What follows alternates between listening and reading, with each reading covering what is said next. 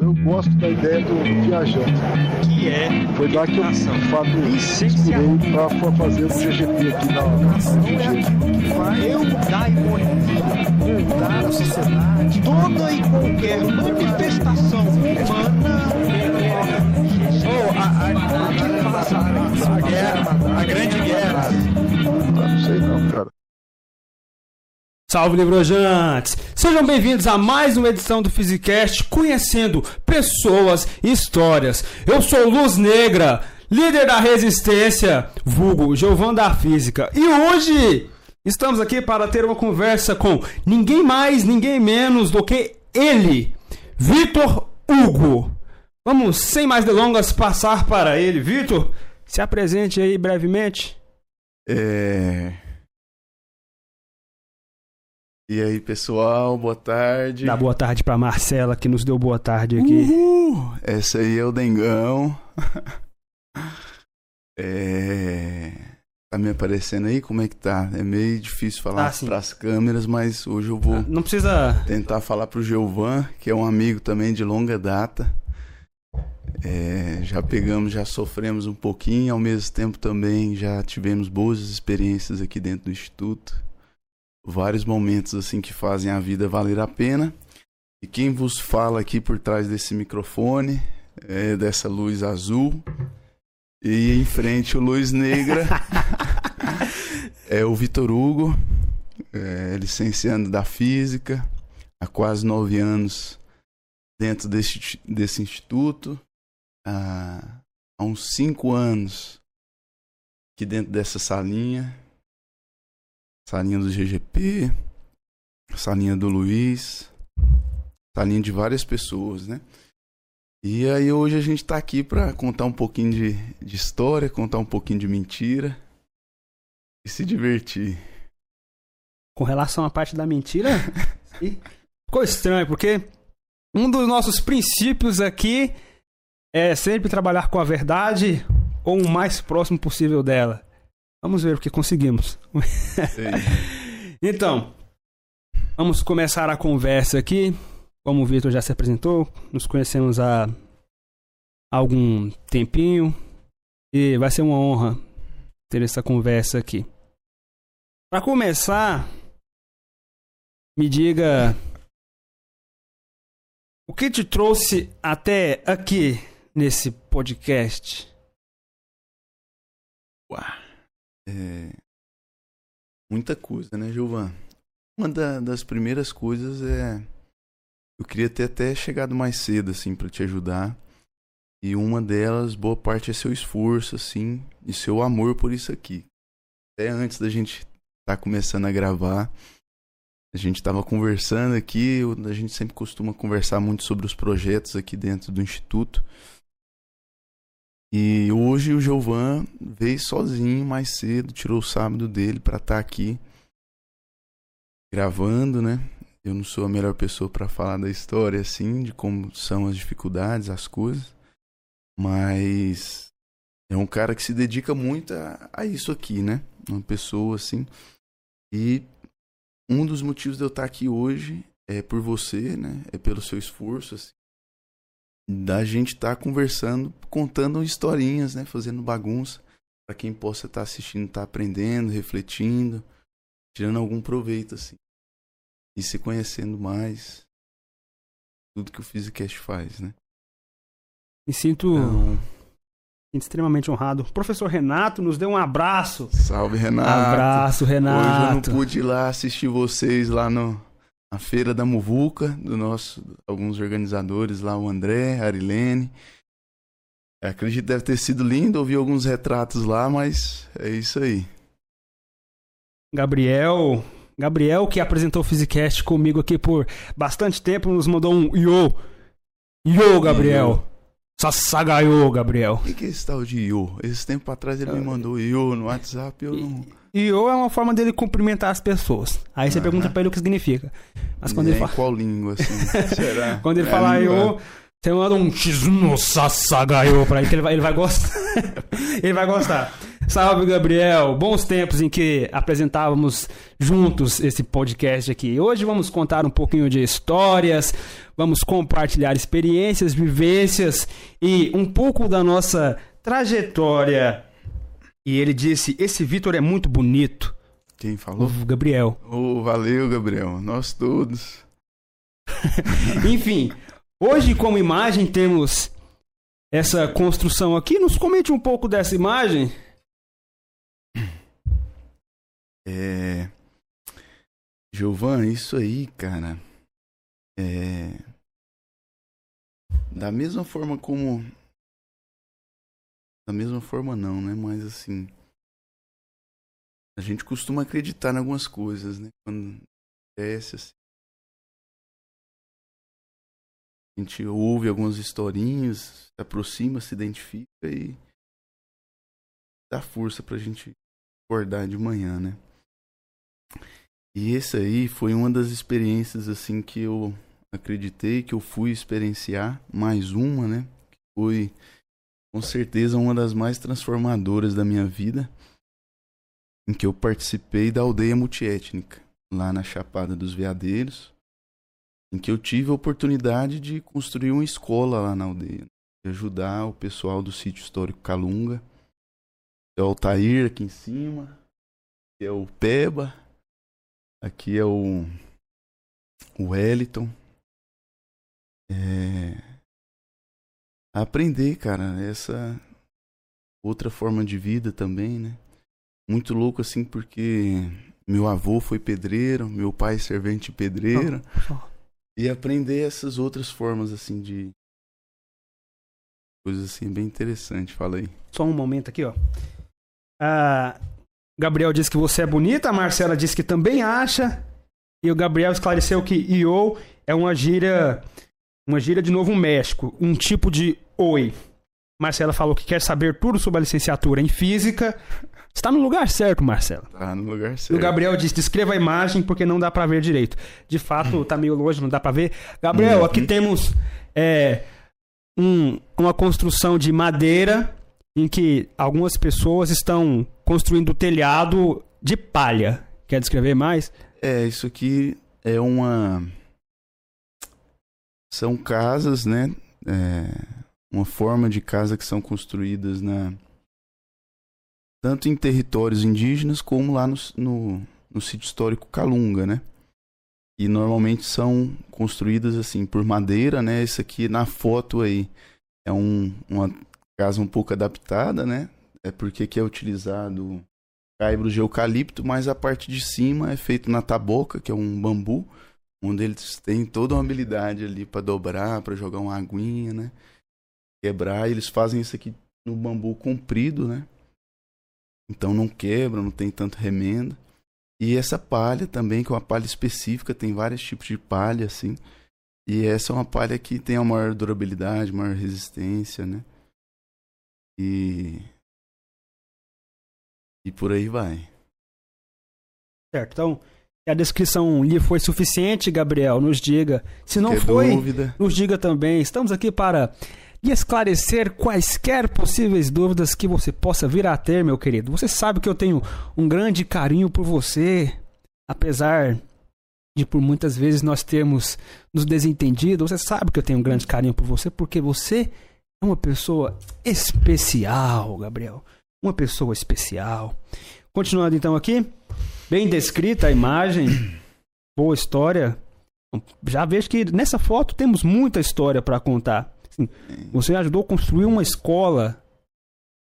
Isso parece incrível. Incrível. Gilvan do céu, cara. O céuzão tá bonito aí também, por conta do relevo lá na Chapada, né? Parece que dá para pegar as estrelas com a mão, assim. Mas o mais lindo ainda, depois de, de, toda a experiência de construir, foram ver, foi ver as crianças lá embaixo, né? Pintando, transformando tudo em arte, que é uma coisa que a gente discute bastante, né? É, cara, essas tabinhas que estão embaixo virou quadro. É, tudo ali embaixo eles pintavam, quebravam. A, a Moara, Não, a Moara é uma indígena que estava conduzindo lá embaixo, mas tinha a Moana, que é filha da Jo, que mora aqui no Itatiaia também, estava lá no dia. Neta da dona Fiota, que é uma mulher bem conhecida lá na Cavalcante, né? No Vão de Almas. E tava fazendo panelinha de barro lá embaixo. Cara, coisa incrível lá, assim. Ela fez um quadro, vendeu, comprou açaí. É bem interessante, assim, ter experienciado essas vivências ali de baixo, desse... Quanta coisa aconteceu aí de baixo, assim. Do lado de fora ele também pegava uma sombrinha à tarde. Foi incrível, assim, os, os dias que eu passei ali. Imagino. E a Marcela tá perguntando como funciona o evento Aldeia Multiétnica.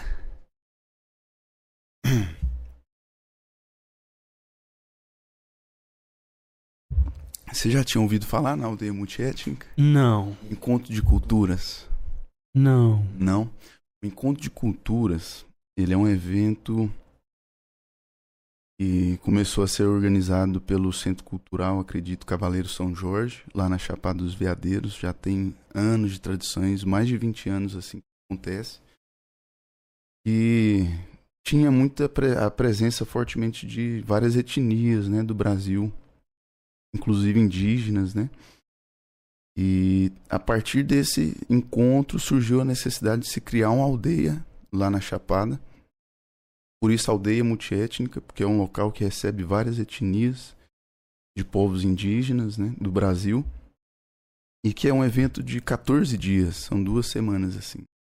E que em cada dia uma etnia diferente apresenta a sua cultura, né, seus modos de vida, sua língua, é, seus ritos, seus símbolos. Uma coisa bem. um aprendizado incrível, assim. É uma outra forma de, de visão que a gente não aprende aqui dentro da faculdade, né? Uma outra cosmovisão, assim. E eu sempre senti a necessidade de conhecer, mas nunca tive a oportunidade. E aí lá na aldeia multiétnica eu pude me voluntariar, né? Sair daqui voluntariado e aprender um pouquinho, participar. E, e esse encontro de culturas lá na Chapada também é bem interessante, assim. Eu Muita coisa boa. não sabia da existência desse evento. Mas parece ser algo muito bom. Coisa que eu participaria com certeza. Você contando essas Vamos histórias organizar. me Mais lembra uma viagem pra nós ir agora. mais uma. É, aliás, vale deixar registrado aqui que essa semana estivemos fazendo uma visitinha no EMPEC, juntamente com o professor Luiz, Cíntia, Abimael. Foi uma visita muito boa. É, mais uma viagem pra Caldas Novas, né, cara? E você quer falar um pouquinho? Eu tenho que dizer que foi uma experiência muito boa. Eu nunca participei de um congresso assim, nunca. Nunca havia ido, não sabia como funcionava, o que que acontecia. Quando eu cheguei lá, eu fiquei um tanto quanto surpreso.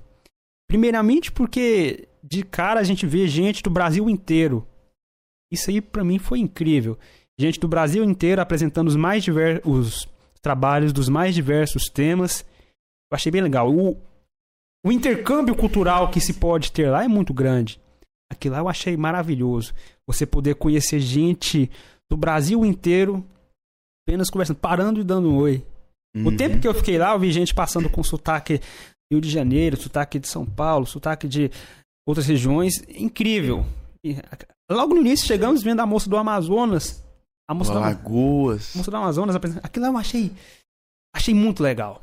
Muito- Aquilo lá que é bom, o intercâmbio cultural, a troca de experiências, as vivências. Eu achei muito legal aquilo. E, e suas percepções? É. Cara, é. Você falando assim. pra mim, tá no IPEC era uma coisa muito distante. Era uma realidade assim. Nunca que eu teria condições assim de participar de um dos maiores encontros nacionais de educação e ciência do Brasil, né? É, em que algumas pessoas fizeram isso ser real, né? Se tornar concreto. Deixar aqui nosso agradecimento ao professor Luiz Gonzaga. A professora Cíntia também. Obrigado. De aguentar o Luiz. Obrigado. Ah, eu falei pro Luiz, uma das melhores partes foi a viagem. A Aham. viagem e a conversa. A gente indo conversando e depois voltar conversando. Com certeza. Tirando um soninho dentro do... O cochilo que você tirou. É. Mas faz parte, né, mano? É, com certeza. Acho que pra mim também a formação foi mais a gente dentro do carro ali apertadinho, é, tomando chuva, voltando, né? É, mas foi muito incrível é, essa questão de, de se tornar realidade, né? Da gente estar ali participando, ouvindo, conhecendo. E o bom é que a gente vê que não é algo de outro mundo, assim, Sim. também, né? Você vê lá pessoas como a gente, assim, uma menina do Rio de Janeiro, também na graduação ali apresentando, a orientadora ali Lembro- apoiando. Lembro dela. Então, cariocas, aquele É, sotaque. percebi. Foi a primeira vez que eu vi isso. O sotaque Isso, carioca. primeira vez. É bonito também, é engraçado, né? É. E. E é bom também conhecer o que, que acontece ali dentro, né? A gente não chega cru ali, a gente já tem uma forma assim meio que de se defender. Porque ali dentro da sala também a gente percebeu uma competição ali dentro também, né? De certa forma. Foi. Mas é muito bom também, cara, estar perto de, do Luiz, da Cíntia, do Abimael, de você. E a gente. É. É muito bom. Eu, quando eu cheguei lá, eu vi o Abimael, eu não sabia que ele ia. Pra mim foi uma surpresa vê-lo lá. Eu fiquei, eu fiquei alegre. Falei, nossa, que, que, que legal, vou ir com o Abimael, porque ele se formou, né? Não está mais aqui no Instituto de Física, não oficialmente. Então, foi muito bom vê-lo lá. Quando eu vi ele, deu uma alegria. Falei, nossa, o Abimael aqui, eu vou poder ir com ele conversando. Abimael é uma pessoa espetacular. Fantástico. Eu gosto demais do Abimael. Inclusive, se ele não estiver aí, vamos deixar um abraço pra ele. É um cara, nossa, fora da curva também, fora da caixinha, que apresentou o TCC aí recentemente, né? Analisando É, o Twitter, é. né, como um campo social, divulgação científica. E eu ia falar, esqueci. Você vai lembrar. É o seguinte, É. a, a Marcela perguntou quais, Uh, aí vem pergunta. quais hoje. foram as etnias que mais te tocaram com seus rituais e aprendizagem de vida e por quê? Aí, ah, então vamos ter conversa hoje, hein? Aqui é o lugar pra isso.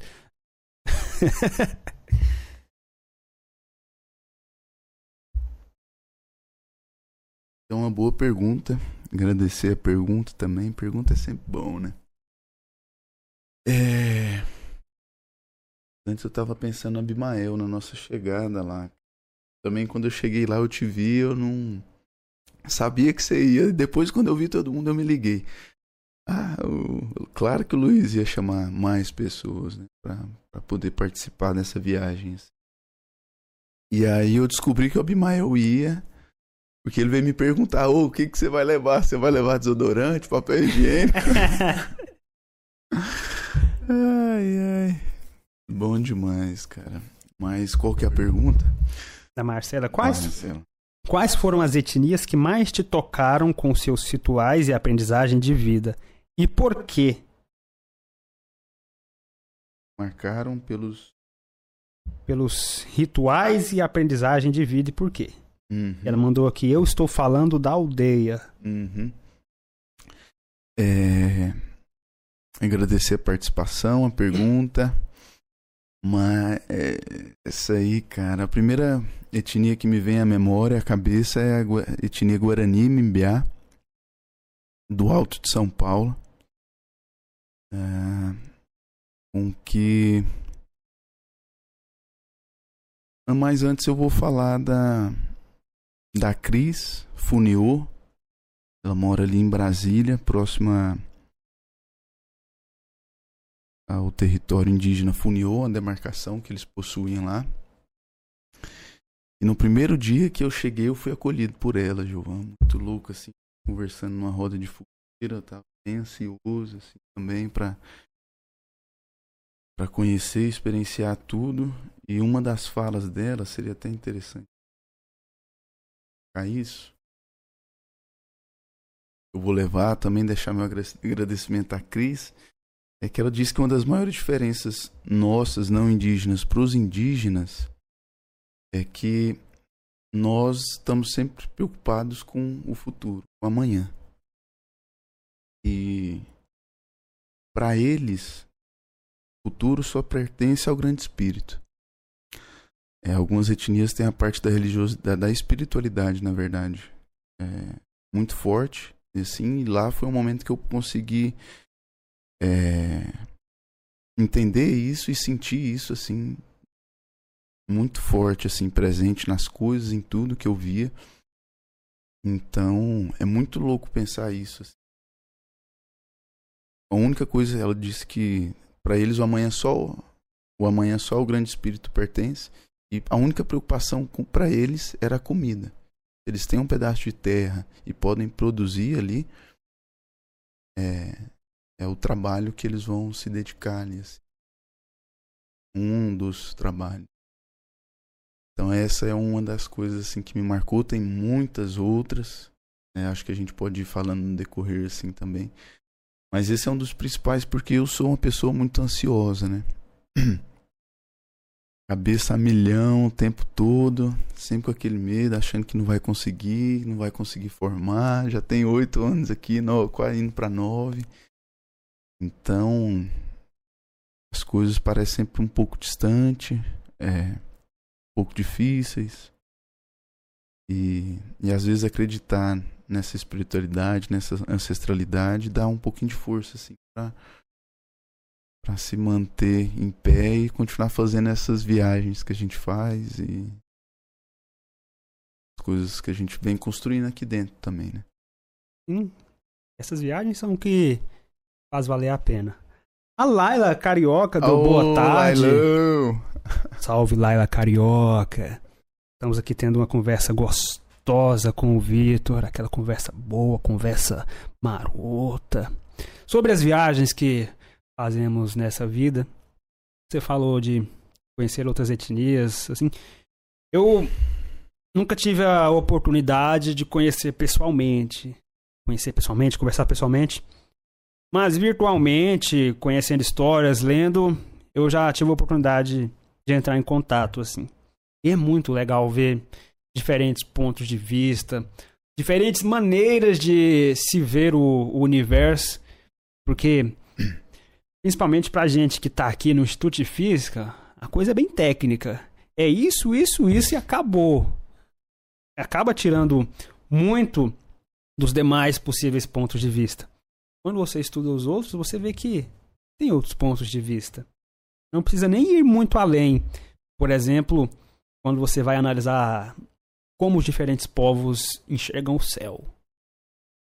Você vai analisar, assim, no geral, as constelações, é tudo bem definido. Aí você vai analisar como os indígenas veem o céu. Eles, o céu é outro, totalmente diferente. Eles têm as constelações próprias, e por sinal são muito mais criativas do que as é, estabelecidas em acordo porque temos um acordo que estabelece 88 constelações. As indígenas são muito mais criativas. Os indígenas têm a constelação da Ema. Não sei se você já ouviu falar nisso. Não. É, é, incrível a constelação da Ema. É gigante. É gigante e de fato lembra uma Ema. As constelações acordadas internacionalmente não são tão criativas assim. O índio tem a constelação do, do homem velho, do, do homem sem uma perna. E cada constelação tem uma história por trás. É, é muito legal. É. E a história é criativa. Eu lembro dessas coisas do curso de introdução à astronomia que eu fiz lá no planetário. Tive aula com o professor de lá, tive a oportunidade de conhecer o professor Juan. Você hum. conheceu o professor Juan? Não. Fantástico, ele. Eu já ouvi falar dele, mas.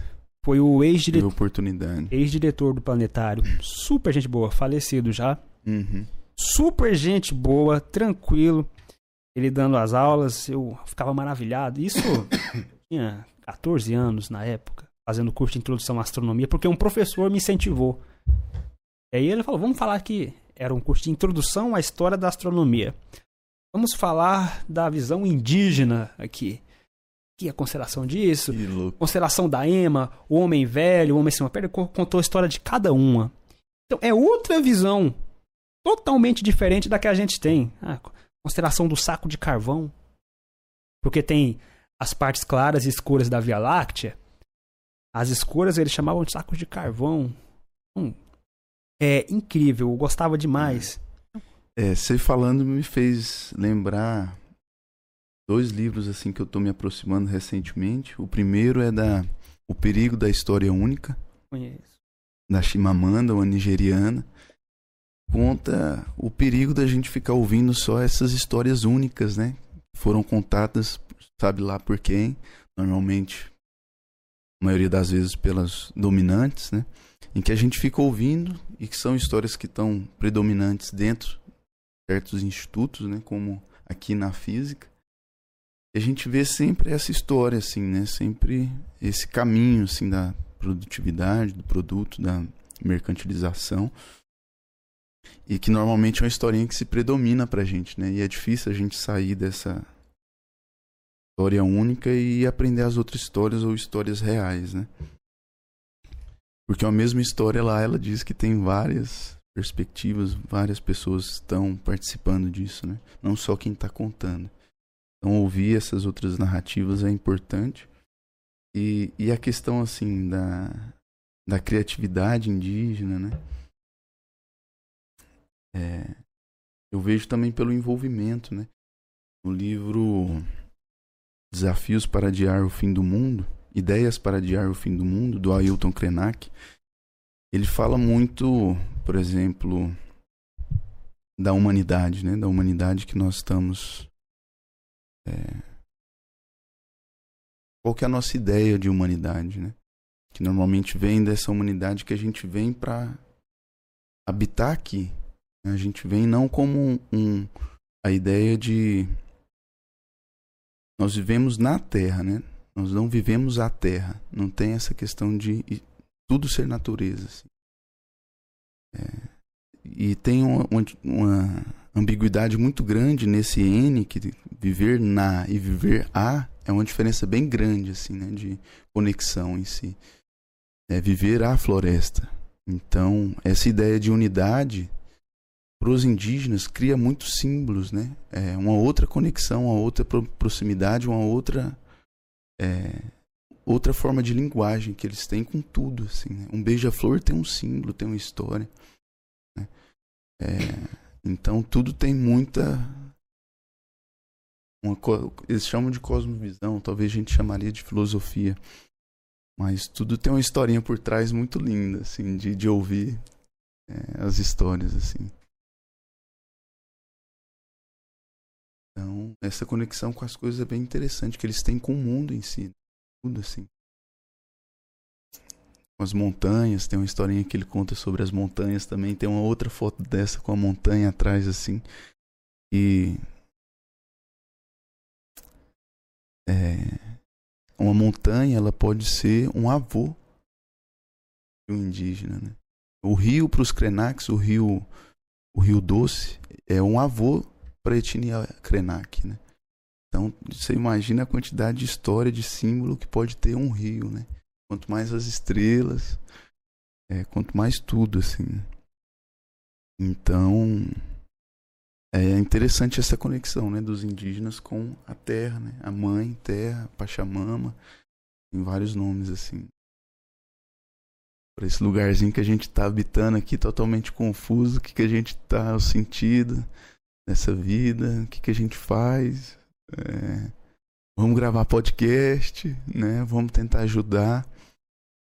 É, e é isso. Agradeço também pela sua ajuda hoje também, pelo acolhimento. Hoje foi um pouco complicado para estar aqui, é, apesar dos pesares assim da vida. Acho que pra gente, né, estar aqui hoje é, é bem complicado, bem difícil. Não, portanto, acho que a gente escolheu logo um sábado ainda, um dia que ninguém vem, pra gente ter esse espaço, né, pra gente conseguir fazer as coisas que a gente acredita. É, então, obrigado mais uma vez pelo apoio aí e seguimos. Seguimos. Eu acho legal essa maneira alternativa de ver a vida, ver o cosmos. Porque como você falou aí, qual que é o sentido? A gente tá aqui, o que, que a gente pode fazer? Me lembra uma conversa que eu tive com o professor Luiz sobre tudo já estar contabilizado. Uma conversa muito legal. A gente não terminou essa conversa, não, mas. Uh, conta ela aí um É pouquinho. A, a ideia é simples. É, as pessoas que vão morrer, as pessoas que vão entrar na faculdade, as pessoas que vão entrar no trabalho, pessoas que vão comprar isso, pessoas que não vão comprar isso, já está tudo contabilizado. Tudo. É, a sociedade não vai ruir por conta de nenhum desses fatores. A sociedade vai continuar tal e qual a pessoa, com a pessoa entrando ou não na faculdade, a pessoa que morre na fila do hospital, a sociedade vai continuar da mesma maneira. A pessoa que consegue uma ascensão ou não, não vai mudar a sociedade. Não vai, porque já está contabilizado. Essa, essa é a ideia central da conversa. E a conclusão é: se, se tudo já está contabilizado, o que, que nós podemos fazer? Essa é- essa é a reflexão. O que, que nós podemos fazer já que está tudo contabilizado e não vai mudar? Uhum. E aí surge aquela história. Bom, já que está tudo contabilizado, o que a gente pode fazer é cuidar uns dos outros. Porque não podemos fazer muito além disso. Está contabilizado. Então vamos, vamos nos unir, cuidar uns dos outros enquanto caminhamos. De, de tal maneira que as pessoas sofram menos. Está contabilizado, mas eu vou te ajudar para você sofrer menos. É, é, bem parecido com a ideia do, da felicidade. Felicidade para Jesus. E é fazer com que o outro. Essa é até a minha frase lá no. No, Insta, no Instagram do Physicast tem a descrição dos membros. Aí tem os membros, o curso, frase, filosofia de vida. A minha frase é essa: fazer com que o outro tenha ao menos um momento de felicidade que não seria possível se você não estivesse aqui ou se você não existisse. Essa é a meta da vida. A alegria do outro. Patrocinar a alegria do outro. Patrocinar não só com dinheiro, patrocina com momentos. Então, se o outro tiver um momento que ele não teria se você não estivesse aqui ou se você não existisse, meta foi cumprida. Você ajudou. Então, está contabilizado. Mas você alegrou a vida de uma pessoa. Aí, Isso- menino. Isso tá tá valendo já. Então, é essa a ideia da conversa. Tá tudo contabilizado. Então, por isso, vamos cuidar uns dos outros. Cuidar da pessoa que tá lá na rua, da pessoa que tá sofrendo. Ela sofrer um pouco menos. Vai ser melhor para ela do que para você. Quer dizer, é, é, ela vai se sentir muito mais agraciada do que você pode perceber. Você acha que tá fazendo pouco, mas para aquela pessoa, é extraordinário o que você fez. Um, um exemplo simples que eu tenho disso é meu pai. pai. Meu pai, certa vez, ele falou para mim que tava precisando de um fone de ouvido. Tô precisando de um fone de ouvido aqui. Tá? Passou um, um bom tempo me falando que tava precisando de um fone de ouvido. Até que um belo dia, eu andando, passei próximo de uma loja, tinha uns fones lá, tal, tal. Aí falei, vou levar um fone pro meu pai. Vou levar um fone aqui pro meu pai. Aí eu fui lá, olhei os fones, olhei alguns e falei, nossa, aqui não vou comprar porque não vai durar um dia na mão dele. não, vai, não vai durar um dia. Olhei lá, não, isso aqui não, isso aqui não, não. Aí eu olhei um e falei, ah, isso aqui acho que vai durar. acho que dura na mão dele. Comprei. Já estava próximo do aniversário dele também. Uma surpresa. Eu cheguei lá em casa. Pega aqui seu fone. Pega aqui. Aquele maior amor e carinho, né? Pega aí seu fone. ó. Comprei da- daqueles headsets assim, bonito. Massa. Jogo, Falei, né? Aí. Pega seu fone aqui. Aí ele pegou a caixa, olhou. Aí ele viu que era um headset. Ele tava. ele tava se referindo àqueles fo- foninhos de ouvido com cabo assim. Eu falei, não, vou Uhum. comprar um headset aqui pra você. Um headset. Eu ele, ficou alegre. Ficou, me deu um abraço. Coisa que não acontece muito. Uhum. Me deu um abraço. Falei, ah, que seu fone. Aí o detalhe vem depois. Eu dei o presente pra ele, ele ficou alegre. Só que adivinha quem mais ficou alegre depois? Toda vez que Quem eu. tá usando? Toda vez que eu passava e via meu pai com o fone, eu ficava alegre. E ainda fico. Eu passo, vejo ele usando o fone, eu falo, é. Valeu a pena. Eu vejo ele de fone, eu fico alegre. Então eu fico mais alegre do que ele. Então essa é a ideia. Um, ajudar as pessoas. Porque você pode é, ser mais beneficiado pela sua ação do que a própria pessoa. Então, essa ideia. Aqui temos aqui, ó. É, Show demais, Ah. Gilvan. Marli Francisca. Uhul! É verdade, a natureza para eles tem grandes, significa... tem grandes significados e é respeitado por eles também. E ela também disse: parabéns, Vitor. E o Renato. Agradeci, Marli. Renato, excelente reflexão, Giovan. Muito boa Essa é reflexão. reflexão, Renato. Minha frasezinha tá lá no Instagram, lá no Instagram do Physicast, ó. Fazer com que as pessoas tenham ao menos um momento de felicidade que não seria possível se você não existisse ou se você não estivesse aqui. Tem uma frase do, do Allan Kardec também, é, que vai nesse sentido, assim, eu não vou me lembrar o pé da letra, mas é que se a gente soubesse e ajudar o outro, né? Cuidar do outro se- fosse tão bom, a gente seria assim por egoísmo. né? Se a gente soubesse o quanto é gratificante, né? Poder ajudar alguém a gente faria isso para o tempo todo para ajudar a gente mesmo, né? E é muito bom poder sentir isso assim realmente, né? Essa felicidade poder ajudar o outro e são poucas pessoas que sentem isso, né? Que estão preocupadas com isso, que têm essa oportunidade de experienciar isso também, né? É, é, é difícil hoje. É muito bom. E uma coisa que eu venho também você estava comentando, né? São é sobre a palavra cuidado. É uma palavra que eu estava pensando assim. é, e também é um da- das, das coisas que estão presentes no, no GGP que, que a gente tem que se falar quando fala em GGP, né? Para você, o que, que é o cuidado? Assim, o que, que você acha que é Cuidado? cuidado? Isso, o conceito. Vamos pro conceito, igual a gente estava conversando É, lá então. na viagem, né? Vamos discutir o conceito de cuidado. Cuidado. Eu diria que é você buscar acolher e ajudar uma pessoa, mesmo que não não seja do seu interesse ou da sua responsabilidade, algo como ajudar alguém mesmo que não seja da sua conta. Você não precisa se preocupar, mas você está ali ajudando. Quer dar um exemplo? Uma historinha é bom. Uma historinha. É, Deixa eu, eu lembrar alguma historinha. historinha é bom. Sempre bom poder contar mais de uma historinha. Ah, uma historinha legal aqui.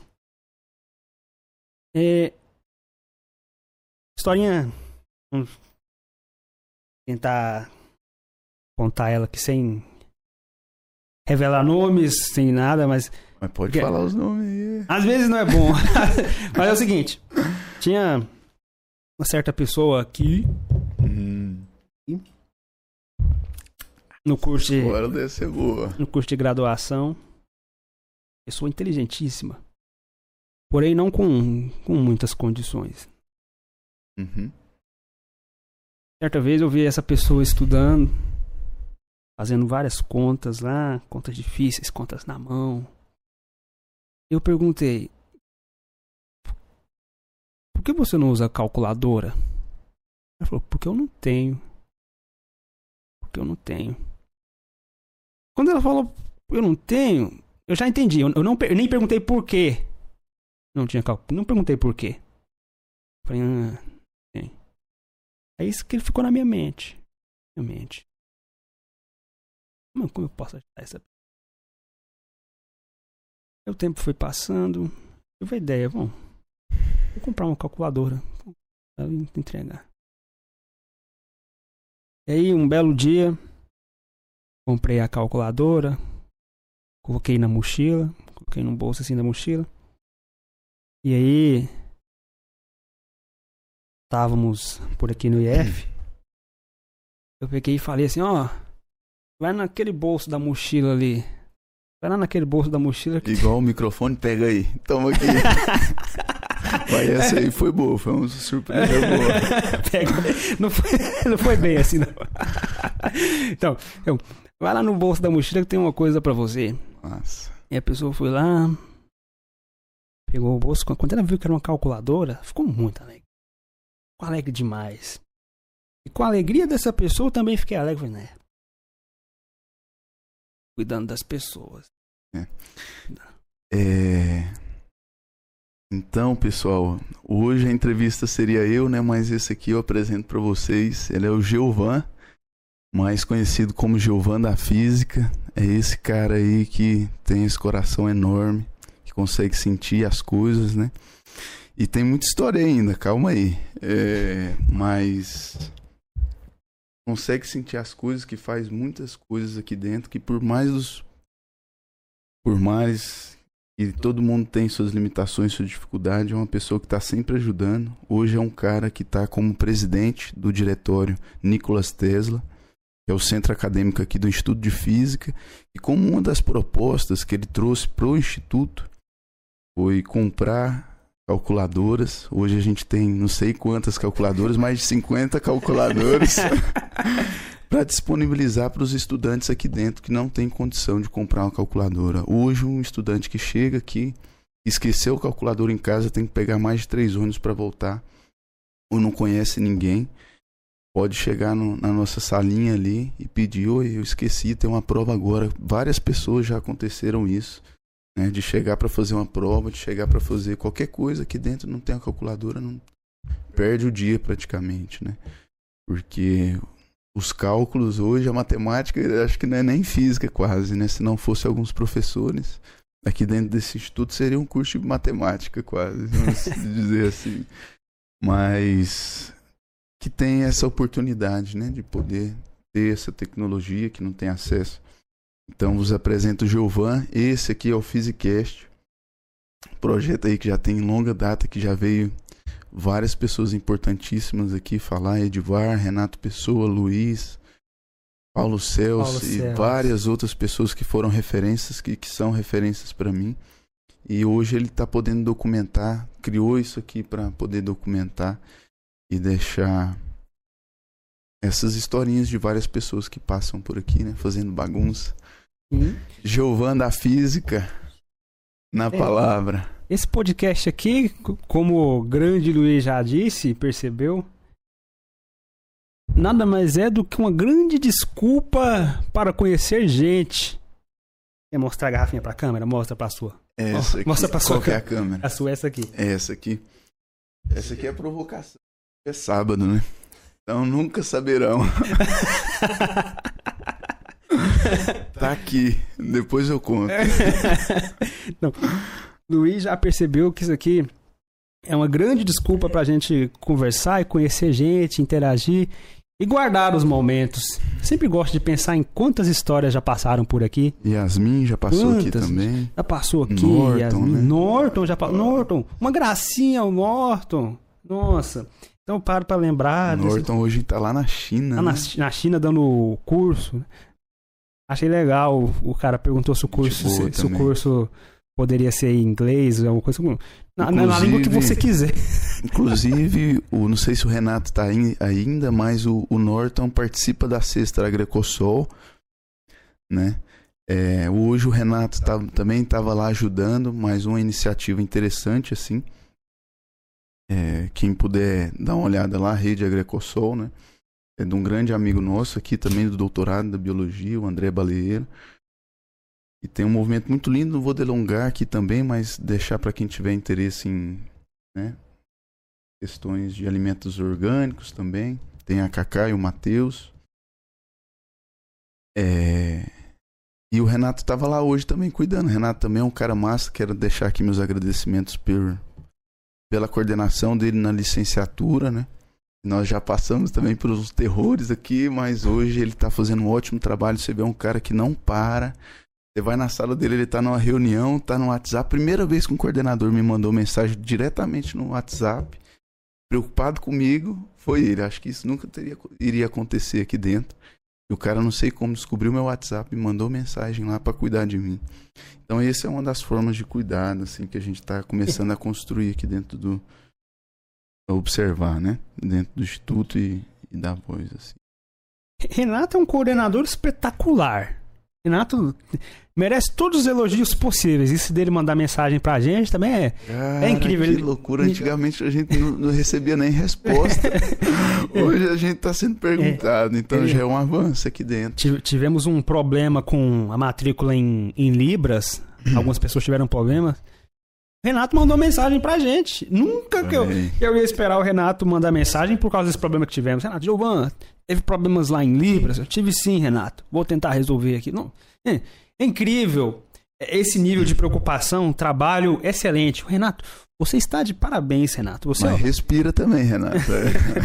Renato é uma pessoa maravilhosa. Já passou por aqui, tocou violão aqui, cantou. Oh. E ficou registrado, está registrado lá.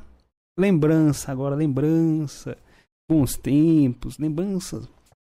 O Paulo também, eu gosto de lembrar do Paulo. O Paulo contando as histórias dele. Histórias que você circo, jamais cara, iria imaginar. imaginar, é. Fala que ia com os amigos nadar pelado em cachoeira. E- histórias que você jamais iria imaginar. Jamais. É. Gostei demais de poder ter a oportunidade de conhecer essas histórias. É. Então, uma grande desculpa aqui, que, como a gente estava comentando antes, começou, começou lá no meu quarto. Boa. Isso aí começou, começou no meu quarto, começou com Physicast. eu, simplesmente me deu, me veio a ideia, ó, ah, seria legal criar isso aqui, hein? Ah, eu lembro de você, eu lembro do Giovan, cara. A gente dele. Você entrou na pandemia, né? sim. Começo você chegou a pegar algumas disciplinas presenciais no início, não? Peguei duas semanas pra Duas semanas e começou a pandemia. E mesmo assim, foi um cara que se apropriou do instituto e fez uma camisa pra ele. Que não existe no instituto aí, vocês podem ver. Tá escrito Giovan da Essa Física. camisa é famosa. É um cara que tem muito amor nesse instituto aqui. E aí eu lembro dele lá nas aulas, cara, com microfonão, o cara tocando, fazendo som, muito lindo, mas continua aí a historinha. Eu, eu tive a ideia de criar esse podcast. Aham. Seria uma boa criar. Só que não tinha nada. Não sabia de nada, nem por onde começar. A única coisa, a única coisa que eu tinha é que eu havia ouvido falar que o Luiz ajudava as pessoas. a única coisa que eu tinha. Tal de Luiz que ajuda as pessoas. Interessante. Pois eu não, não lembro como eu consegui. Ah, lembro sim. Que eu en- entrei pro PIBID. Lá na época eu fui entrar pro PIBID, teve a entrevista. Primeira vez que fui conversar com o Luiz. Primeira ou segunda. Conversei com o Luiz para fazer a entrevista do PIBID. Luiz e Hildo. De cara eu já percebi, ó, Luiz, Luiz é um cara interessante. Hildo mais sério, assim, na, na entrevista. De cara, que, que permanece até hoje, né? Sim, Permanece. com certeza. Então, prime primeiro contato que eu tive com, com o Luiz foi por aí. Aí o tempo foi passando. Teve um belo dia que o Luiz.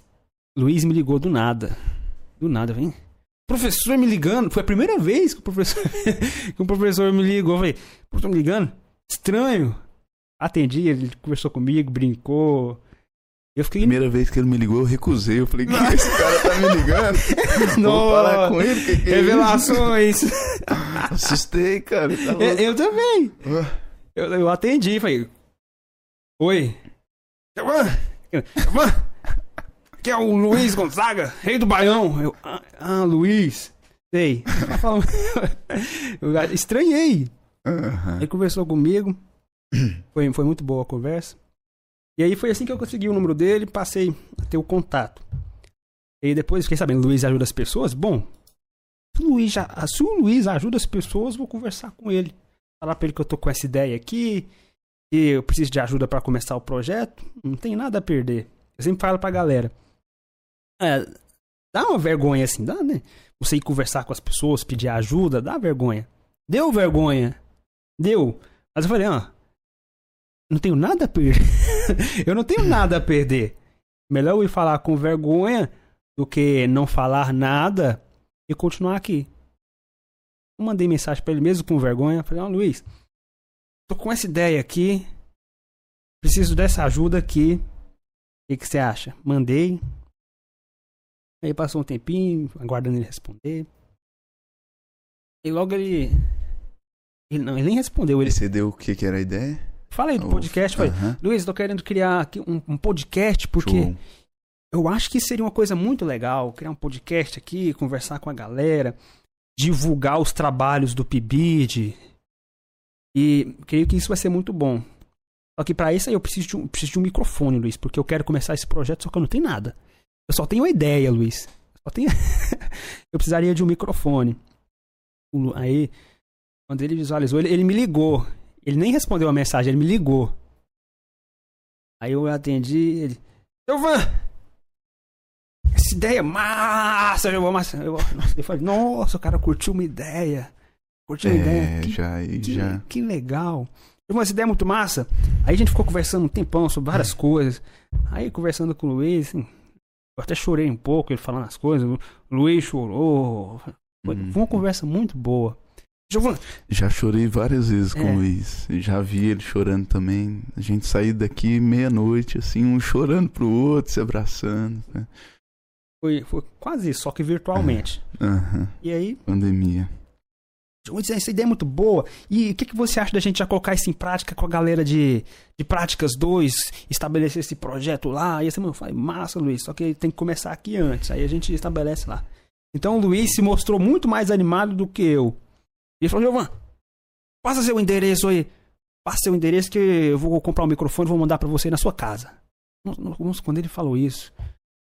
é, assim, não sei descrever meu sentimento, porque é, foi a primeira vez que eu tinha presenciado uma pessoa se importar tanto com outra, ajudar dessa maneira. Bom, pe- pedi meu endereço, não perguntou mais nada. Ele nunca.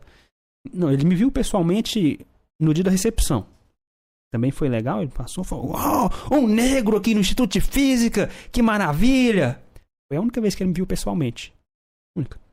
E ele se dispôs a comprar um microfone pra mim. Comprou, mandou na minha casa. Assim, Eu fiquei, fiquei emocionado. Fiquei, nossa, que pessoa incrível.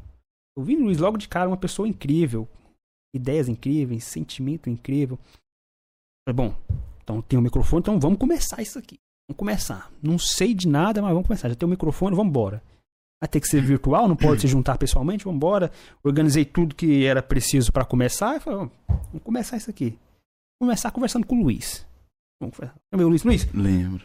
Luiz, bora conversar aqui no podcast, o primeiro podcast inaugural aqui. Vamos apresentar o GGP. Luiz, bora. Falei, Luiz, ó.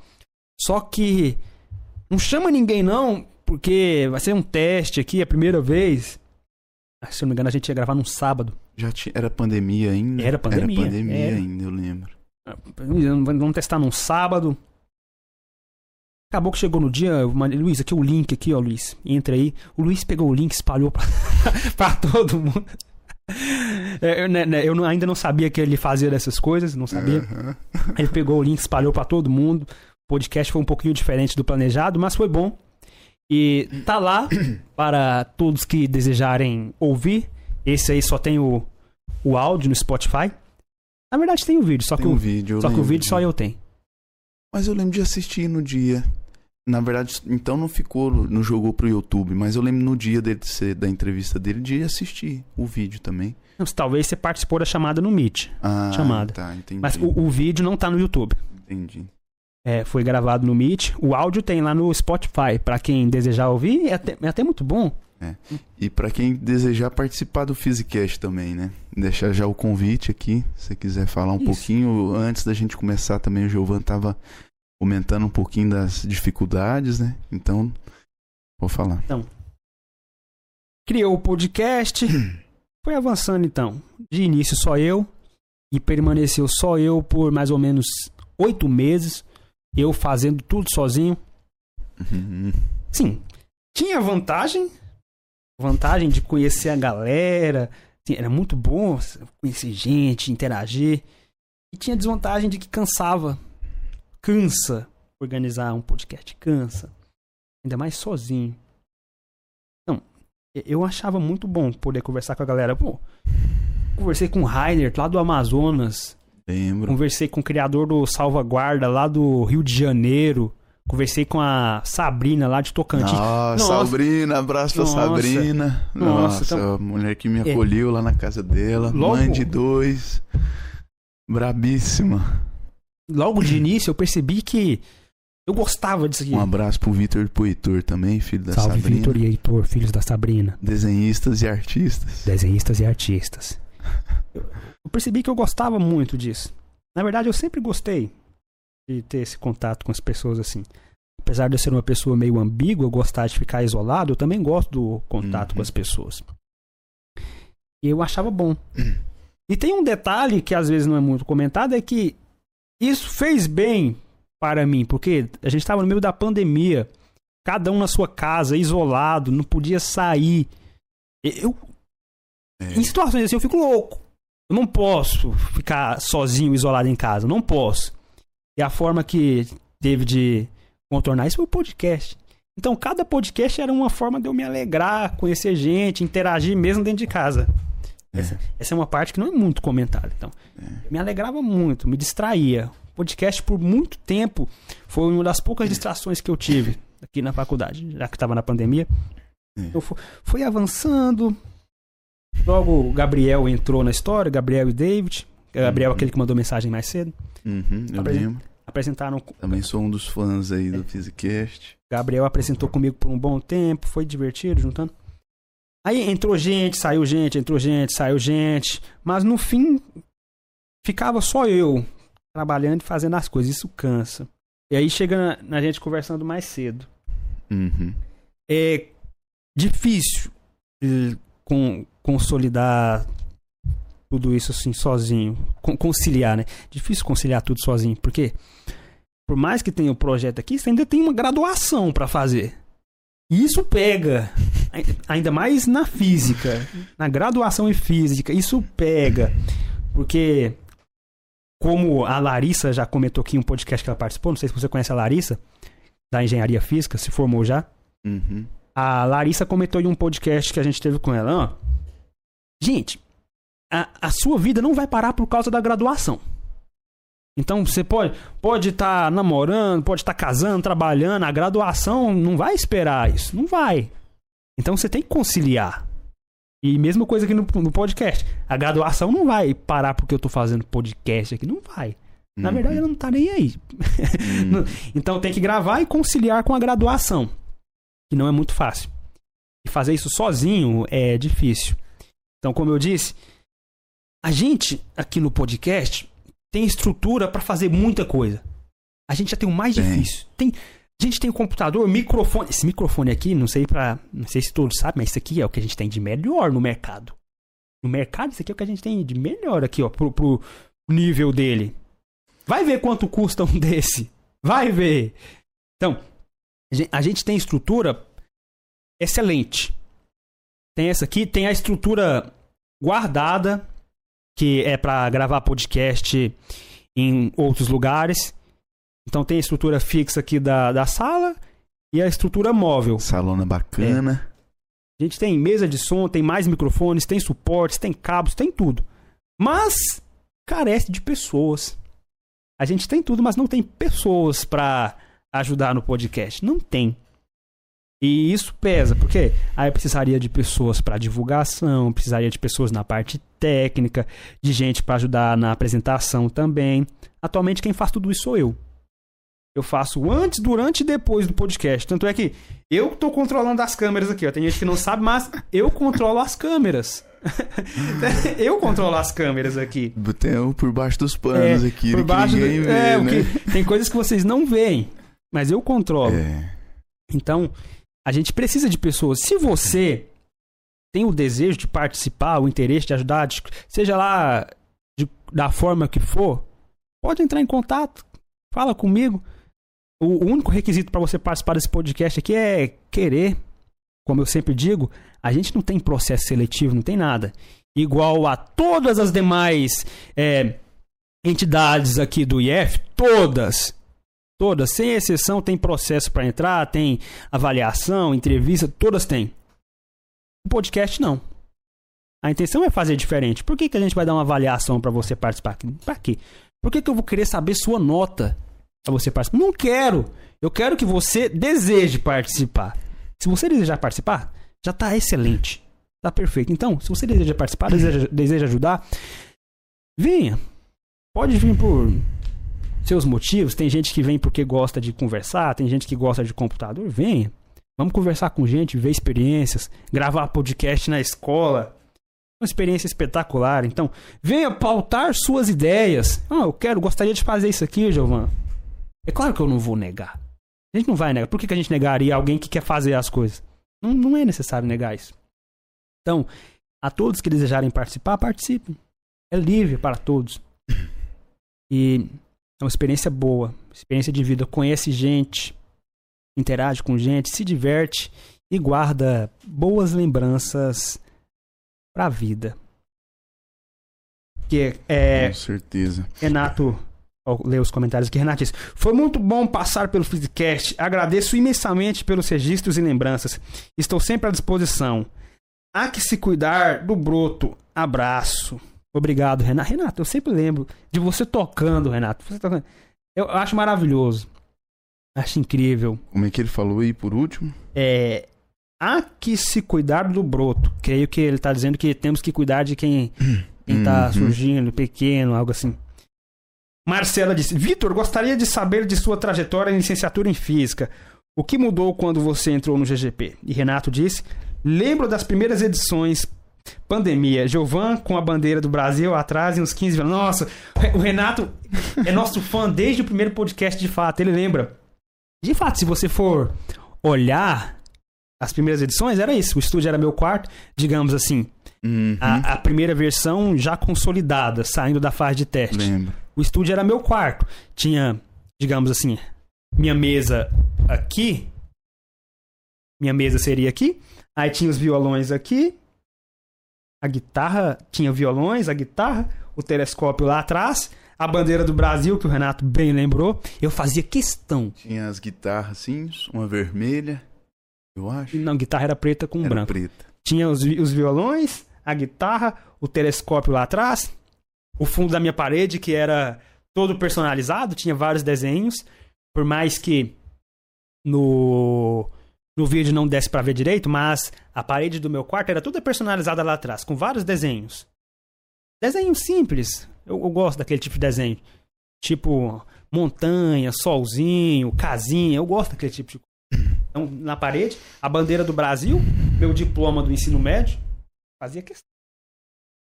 Do ensino médio. A bandeira do Brasil pra mostrar que eu sou brasileiro. eu sou brasileiro aqui, ó. Brasil. Meu diploma do ensino médio pra quê? Lembrar de onde eu vim. Eu vim do Instituto Federal. E não dá pra tirar isso de mim jamais. Nada vai tirar isso de mim. Nada vai tirar a vivência que eu tive lá. Então, bandeira do Brasil. Instituto Federal. Né? E esse era meu estúdio. Um microfone que eu havia ganhado também do professor Alex. O Alex me deu um outro microfone. Lembro dele também. Microfone. E era isso. Aí tinha uns papeizinhos coloridos aqui assim na parede. Era o estúdio. Meu quarto ficou muito famoso na pandemia. Porque durante as aulas eu ligava, as, eu ligava a câmera. Por, Eu lembro. por que que eu não- Tocava é, eu- por que, que eu não vou ligar a câmera? nas aulas, O professor era bom demais. Dava dó. O professor dando aula sozinho, falando sozinho. Falei, vou ligar a câmera aqui, vou conversar com o professor só pra. Vou tocar violão aqui, vou tocar teclado. Então, meu quarto ficou muito famoso durante a pandemia. Qualquer Eu um- lembrei de uma história boa agora também. Depois conta a história aí e responde a Marcela. É, a, a, a pergunta dela eu vou. Já tava até pensando em fazer um comentário, foi até bom que eu lembrei. É que nessa sua fala, assim, né? Eu acho que tem algumas coisas importantes pra gente falar também. Primeiro é, é situar um pouquinho, acho que antes, o contexto que a gente tá aqui hoje. Que, que o curso de física é um dos cursos que tem maior desistência da Universidade Federal de Goiás. Coincidência? E que a gente está resistindo aqui ainda, né? Então, só isso já mostra o quanto esse instituto é desumano, né? E por que, que é tão importante a gente estar falando sobre cuidado aqui dentro. Sobre é, essas várias formas de cuidar. Hoje, e tem algumas coisas que a gente precisa comentar também. O curso de licenciatura em si, na sua criação, né? E isso eu aprendi um pouquinho com a, a dissertação do Alisson, que também é do GGP. Agora eu falo um pouquinho sobre o GGP, mas que ele vai analisar aqui a história do Instituto. Então, desde lá da sua concepção, o curso de licenciatura não era para existir. Era a UFG tinha o intuito de se criar um instituto bacharel, né? Então o intuito é a pesquisa e a produção de talvez produto, mais mercadoria, né? Então a gente está aqui no meio meio que até o currículo nosso é o que a gente chama de bacharelatura, né? A gente pega mais disciplinas de física, assim, a educação é três, quatro disciplinas ali no meio para falar que é licenciatura, mas que sorte a nossa de ter professores muito bem capacitados assim da licenciatura para estar tá nos direcionando aqui nessa graduação. É, mas ao mesmo tempo, nas disciplinas de física, nós da licenciatura não temos nenhuma avaliação, né? só temos exames e esses exames sempre muito conceituais, né? E normalmente focados em cálculos matemáticos. Eu acho que esse é um dos principais desafios que eu sofri aqui dentro do instituto também. Depois eu comento um pouquinho mais, mas só para situar a nossa realidade aqui dentro hoje. E que é essa questão desumana, né? Que é sempre o foco no produto ali, na repetição. E às vezes quem não se reconhece nesse meio é, fica perdido, né? E aí a gente sai procurando ajuda e por sorte eu também, assim como o Giovan, esbarrei no Luiz. Então hoje, se eu tô no último semestre da graduação, depois de oito anos, oito anos e meio agora, né? Terminar em fevereiro. Tô no último semestre. É graças ao professor Luiz, graças ao GGP em si, né? Primeiro ao Luiz e depois a todas as pessoas que integram o GGP, por essa lógica de cuidado que existe lá dentro. E esse cuidado vem de várias formas, igual o Giovan falou, né? É, uma das que eu vejo é de acreditar nas pessoas. É uma coisa que o GGP tem muito em si, na sua ideologia, né? Entre as pessoas, essa crença de acreditar no outro, de a pessoa dar a ideia, você acolher a ideia e falar vamos junto. É uma coisa que a gente eu não tinha muito, não tive muito assim, né, dentro de casa assim, alguém me ouvir e acreditar em mim, dar os parabéns e pegar na sua mão e falar vamos junto. Então, por muitas vezes que eu pensei em desistir de uma pessoa para me ouvir. Essa questão da escuta também é, eu vejo como uma forma de cuidado, né? Da escuta ativa, né? Da escuta verdadeira, de escutar as pessoas, sentir a pessoa, não só pelo ouvido, mas você consegue ouvir pela, pelo olho, pela visão. É... De várias formas, assim. Então, essas formas assim de cuidado que fizeram hoje me estar aqui, cara. Paulo Estevão também ajuda. Tem que depois eu vou deixar por baixo de, dos panos esse agradecimento. Mas um cara que me ajudou também demais, me carregou em algumas disciplinas. Mas também a todo o grupo, né? Todos os estudos que a gente fez aqui nessa mesa. Eu já fiquei até 6 horas da manhã aqui nesse. Não dá pra ver, mas estudando para uma prova no outro dia. Tem que lembrar do Marquinhos também, que hoje, se a gente tem boa parte desses é, artefatos aqui, é porque o Marquinhos começou lá atrás também. É, o laboratório de mídias, enfim, né? É um cara que dormia aqui dentro, né? daqui nesse sofá, já chegou a dormir que o cara mora muito longe. Então, e aí entra o seu Mário também. O seu Mário é um segurança, foi segurança há muito tempo aqui atrás. Ele sabia que o Marquinhos dormia aqui dentro, algo que não pode, mas ele fazia uma vista grossa. Abraço pro seu Mário. Enfim, a gente hoje está dentro de um instituto que é bem tenso, assim, de estar aqui dentro e todas essas pessoas que, que nos acolheram, que nos acolhem, que nos, cuida da gente aqui dentro, é, foram de fundamentais importâncias assim. Eu ter conhecido e conheci elas dentro do GGP em si. Então, o GGP tem uma forte influência nessa minha formação, tanto quanto pessoa quanto acadêmica. É, Já até me perdi no que, que eu tava falando. Mas só ressaltar aqui essas várias formas de cuidado, né? Que, que está presente lá dentro do GGP, cara. O professor colocar a gente dentro da casa dele, né? Luiz, um, a gente chegar lá às 5 e meia da manhã, ir no carro dele, o cara pagar almoço, pagar gasolina, não cobrar um nada, levar para um evento que não, ele não teria necessidade nenhuma de fazer isso. E, e ainda nós enchendo o saco dele, ele sorrindo, né? Apoiando e acreditando na gente. Então, essa forma de, de confiança, assim, queria deixar meus agradecimentos ao Luiz por ter acreditado em mim, confiado em mim e me apoiado aí. Né? Nessas várias viagens também da, da cabeça é. que a gente tem. É... que a gente fica viajando aí. É um cara que tá sempre do lado, mesmo a gente não, não conversando muito. A gente sabe que tá ali. Falando de, dessa confiança, me lembrou uma história. O Luiz confia muito na gente. É. O dia que ele pediu pra gente buscar a filha dele Nossa. na escola. Aquele dia foi uma aventura sem igual e uma confiança sem igual também. Para quem não sabe, o Giovan tirou a carteira recentemente. Recentemente, nunca teve o hábito assim de dirigir. E a gente foi meio-dia e 40 buscar a Isabelle no colégio, filha do Luiz. A gente quase se acidentou umas 10 vezes. ah, essa história foi, foi essa muito boa. foi boa essa demais. História cara. guardada pra vida. Foi... Muito Não, A confiança que o Luiz tem na gente é incrível. Entregou o carro. É. Falou, vai buscar minha filha. Assim, não, não, obrigando, né? Ele viu se a gente podia, a gente podia, então ele entregou o carro e falou: tal horário, tal horário, tal horário. Luiz uma vez ia me pedir pra dormir na casa dele. Ele ia viajar, a casa ia ficar sozinho. Ele falou: Não, olha os gatos aí. O Marquinho já fez muito isso, né?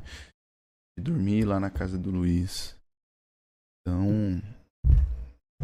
É, acho que eu não tenho nem palavra para agradecer ao Luiz também. Essa sala aqui que a gente tá institucionalmente, burocraticamente, seria do Luiz, mas não é, a gente tomou ela, né?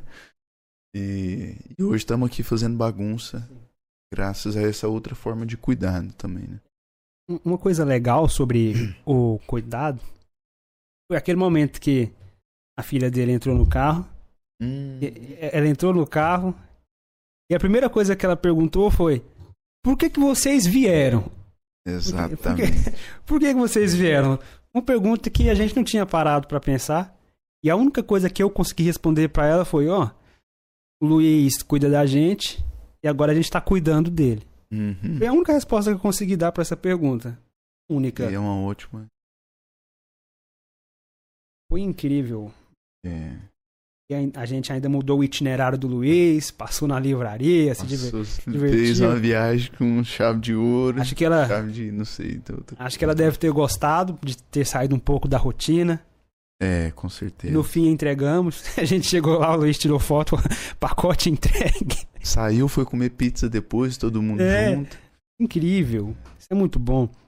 A Yasmin dizendo: Vitor, querido da licenciatura, um brother, coraçãozinho. Um beijo pra, História dele na física e no GP é linda demais. É isso. E, agradecido, Yasmin. Você é muito querido.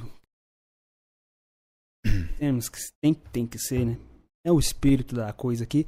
Eu gostaria agora que você me dissesse o que que te trouxe pra física. Por quê?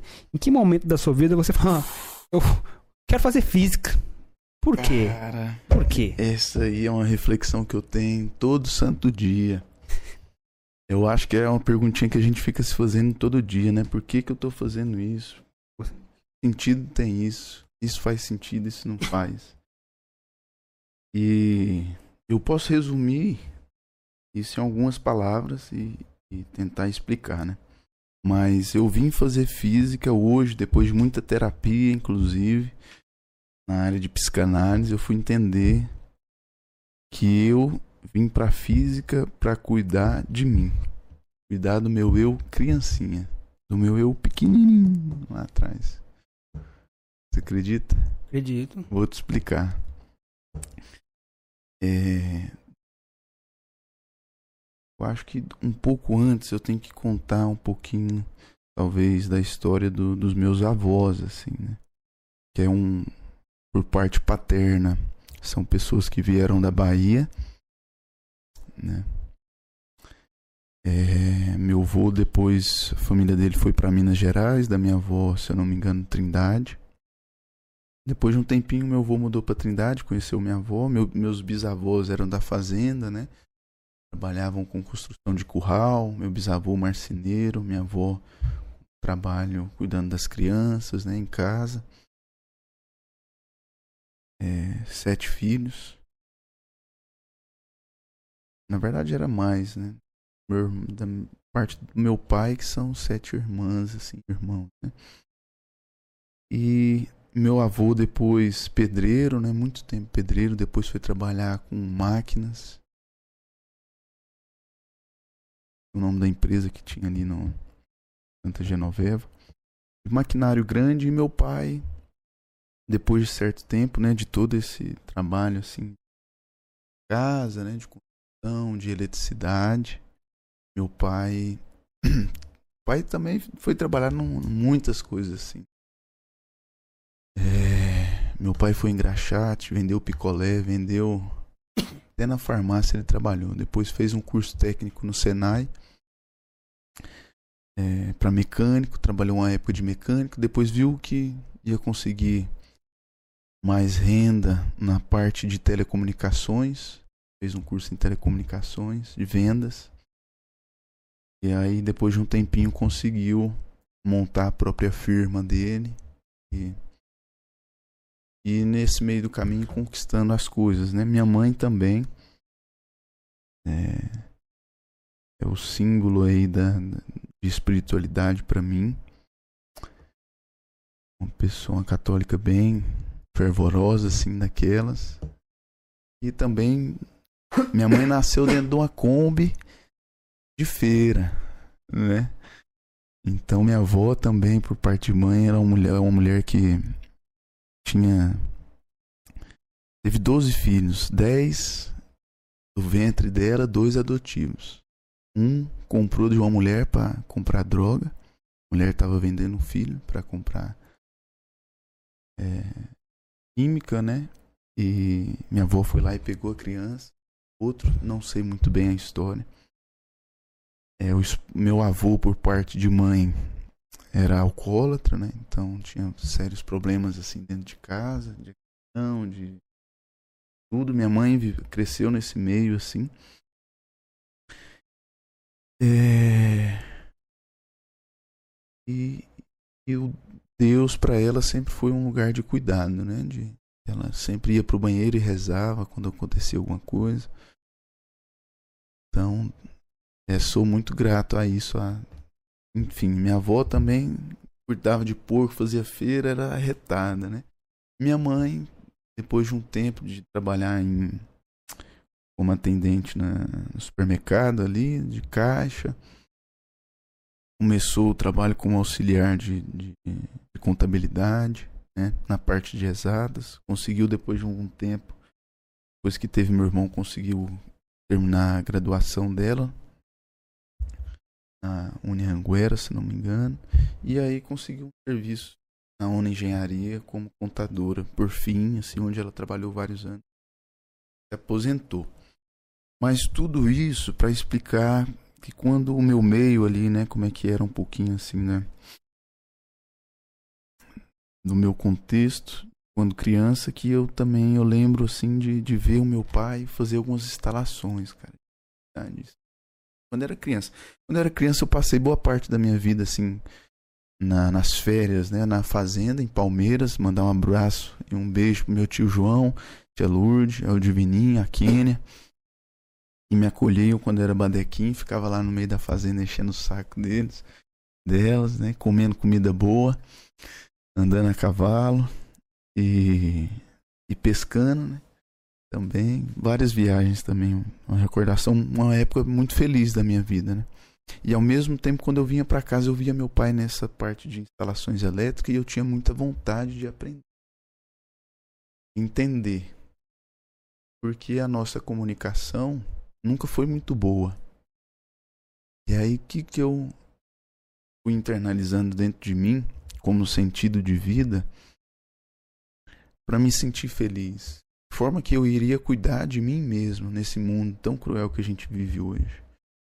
Eu vi na física uma forma de preencher um vazio. Vi na física uma forma de cuidar de mim, uma forma de me contar o mundo que eu sempre quis. Era criança, curioso. Fala, não, mas que, que negócio é esse que meu pai tomou um choque? Que negócio é esse que esquenta a água ali? Meu pai tá mexendo chuveiro. Meu pai tá arrumando uma tomada ali. Que que é isso? E aí eu lembro que na, no primeiro ano do ensino médio foi um ano assim bem conturbado de adolescente, né?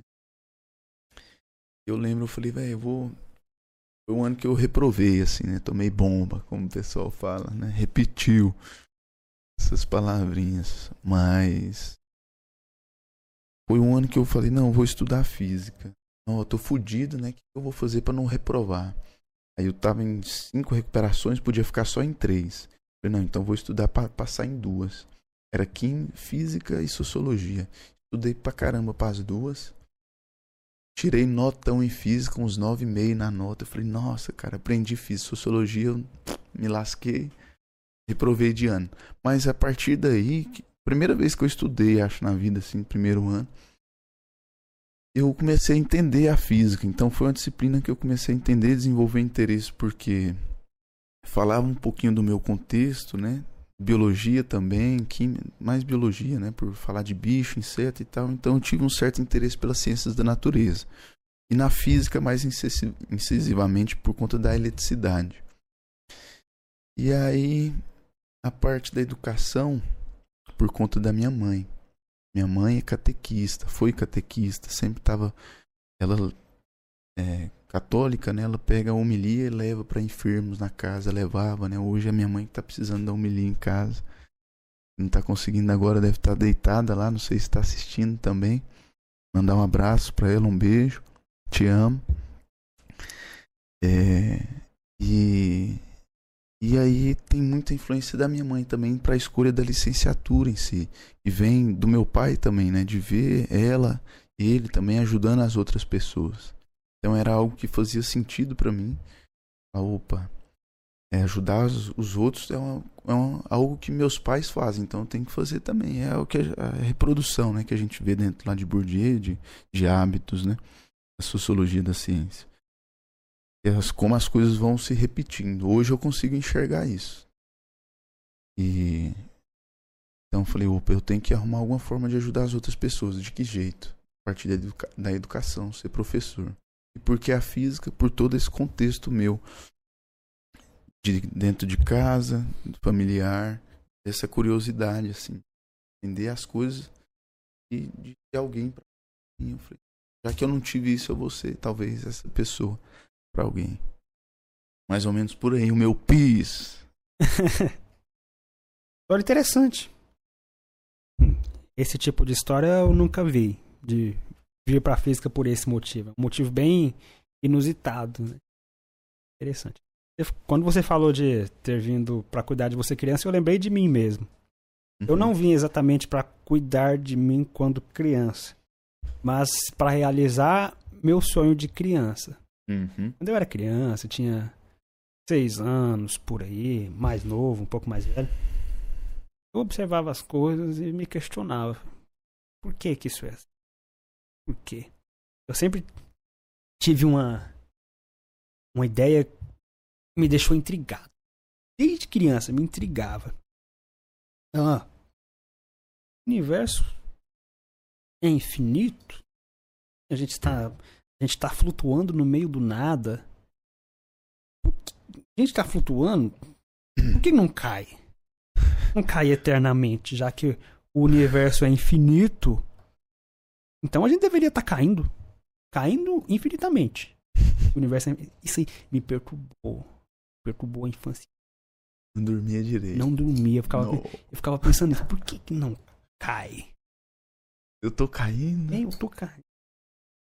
E outra coisa também que me perturbava é. Como assim? O universo é infinito? Nunca vai acabar? Uhum. Pra sempre, um vazio, um vazio eterno. Vazio estranho. E a coisa piorava quando eu imaginava que não era um vazio eterno, tinha um limite. Piorava. Então acaba aqui, não tem mais nada. Eu pensava esse tipo de coisa, refletia. Com relação à eletricidade também, eu tenho uma história bem, bem íntima com a eletricidade. Uhum. Eu pensava, bom, uma coisa que sempre me chamou a atenção foram antenas Uhum. extraordinárias. Carrinho de controle remoto. Tem um controlinho aqui, tem anteninha aqui, anteninha aqui, anteninha no carrinho. Você mexia aqui, você mexia o controle, o carrinho mexia. Eu olhava aquilo e falava, nossa, como que é possível? Uhum. Eu consigo controlar o carrinho aqui sem fio. Antena de televisão. Eu Falei, como é possível? O sinal de televisão chega ali do nada, passa ali na antena, desce pelo fio, vai pra televisão. Uma coisa sempre chamou minha atenção. Sempre, sempre. Ficava fascinado. Eu queria entender como funcionava. Entender como as coisas funcionavam. Coisa eletrônica, eu sempre abria pra ver pendrive, abria pendrive, co- como aqui, como tem foto aqui dentro? Como? Abria pendrive, vamos olhar o que, que tem aqui dentro do pendrive. vamos olhar. Eu abria, não via nada. Como se fosse ca- camada de plástico, assim. Eu, tem, a foto tá aqui. Cadê a foto? Como? E sempre me chamou a atenção, principalmente na área elétrica. Aí o tempo foi passando, aí comecei a ter acesso à internet. Aí eu resolvia pesquisar as coisas, se dava dúvida eu pesquisava. Por exemplo, o HD. Não sabia como funcionava o HD. Hum, Aquele disco de metal tem foto lá. Aí eu pensava, como funciona um HD? Aí quando eu vi o funcionamento, que é espetacular, isso aqui é genial. Isso aqui é genial. Olha como que o cara teve essa ideia e pior ainda, como que isso é possível? A natureza permite a gente fazer algo assim? O CD também. Como, funciona o CD? Esse negócio aqui. Tem música aqui, tem imagem. Eu pesquisei como funciona o CD, eu vi. Nossa, isso aqui, isso aqui é genial. Incrível. A pessoa para pensar nisso aqui tem que ser muito genial e a natureza permite isso. Incrível. É que pesquisei como funciona uma antena também, porque eu sempre tinha essa dúvida. Eu pesquisei como funciona uma antena. Quando eu pesquisei como funciona uma antena, eu vi, ah, você tem onda eletromagnética que vai passar aqui, vai é, polarizar a antena, vai ficar pra cá, pra cá, pra cá, pra cá. Aí você tem um conversor. Eu falei, nossa, Tem um diamante. que diamante. Eu lembro de você comentar essa história. Né? Tem um, Ah, é o cristal, um de- cristal. De, galena. É o Isso. primeiro. Primeiros tipos de rádios eram usados durante a Segunda Guerra. Eram usados porque era muito fácil fazer. Muito Uhum. fácil. Você precisa de um cristal, um, um forno de alta impedância, um, um cabo longo, porque por ele ser longo, ele consegue pegar os sinais de rádio AM. Você não precisa de muita coisa para isso. E como não precisa amplificar, tranquilinho. Incrível. E eu fiquei maravilhado com o funcionamento de uma antena. Falei, nossa, então é assim que funciona. Uma das coisas que me deixava impressionado era a natureza permitir isso. Então quer dizer que se a gente a gente consegue moldar a natureza para fazer esse tipo de coisa, a gente consegue moldar as ondas eletromagnéticas para usá-las aqui. Isso me deixou maravilhado. Aí chegou um ponto que eu falei, ó, quero entender cada vez mais. Quero entender esse tipo de coisa. Quero saber como é possível, o que, que posso, o que, que eu não posso fazer. Quero entender por que, que as coisas são assim. E assim Hum. foi por muito tempo. Pesquisando como as coisas funcionam, como não funcionam, como aplicar, como não aplicar. Eu gostava dessa coisa de aplicar, um Uhum. pouco mais aplicada. Aplicada, assim, entre aspas, né? não, não necessariamente de construir, mas saber que eu consigo pegar o conhecimento técnico e aplicar na natureza. Consigo descrever isso aqui, ó. Isso aqui é descrito por essa equação aqui, ó. Eu consigo descrever o futuro e o passado. Essa Uhum. equação descreve isso, essa descreve isso. Foi incrível. Eu vi as equações Eu lembro, assistia documentário, eu via as equações, ah, pá, eu falei, nossa, eu, não, eu falava, eu não entendo nada disso aqui, não entendo nada, mas é legal. Legal. Eu já contei as histórias sobre integral de linha, é, do, de, de- de derivadas parciais, eu já contei essa história. Integral de linha, a primeira vez que eu ouvi falar foi no fundamental. Ficou na minha mente por 10 anos até chegar na faculdade aqui. 10 anos, não saiu da minha mente. 10 anos eu integral. Interessante.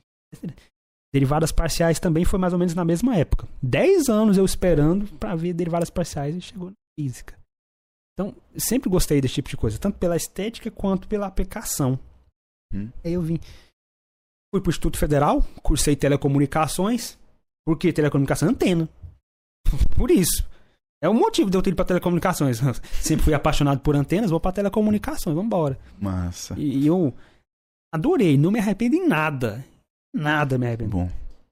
Cheguei lá em telecomunicações. Eu costumo dizer que eu entrei no curso de telecomunicações pra entender como funcionava uma antena e sair sem entender como funcionava. Exatamente. e aí, eu acho que entra a pergunta lá da Marcela, né? Acho que ela perguntou quais que são as. Mas termina aí sua historinha antes. certo? Aí, Instituto Federal. Achei maravilhoso. Então, o amor que eu tinha antes só aumentou no Instituto Federal. Sempre lembrando de eu criancinha. Uhum. Tá vendo aí, criancinha? Tô aqui te deixando orgulhosa. Tô aqui pra deixar você orgulhosa. Às vezes não é nem por mim, é por você. Tá vendo aqui? Agora você. Agora você sabe como funciona uma antena. Pelo menos mais, mais meia boca. Agora você sabe. Tá feliz comigo? Tá feliz? feliz? Então vamos embora. Chegou no final do Instituto Federal, quarto ano. Maravilhado com tudo. Peguei técnicas de modulação. Nossa, Sem entender como é que funcionava a antena ainda. sem, sem entender. Não entendia nada, mas eu falava, legal. Me formei lá. Passei os quatro anos achando que não dava conta. Uhum. Os quatro anos. Primeiro ano, nossa, não vou dar conta nunca. Segundo ano, nossa, tá pior ainda, não vou conseguir. Não é pra mim. Terceiro ano, nossa, agora não vai, não vai dar. Não vai. Quarto ano, ó, eu consegui. O último eu, ano. eu consegui os três, mas esse aqui não vai dar. Eu não vou tancar o quarto ano. Os três eu consegui por- porque foi esforço, foi sorte. Sorte. Agora o quarto não vai dar. Não vou bater de frente com o quarto. Olha essas matérias aqui, olha. Propagação e antenas. Não, não, eu não vou. Eu não vou conseguir fazer isso aqui. Eu não, vou, não consigo. Os quatro anos foi assim. Até o último momento foi assim. Uhum. Só, fiquei de boa quando eu peguei o diploma. Só assim. Peguei- aí quando eu peguei o diploma, nossa, foi impressionante. Diploma. É por isso que ele sempre aparecia lá no podcast. Aqui o diploma. Tá vendo, criancinha? Tá vendo, criancinha? Uhum. O diploma tava lá pra mim, olha. Eu olhava. tá vendo, criancinha? Uhum. Você conseguiu o diploma. Conseguiu, criança. Você Nice. conseguiu. E aí, tive que decidir o que, eu ia fazer. Ah, vou estudar, vou ir trabalhar, continuar. Sai, me formei no Instituto Federal. O que, que eu faço agora? Eu não queria continuar estudando, não. Eu queria dar uma pausa. Sofri demais nesses quatro anos aqui, quero, quero uma pausa. Uma pausa, só uma pausa. É justo. só que aí eu resolvi fazer o Enem. Eu, não, eu nunca tinha feito o Enem. Uhum. Não fiz. Não tinha vontade mesmo. Aí no quarto ano eu falei, não, vou fazer o Enem aqui. O Enem, quero, quero ver como é que é, se é difícil igual dizem, vamos ver. Tanto é que eu ti- tinha uma professora que ela era revoltada comigo, porque ela perguntava se a gente ia fazer o Enem, eu falava que não. Ela, como você não vai fazer o Enem? Tem que fazer o Enem sim, eu, pra quê? Pra, pra, pra ir pra faculdade, eu, pra quê? Vou ir lá pra faculdade fazer a mesma coisa que eu fiz aqui durante os quatro anos, ficar fazendo prova? Ficar fazendo prova durante quatro anos? É um argumento bom. Ela- então, eu não quero ir pra faculdade e continuar fazendo o que eu tava fazendo aqui. Não quero. Aí a gente sempre discutia. Mas eu resolvi fazer o Enem só pra, pra ver como era. Fui lá, fiz na zoeira. Tanto é que eu falo, fiz o Enem sem estudar nada. Eu não estudei, eu vou ver como é, não vou estudar nada, vambora. Fiz o Enem. Aí saiu o resultado. Fui lá a nota. Ué? Hum, hum, Hum. sem estudar, né? Hum, acho que não é tão difícil assim. eu achei, achei legal. E aí, o tempo foi passando. Eu... Os quatro anos estudando antena valeu. Valeu. eu- alguma coisa. essa é a ideia. Os, quatro anos de sofrimento valeram a pena, né? Valeram. Então, aí abriu o Sisu. Eu fiquei pensando. O tenho- que, que eu vou fazer agora? eu não sei o que eu vou fazer, mas eu tenho a nota. eu tenho a nota. Eu posso entrar na faculdade se eu quiser. Posso fazer um curso. Mas eu pensei, que curso eu vou fazer? Que curso? Aí eu lembrei de eu criancinha. Física. Fí- Física. Eu vou cursar física. Mano, por que, que eu vou cursar outro curso? Não tem outro curso que me interesse. Não tem. Então eu vou cursar física. Pra honrar a criancinha lá no passado. Eu falo, tá vendo, criancinha? Eu vou cursar física por você. Por você eu vou cursar física. Vamos, vamos entender as coisas que você queria entender. Vamos atrás da integral de linha. Vamos atrás das derivadas parciais. Vamos, eu vou deixar você orgulhoso. Co- co- colocar física. Aí vem a dúvida: física, licenciatura e bacharelado. Eu não sabia que tinha diferença. Ah, o que, que é licenciatura? O que, que é bacharelado? O que, que é? Não sei. Dá uma pesquisa, pesquisa rápida, o que, que é bacharelado. Pesquisa, laboratório, isso aqui. Não. Poxa, hein? Xoxo. Xoxo. Gosto muito, não. Aí eu, licenciatura. Basicamente, licenciatura é form- formar professor. Professor. Aí vem outras histórias que é o seguinte. Eu sempre fui apaixonado por alguns professores. Sempre, sempre. Eu, eu amava os professores, o jeito que eles davam aula. Os caras. Eu não sei o que, que eu vou fazer da vida, mas. Parece uma coisa interessante dar aula igual ele. Tive um professor chamado Everton, professor de física, por sinal. Ele era um professor espetacular. E ele foi um dos, um dos que me fizeram pensar o seguinte: ó, eu não sei o que eu quero fazer da vida. Não sei. Mas. Aquilo ali parece legal. Dar uma aula igual ele, divertir assim. Aquilo ali parece legal. Então, baseado nesses professores, tive vários outros que me fizeram pensar assim. Eu falei: sempre quis ser igual eles. Porque se fosse pra fazer alguma coisa da vida, eu queria ser igual eles, dar aula divertindo assim, cativar os alunos. Aí eu pensei, então, licenciatura, é claro. Eu já tinha uma certa afinidade com esse tipo de coisa. Licenciatura, é claro. Se, se tem o curso pra formar professores, então isso é o curso pra eu ser igual eles. Aí, aí que eu escolhi, licenciatura. Então eu não vim por causa, originalmente não vim por causa da licenciatura, eu vim por causa da física. Licen- Licenciatura é posterior. E aí escolhi licenciatura.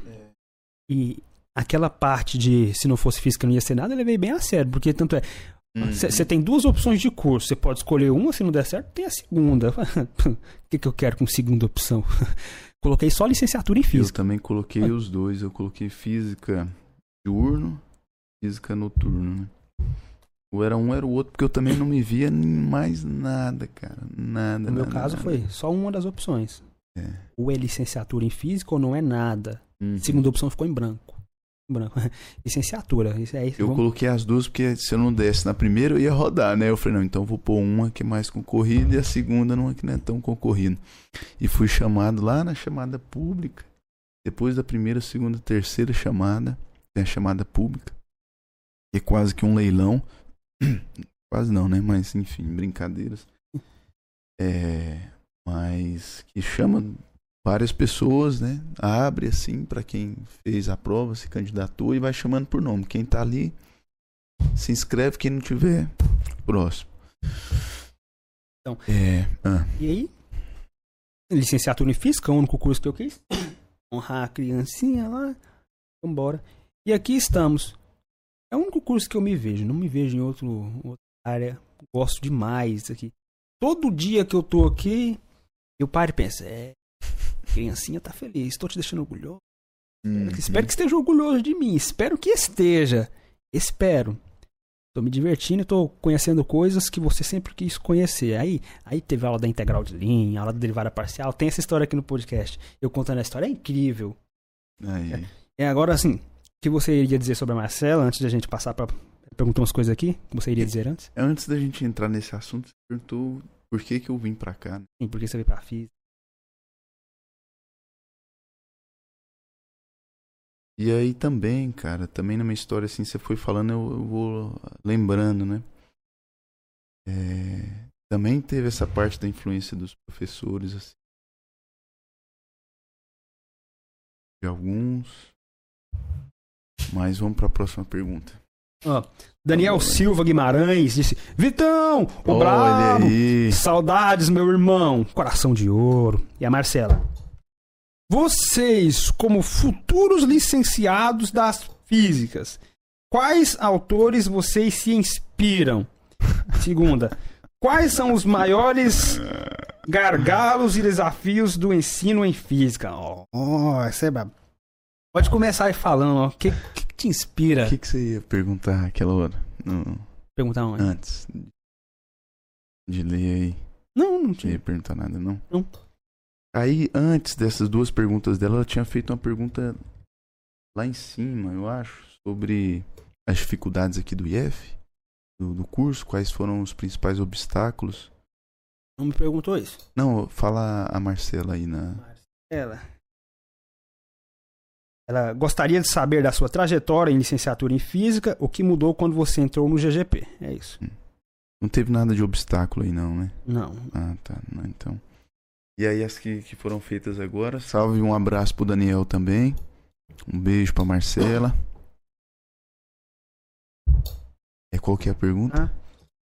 Vocês, como futuros licenciados das físicas, quais autores vocês se inspiram? Segunda, quais os maiores gargalos e desafios do ensino em física? É uma perguntinha boa. É... Uma das pessoas de autores que eu me inspiro é o professor Luiz, assim, né? Luiz Genovese. É... Em que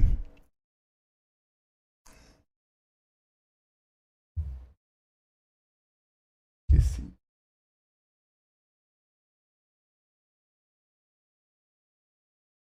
E aí, respondendo as duas, né? É, Tem vários autores que eu me inspiro. Um deles é o professor Luiz.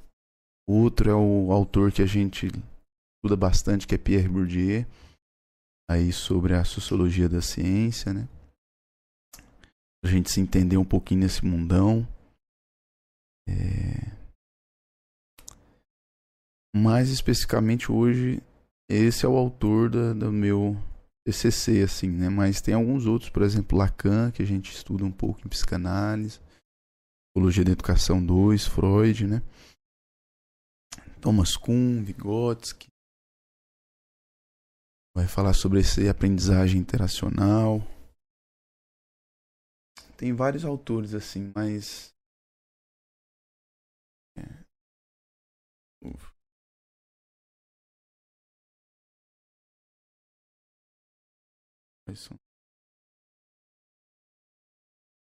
E acho que talvez seja interessante falar dos autores para divulgar um pouquinho de assim. É uma pessoa que eu tenho me aproximado também muito é, das ideias do Siddhartha Ribeiro, que é um neurocientista, fundador do, do Instituto Cérebro, se não me engano, lá no Rio Grande do Norte. Ailton Krenak, indígena, agora integrante da Companhia de Letras, Brasileira de Letras. É...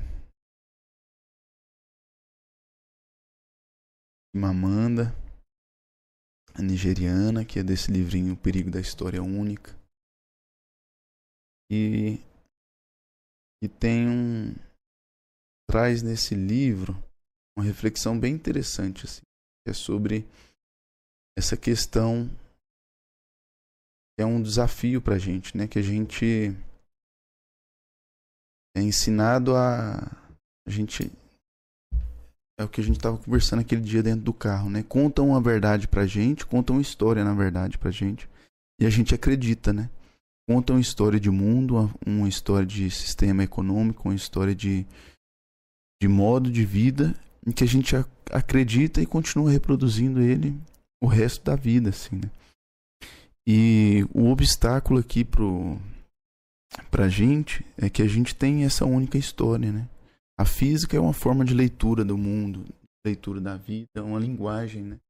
A integral de linha que o Giovan estava falando aqui, na minha visão, nada mais é que uma linguagem também para explicar alguma coisa, né? Então, que a gente entenda que ela seja uma linguagem e o que, que a gente vai fazer a partir dela. Né? O Luiz fala muito sobre a gente utilizar da física para ajudar os outros. Né? E aí, a física tá aí, essa linguagem tá aí, mas o que, que a gente vai fazer dela? A gente vai continuar reproduzindo ela, continuar estudando circuito RLC que a gente vê aqui no instituto, que nada mais é que está lá na bateria do celular. A gente mexe aqui, que ajuda toda essa tela a funcionar. E aí, eu vou ficar estudando isso para ficar melhorando isso. E isso faz algum sentido para mim. Então, eu acho que um dos principais obstáculos é entender o que, que faz sentido realmente para você, né? Para o seu entendimento de mundo, é, para o que você acredita. Você pegar dessa linguagem, dessa ferramenta, dessa tecnologia que é a física e usar ela para essas diferentes possibilidades assim que a gente possa fazer, né? E no fundo, no fundo é o que a gente estava conversando aqui no início, né? De ajudar as pessoas, trazer a felicidade, né? Proporcionar um momento feliz para alguém. Então, eu acho que é, esse é um dos obstáculos, assim, né? Que é essa historinha que contam pra gente aqui dentro da física, que eles reproduzem de diversas formas, formas de aulas extremamente tradicionais, né? Que a questão do estresse ali que a gente tá.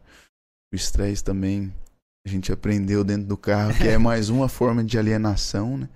De continuar mantendo essa forma de, de mundo, né? Pressionando a pessoa, deixando ela estressada, com medo o tempo todo. Então, é, a gente conseguir sair dessa visão, né? Dessa historinha única e e criar nossa, nossa própria história.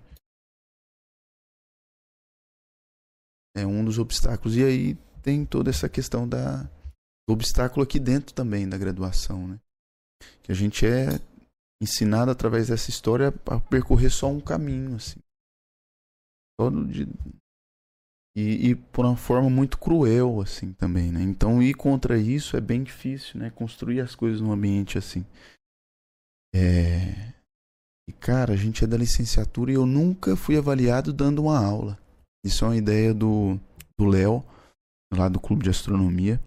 Cara, que papo é esse de avaliação para licenciatura que a gente não é avaliado fazendo um, dando uma aula. A gente é avaliado em forma de prova, escrever, onde é que está a prática no nosso curso. É, até quando vai continuar isso, né? Então, a gente tenta fazer algumas coisas diferentes né, através do assumindo um diretório acadêmico, participando do conselho diretor agora também, né, de que a gente algum, tenta tomar posse assim de alguns lugares que são nos dados voz, né? Boa, pequenos desses lugares a gente está ocupando agora, construindo as coisas, né? É, e aí tem vários obstáculos. O para mim, um deles, um dos maiores deles foi o trabalho, assim, essa concepção de é, o a historinha de que o trabalho dignifica o homem, né? Só através do trabalho, do dinheiro, na verdade, o, o homem se tem a dignidade. Ele ganha dinheiro, ele é digno. Essa história me e é um grande, é um enorme obstáculo para mim, mas também é uma necessidade, mas enfim. Desde cedo eu tive que trabalhar. Trabalhar lavando cachorro, trabalhar uma loja de material de construção, carregando 1.400 quilos de saco de cimento carregando, carregando areia, brita, cimento lá no setor. Depois fui trabalhar também em telecomunicação. Não, ir um pouquinho mais próximo do que faz sentido para mim. Fui lá para segurança eletrônica trabalhar com tio, colocando cerca elétrica, câmera, né? cortava a mão colocando aquela serpentina tudo. Tomava choque na, na cerca elétrica também. Então, e aí isso me distanciava um pouco do, dos estudos, né? É, do conhecimento, que é algo que me trouxe uma visão de mundo, assim, né? Então, um dos maiores obstáculos é ter o conhecimento, né? Ter esse entendimento de leitura de mundo, de entender as coisas, aonde que eu tô, para não ficar só reproduzindo as coisas, né? Do jeito que tá. Então, me deu autonomia para pular esses obstáculos, senão eu tava lascado. Tava lascado há muito tempo. Foi por pouco, assim, que eu não me lasquei na vida por aí. É, graças a várias pessoas e, e a minha mãe, assim, também, que, não deu tudo errado. Assim. E só repetindo esse mundo que tá aí fora hoje, né? A gente tenta lutar e cuidar um dos outros. Assim. Não lembro se, se essa é mais ou menos a pergunta, mas acho que é mais ou menos por aí, né? Se não for, tá valendo também. É. Tem problema. Lembro de uma coisa que o Luiz falou. Logo que eu entrei na faculdade, que eu achei muito legal. Se quiser sair pra colocar uma aguinha lá, ou quer que eu coloque pra Não, você? tá de boa, tá de boa. o cara, a gente fazendo a apresentação online, o cara começou a falar, tá, tá, tá, tá, e de repente esqueceu o que queria terminar de falar. Nossa, desculpe, eu esqueci qual seria a conclusão da minha frase aqui. Aí o Luiz aparece e diz: Quem disse que a gente precisa concluir nossas frases? Nossa, aquilo eu achei incrível. Achei maravilhoso. É verdade. Verdade. A gente não precisa concluir. nada. A gente se sente obrigado a concluir uma. Não precisa. Tudo bem. A ideia tá tudo bem. Eu guardo isso comigo. Não é uma ideia muito comum. Muita gente não aceita esse tipo de coisa. Como assim você não vai concluir sua frase? Não é uma ideia comum. Tanto é que tem muita resistência por, por aqui mesmo. Eu, conversando com algumas pessoas, falo, não tem conclusão isso aí. Não, não tem conclusão. A pessoa. Então você só fala as coisas por falar e deixa assim? Exatamente. Mas as pessoas não aceitam. Não aceitam. As pessoas têm que ter aqui, aqui, aqui, tudo nas caixinhas. Uhum. Tudo na caixinha. Início, meio e fim. É. Então, eu gu- guardo isso pra mim. Você não, não precisa concluir, não. Não. Pra quê? Então, isso aí, isso de concluir tá dizendo mais sobre os outros que querem ouvir a conclusão. Uhum. Bom que não conclua pra deixar as pessoas refletirem. Deixa, Exato. deixa, deixa aberto pra reflexão. Exatamente. É. Exatamente. Eu até fiquei revoltado com a pessoa, porque seguinte, então, então quer dizer que você quer que eu te dê a conclusão? Eu, eu, Uhum. eu te dou a resposta aqui, você não quer pensar por si? Não vai pensar por si, não? Exato. A pessoa revoltou comigo. Revoltou. Mas tudo bem. Já tô acostumado. É. Com relação aos autores que ela falou, compartilho de muito do que você disse. Gosto muito Paulo Freire. Ô, Gosto bastante. rapaz. Ainda bem que você lembrou, obrigado. Gosto demais do Paulo Freire. Bourdieu também. Gosto demais de Bourdieu. Comecei a gostar desde o ensino médio. Gosto do Clóvis de Barros também. Mais. Mais do Clóvis de Barros. Brio. Tem que ter o brio. Gosto das ideias do Luiz também, porque tá bem próximo de Bourdieu e do Clóvis também. Então, juntou um nichozinho aqui, ó, perfeito. Atualmente tô curtindo o Marshall McLuhan, aquele que a gente tava conversando no carro, porque foi amor à primeira vista, eu contei, eu cheguei ali, vi o livro, vi o livro, olhei o título, falei, ah, interessante, né? Abri pra ler, falei, nossa, tudo que eu queria tá aqui, o cara é louco igual eu. O cara é louco, tem umas ideias extraordinárias. Você lê, você não entende quase nada. e É assim que é bom. Perfeito. Uhum. Então, curto demais. Mais alguns, porque talvez ficar citando todos assim é complicado. Mas, É. digamos que os mais próximos, assim, e influentes pra mim são Paulo Freire, Bourdieu, McLuhan, Luiz e o Clóvis. Tem alguns outros também que você falando, eu lembrei que teve um que faleceu recentemente, né? É o Bruno Latour, que a gente vê também graças a Sabrina. Então a Sabrina também é um referencial pra mim. É... O professor Paulo também é um referencial pra mim, né? que ele traz muitas coisas, assim, várias reflexões. O professor Rildo também é um referencial pra mim na escrita científica né, na leitura de mundo. É, Professor Inácio também, do sistema Inácio. A gente tem um avaliação. podcast com o Inácio. Então, deixar também aqui meus referenciais, assim, de, de como eu enxergo o mundo, né? Professora Cíntia, é, doutora Cíntia, né? É, também, graças a ela, eu tive contato com alguns livros de ensino médio sobre questões sociocientíficas. Muito louco também, é interessante. Tem muita gente por aí, cara. tem muitas pessoas assim que a gente vai se referenciando, né? É, e, e talvez muitas delas não são não nem da academia também, né? A gente parar para pensar, o seu Mário é um referencial para mim. É, Dona Fiota é um referencial para mim em medicina, né? É, tem muitas pessoas assim. É, Ana Carla também, Kaká, é um referencial para mim. Uma menina que terminou, uma mulher, né? Que terminou curso de biologia aqui na graduação, hoje trabalha com orgânicos, é professora, né? É... É, a Marcela é um referencial para mim, é uma autora para mim, né, que saiu lá do interior de Araguapaz, hoje está formada, trabalha em uma parte ambiental, né, coisa nova hoje, então é uma autora para mim, é um referencial.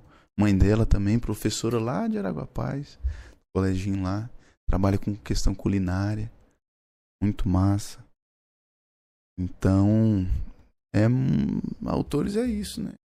É quem que a gente vai convivendo, os referenciais, assim, querendo ou não, a gente aprende e não coloca lá no artigo, né? Aprende com Giovan é um referencial para mim, aprendo demais com ele. E é isso, né? Agora tem um, uns livrinhos também que é bom também para ajudar a entender as coisas, mas tá mais estruturado. Mas acho que essa é a, brincadeira, assim. É valorizar quem tá no nosso meio isso. aqui, né? Do nosso lado. Isso. Tocou num assunto interessante aí que é a gente oculta a nossa história, oculta quem faz parte da nossa história. Isso é triste. O Luiz incentiva muito a gente não fazer isso a colocar e expressar as pessoas que fizeram parte, as pessoas que interagiram, que colaboraram. Como a gente estava falando aqui um, um pouco antes de começar, a gente estava ouvindo Racionais aqui, eu falando que estava escrevendo trabalho sobre o podcast no PGP, é. ouvindo Racionais, porque dava muita inspiração, porque você vai ouvindo os relatos da música e ao mesmo tempo vendo os relatos dos estudantes lá. Você, não dá para não deixar de ver a relação. Aquela frase que eu falei do menino lá. Nossa, aquela frase é marcante. O cara fala: Eu nasci pobre, continuo pobre e provavelmente vou morrer pobre, mas espero que mude. Olha, olha isso. Então, esse tipo de coisa passa por nós assim e marca. A gente não pode deixar de citar todas as pessoas que colaboraram, tanto pro lado bom quanto pro lado ruim. Falando aqui agora, eu me lembrei do da forma da recepção de calouros que a gente organizou. Uh, Não, aquela recepção de calouros foi lendária. Eles, eles lembram até hoje. Eles lembram até, e vão lembrar sempre. Nunca, nunca teve uma daquela. E aquilo lá, digamos assim, academicamente. Que loucura. Academicamente não vale nada. Não vale nada. Uhum. Mas o impacto que teve na vida das pessoas lá valeu a pena. Uhum. O trabalho que deu aquilo lá. A gente passou o dia inteiro na correria. Cheguei aqui umas sete horas, fui embora quase onze. O dia inteiro andando de um lado pro outro. Mas valeu demais. Valeu a pena. A galera do Gustavo Ritter tocando. Aquilo lá pagou tudo. Pagou.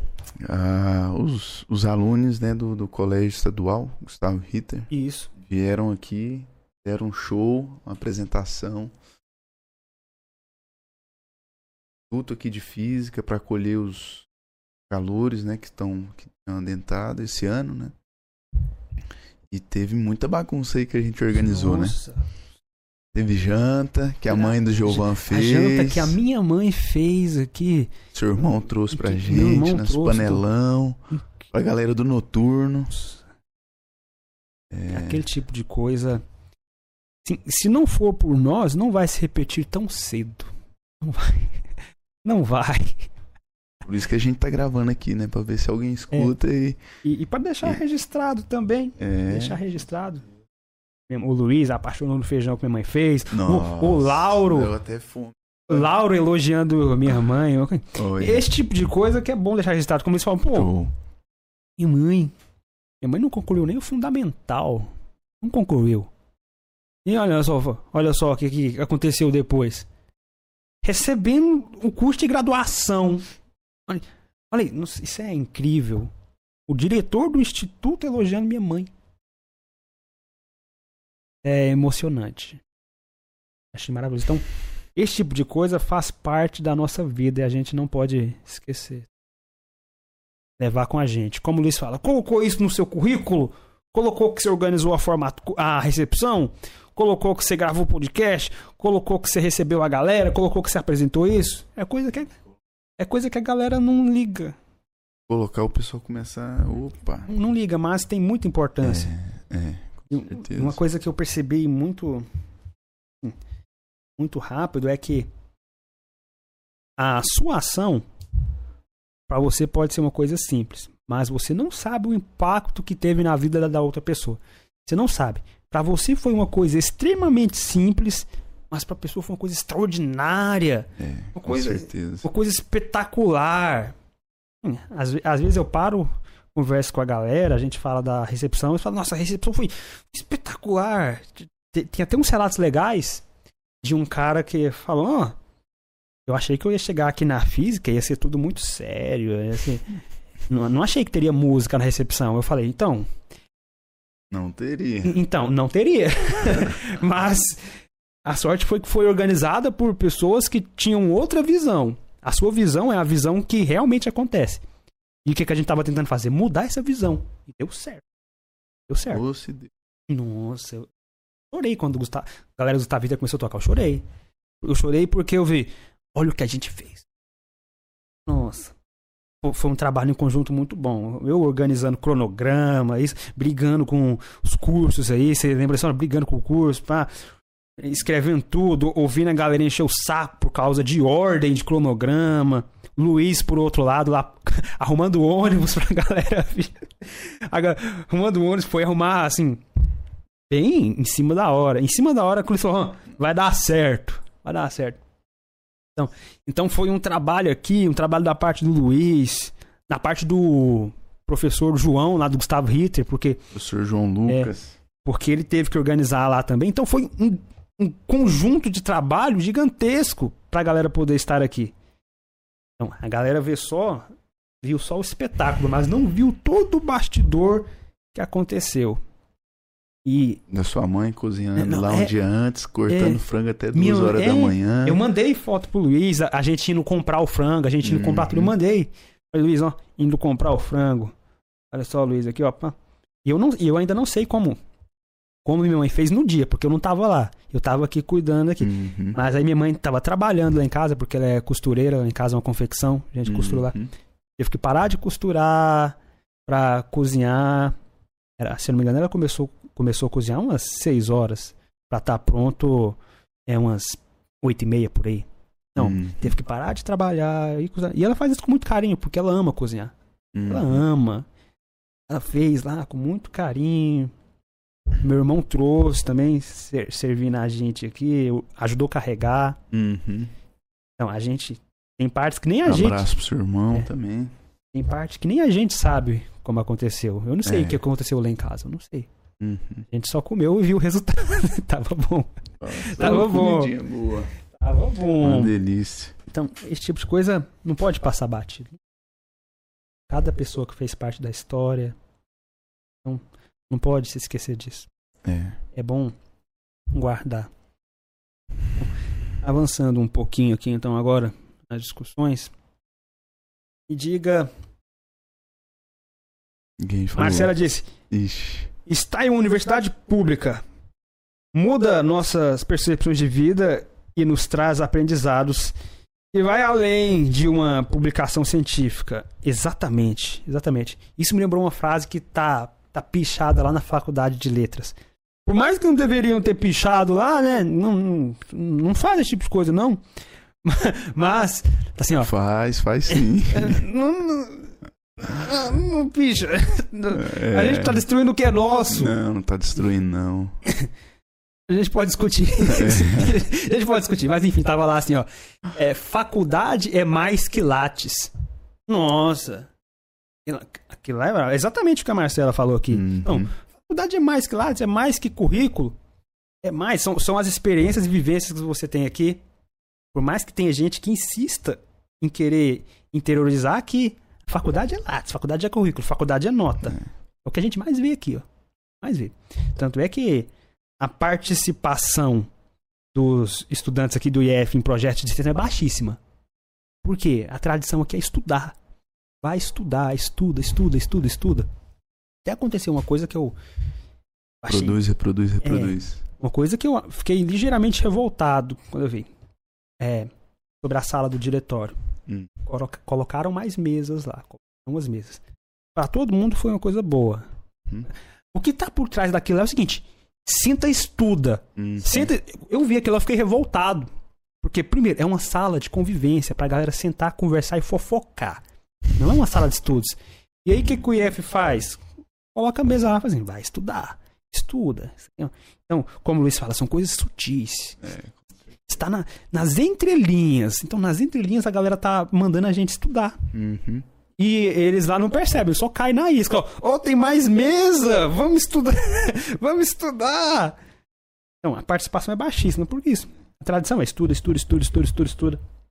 Não vai, gravar podcast. Prioridade é outra, né? É. Não é.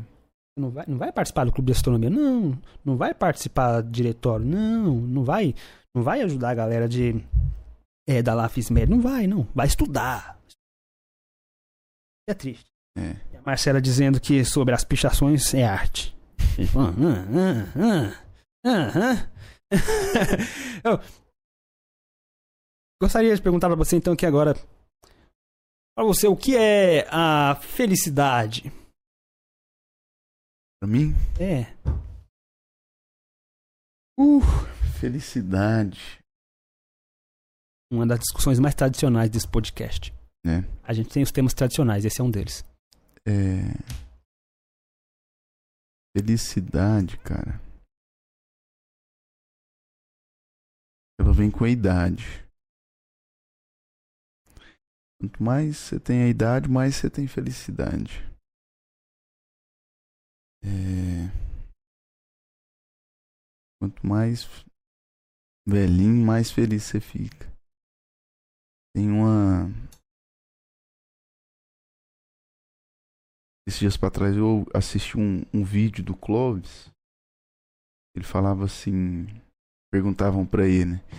É, se você pudesse voltar no tempo, você faria? Isso eu achei interessante. Ele falava, cara, eu faria as coisas com menos medo. Tiraria o medo do, do meu caminho, assim. Se eu voltasse no tempo, a coisa que eu faria seria isso. Pensando, né, velho? As coisas acontecem do jeito que elas têm que acontecer. E aí, às vezes, a gente fica perdido. É... Preocupado delas acontecerem do nosso jeito, né? E esquece de ser feliz. Mas, querendo ou não, tem algumas coisas ali que a gente acaba se alegrando, né? Da felicidade. Só com o tempo a gente vai conseguir ver que era feliz. É, Aquilo ali era uma felicidade. Foram momentos bons ou ruins. Bens ou podem ser felizes, né? Agora, felicidade, ela é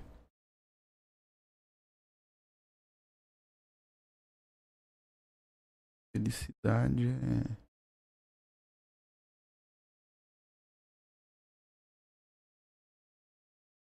felicidade é união, é contato.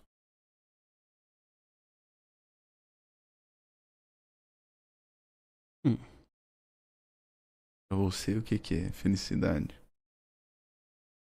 Isso que você fala de a felicidade ser contato, lembrou uma discussão que teve no grupo do GGP. Não lembro bem qual era, só que falaram de felicidade. E aí, Luiz perguntou que era felicidade e não era. Não lembro bem como foi, só que eu sei que eu disse o seguinte: ah, a felicidade tem que ser compartilhada. Ninguém é feliz sozinho. É. Tem que compartilhar a felicidade. Então, exatamente isso do, do contato. E, para mim, felicidade, resumo simples, felicidade é um momento que você não quer passe. Ah, é boa É. que você conta. Por- Porque toda vez que você deseja que o tempo passe, você não tá feliz. Não tá. Você deseja que o tempo passe é porque você não tá aproveitando, não está gostando, tá entediado. E a parte mais triste de desejar que o tempo passe é que desejando que o tempo passe, sem perceber, você está desejando que a vida passe. Você está adiantando a morte. Então, para mim isso é uma coisa muito triste. Então, felicidade é um momento que você não quer que passe. Não quero que acabe. Não quero. E curioso, na maioria das vezes a gente deseja que o tempo passe. Na maioria Uhum. que é triste. Então a meta é qual? A meta é você viver a vida desejando ao máximo que ela não passe.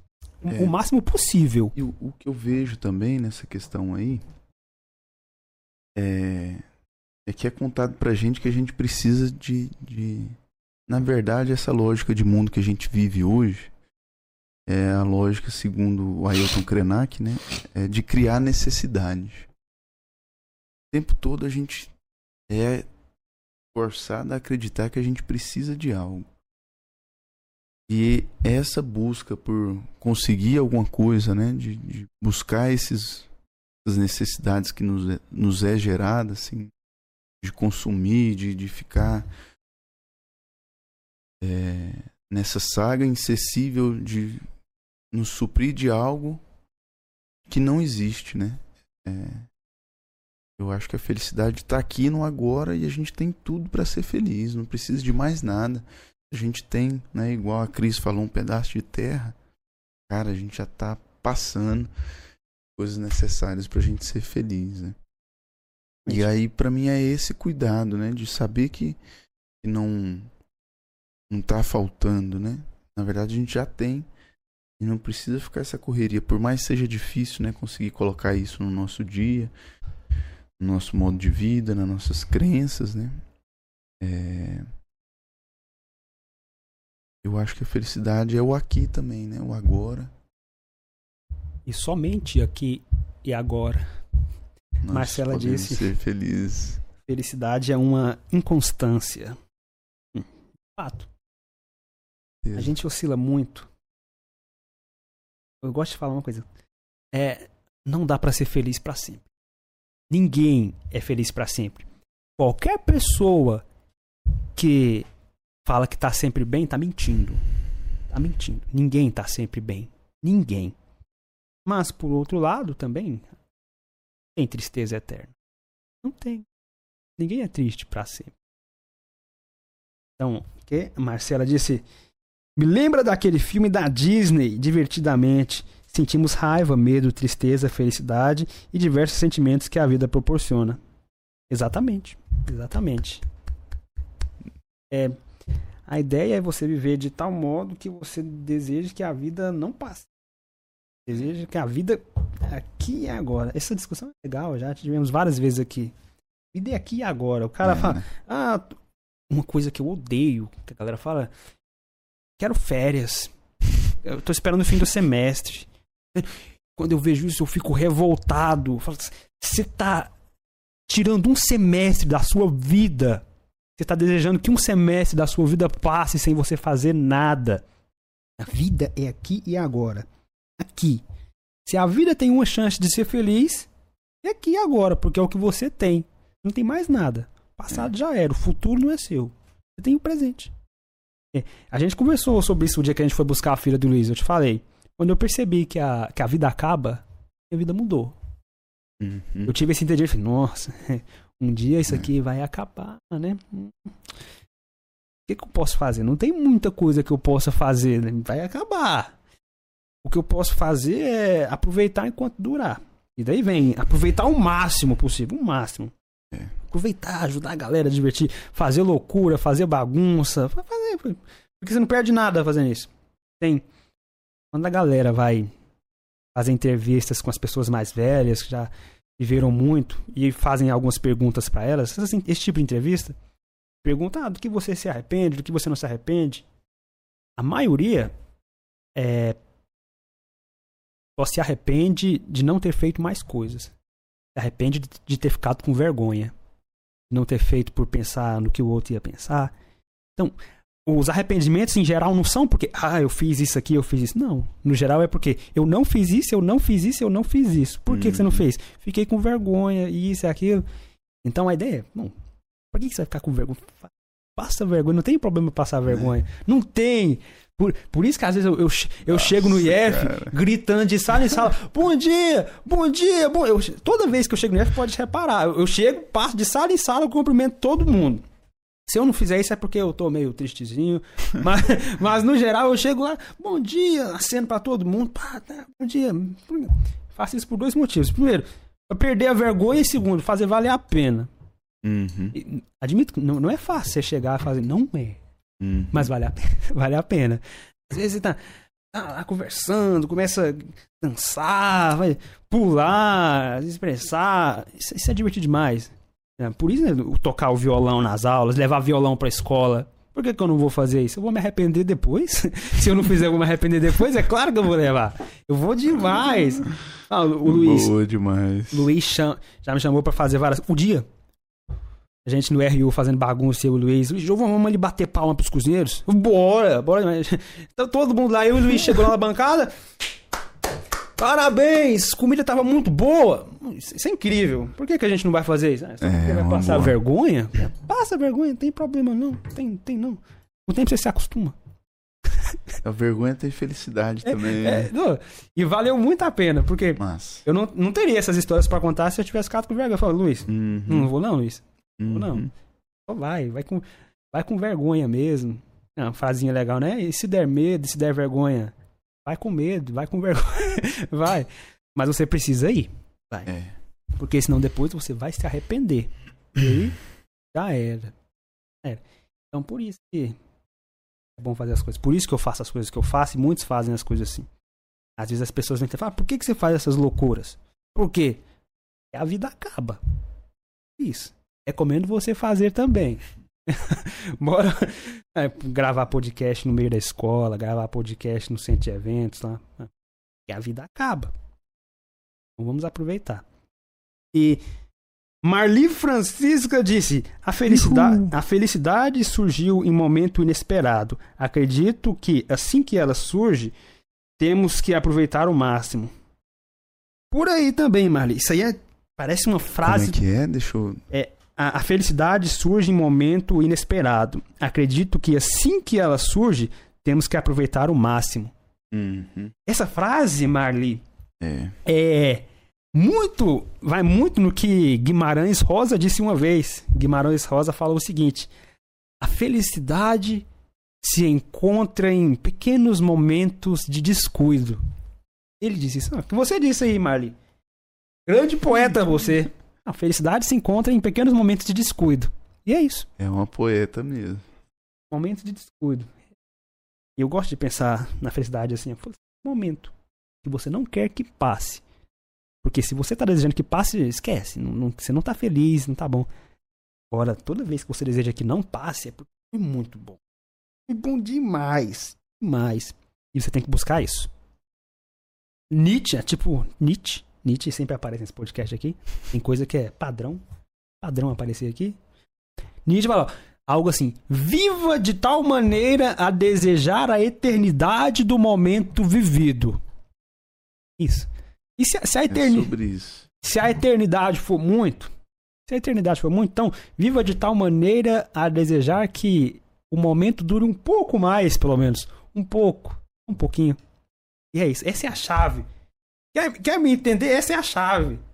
Por que, que você faz isso, Giovanni? Essa é a chave, porque a vida acaba. Eu quero que dure um pouco mais. E é uma chave também porque, querendo ou não, a felicidade é pouca, né? Às vezes. Se a gente consegue prolongar ela, a gente aumenta. Sim, A gente fica mais feliz. felicidade é extremamente escassa. Ela é no descuido, né? A gente tá o tempo todo vigilante, né? Se você parar pra pensar em Guimarães Rosa.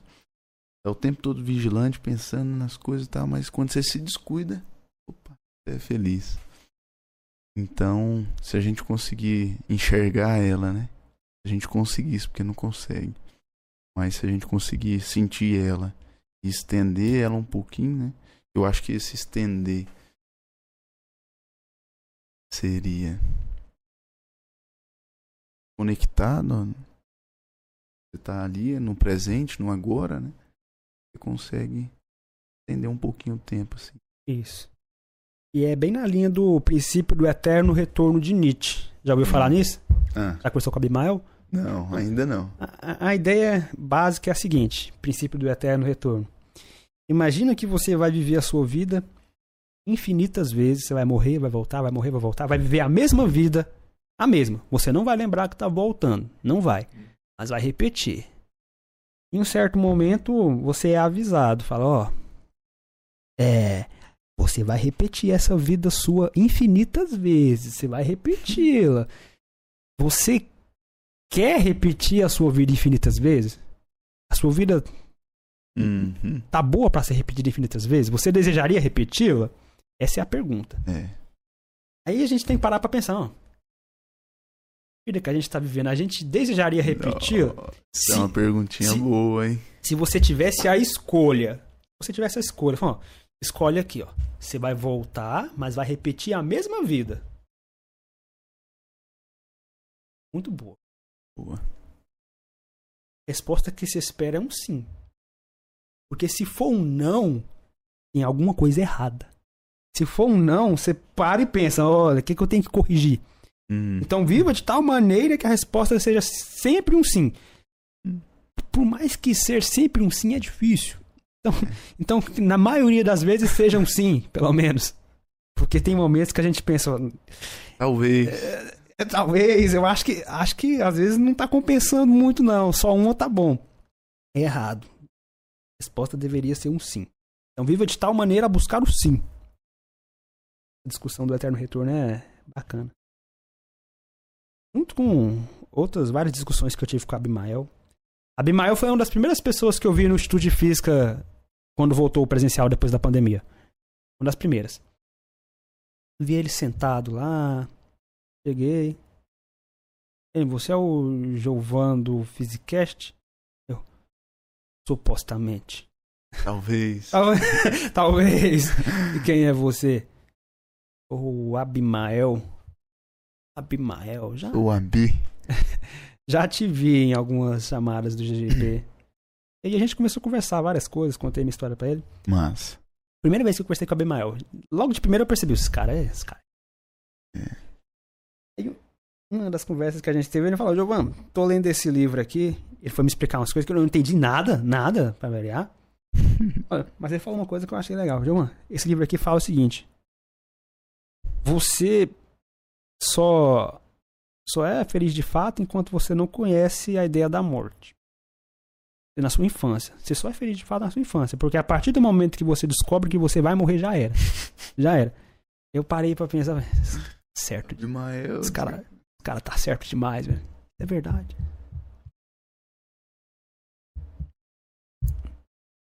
Que Não sei se eu concordo. eu. Assim, eu. Como eu posso explicar? Vamos debater aqui. É o seguinte. Não no se- no sentido de já era, já era porque você nunca mais vai ser feliz. Você ainda vai ser feliz. Só que você nunca mais vai ser feliz como uma criança. Porque você vai ter sempre a ideia da morte. E aí eu cito outro livro que eu comecei a ler. Comentei com a Abimael enquanto a gente estava no IMPEC. Um livro chamado a Negação da Morte. De Ernest Becker. Livro muito, muito bom. Ele fala o seguinte: para a gente viver, a gente tem que suprimir a ideia de morte. Para a gente conseguir viver, a gente tem que suprimir a ideia de que a gente vai morrer. E todos os problemas psíquicos surgem de falhas nessa supressão.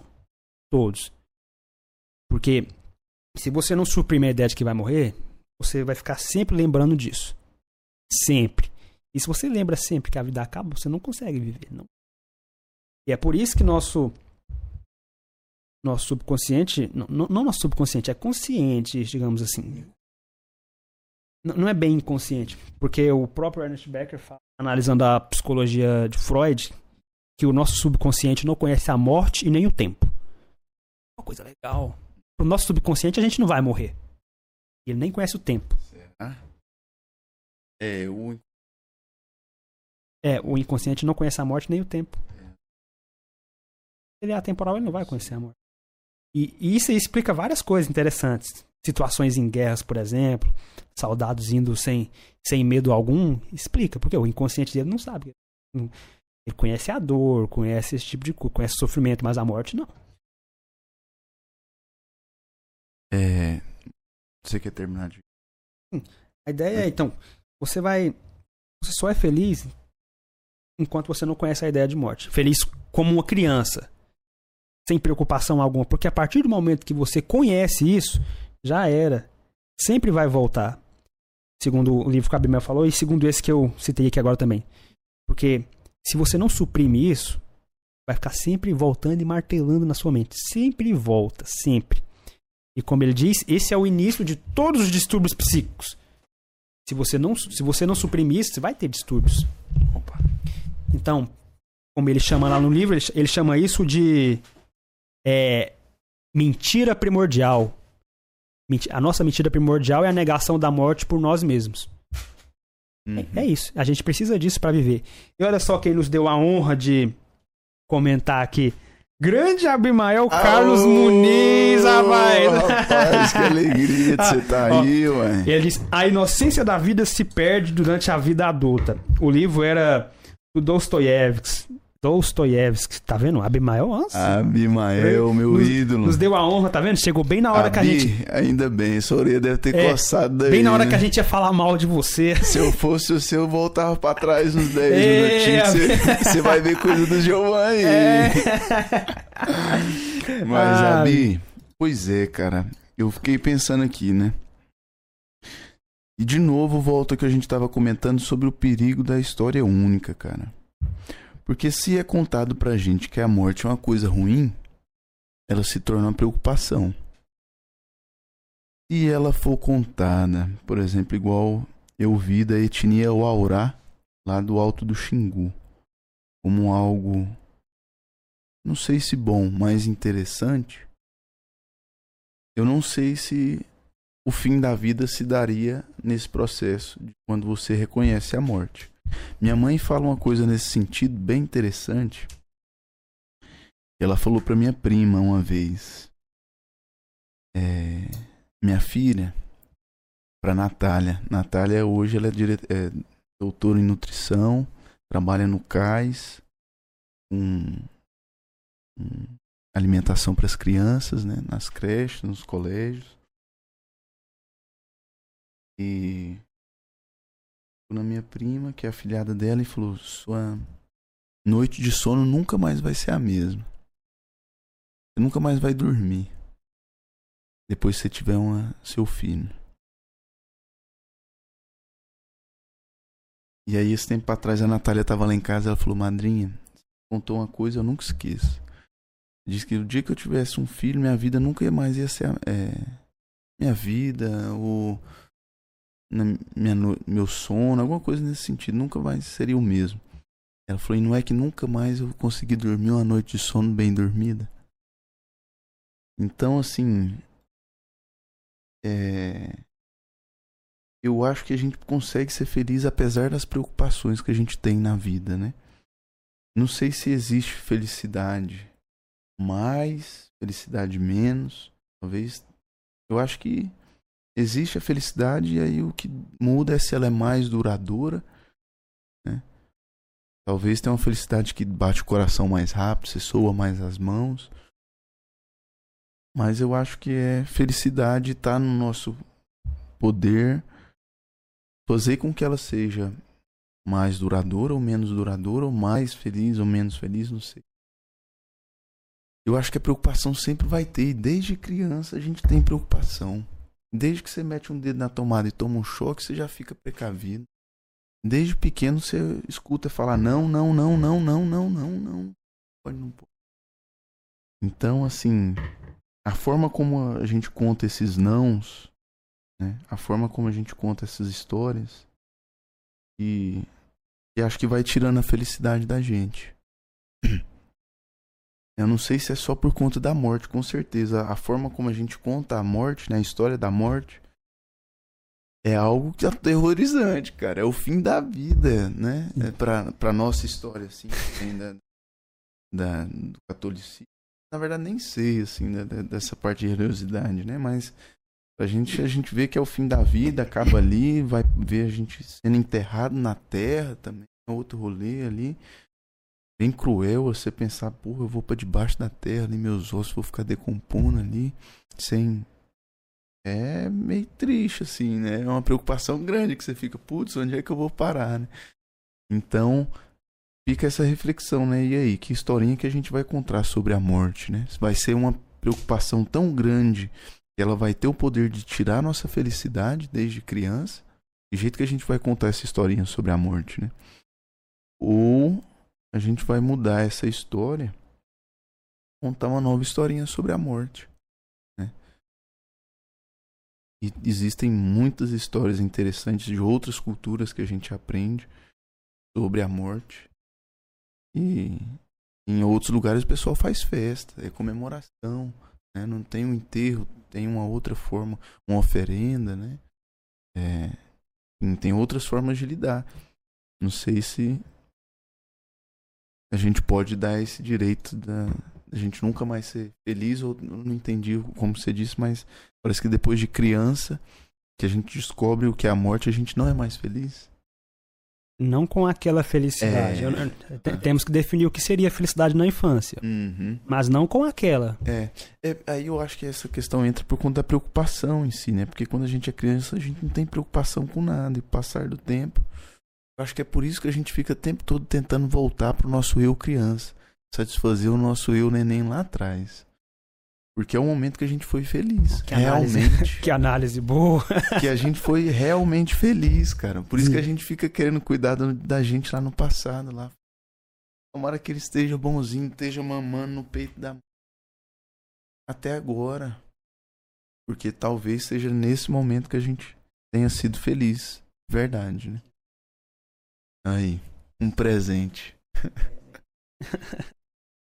isso aí vai. Muito louco, velho, pensar é. isso. É. Muito, muito, bom poder pensar isso também. Né? A ideia é que conversar, trocar ideia, é isso aqui.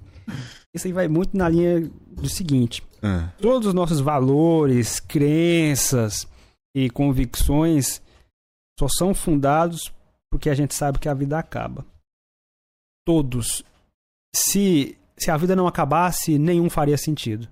Por que, que a gente se cuida? Por que, que a gente faz isso, se alimenta? Porque a gente sabe que se não fizer isso, não, não vai dar bom, vai acabar. Daí vem a sustentabilidade, isso e aquilo. Por quê? Vai com calma, porque acaba. Acaba. Então, fica leve. Mas é o seguinte. Antes de continuar, só falar desse da ampulheta. Eu gosto de falar dessa ampulheta. Pode mostrar aí ampulheta para mim representa o tempo passando e eu vejo a areia caindo, eu lembro que eu vou morrer. É isso. É, é isso, ó, o tempo passando, o tempo tá passando, a sua vida tá passando. Faz alguma coisa. Faz alguma coisa. Faz alguma coisa. Não fica parado. Porque você pode ficar parado, mas olha, a ampulheta não para. para. Não para. Então eu gosto de colocar ela aqui porque eu fico olhando e lembrando. É, Meteu o louco! Meteu o louco! Não tem muito tempo, não. Vambora, vambora. vambora. O, Luiz chama pra João, vambora, ele bora. É. O, o, Luiz falou, João, vambora pro Empec. O, o, o, Luiz me confirmou na quarta-feira, meia-noite. Falou, amanhã às 5 e meia nós tá indo. Eu falei, bora. Ah, você, então foi pra... Eu, ele mandou mensagem um ou dois dias antes, falou, João, vambora pro Empec. Só isso. E eu falei, bora. Só isso, não perguntei nada. Isso, bora, bora meter o um louco. Não, por que? Ah, Luiz, se eu analisar aqui a possibilidade, tem que ver, é longe. Não. Só vambora, vambora, Luiz. Falei, bora e é isso. Então agora, avançando, uma pergunta que resume tudo isso, que é o seguinte. O que faz a vida valer a pena?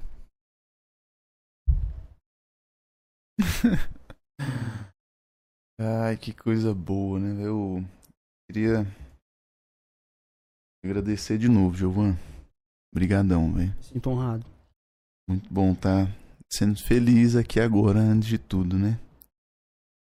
É, porque esses dias aí não tá brincadeira. É, algumas pessoas trazem essa felicidade, né?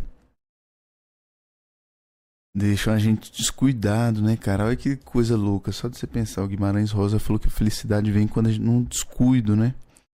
E quando a gente tá envolvido com outras pessoas, a gente fica desatento, fica descuido, descuidado, né? Fica seguro.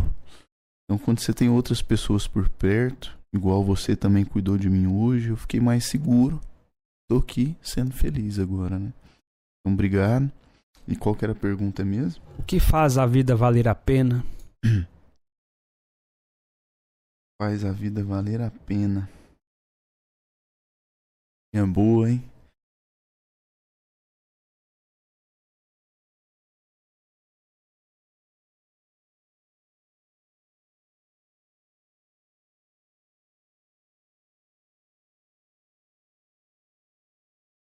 Fazer a, vida valer a pena traz o sentido de de que você ter que fazer alguma coisa, né? Tô pensando aqui se é necessário a vida valer a pena, né? Se realmente existe essa necessidade da gente estar tá aqui por algum objetivo, porque inclusive eu ouvi é, de um professor coordenador da, da filosofia, professor Adriano, ele diz que o ser humano é só um bichinho que se acha é só um, um, um animal conseguiu envolver uns acordes e que se acha o bambam por aí. E tem o papel de fazer algo aqui nesse mundo. Então, eu não sei se, lembrando desse, desse comentário dele, que inclusive eu escutei na casa dele, a gente tomando um, ele fazendo a seresta contando uma mentira, uma piada. E lembrando disso agora, não sei porque realmente eu não sei se a gente tem esse papel de fazer a vida valer a pena, cara. Acho que obrigação, assim, né? De.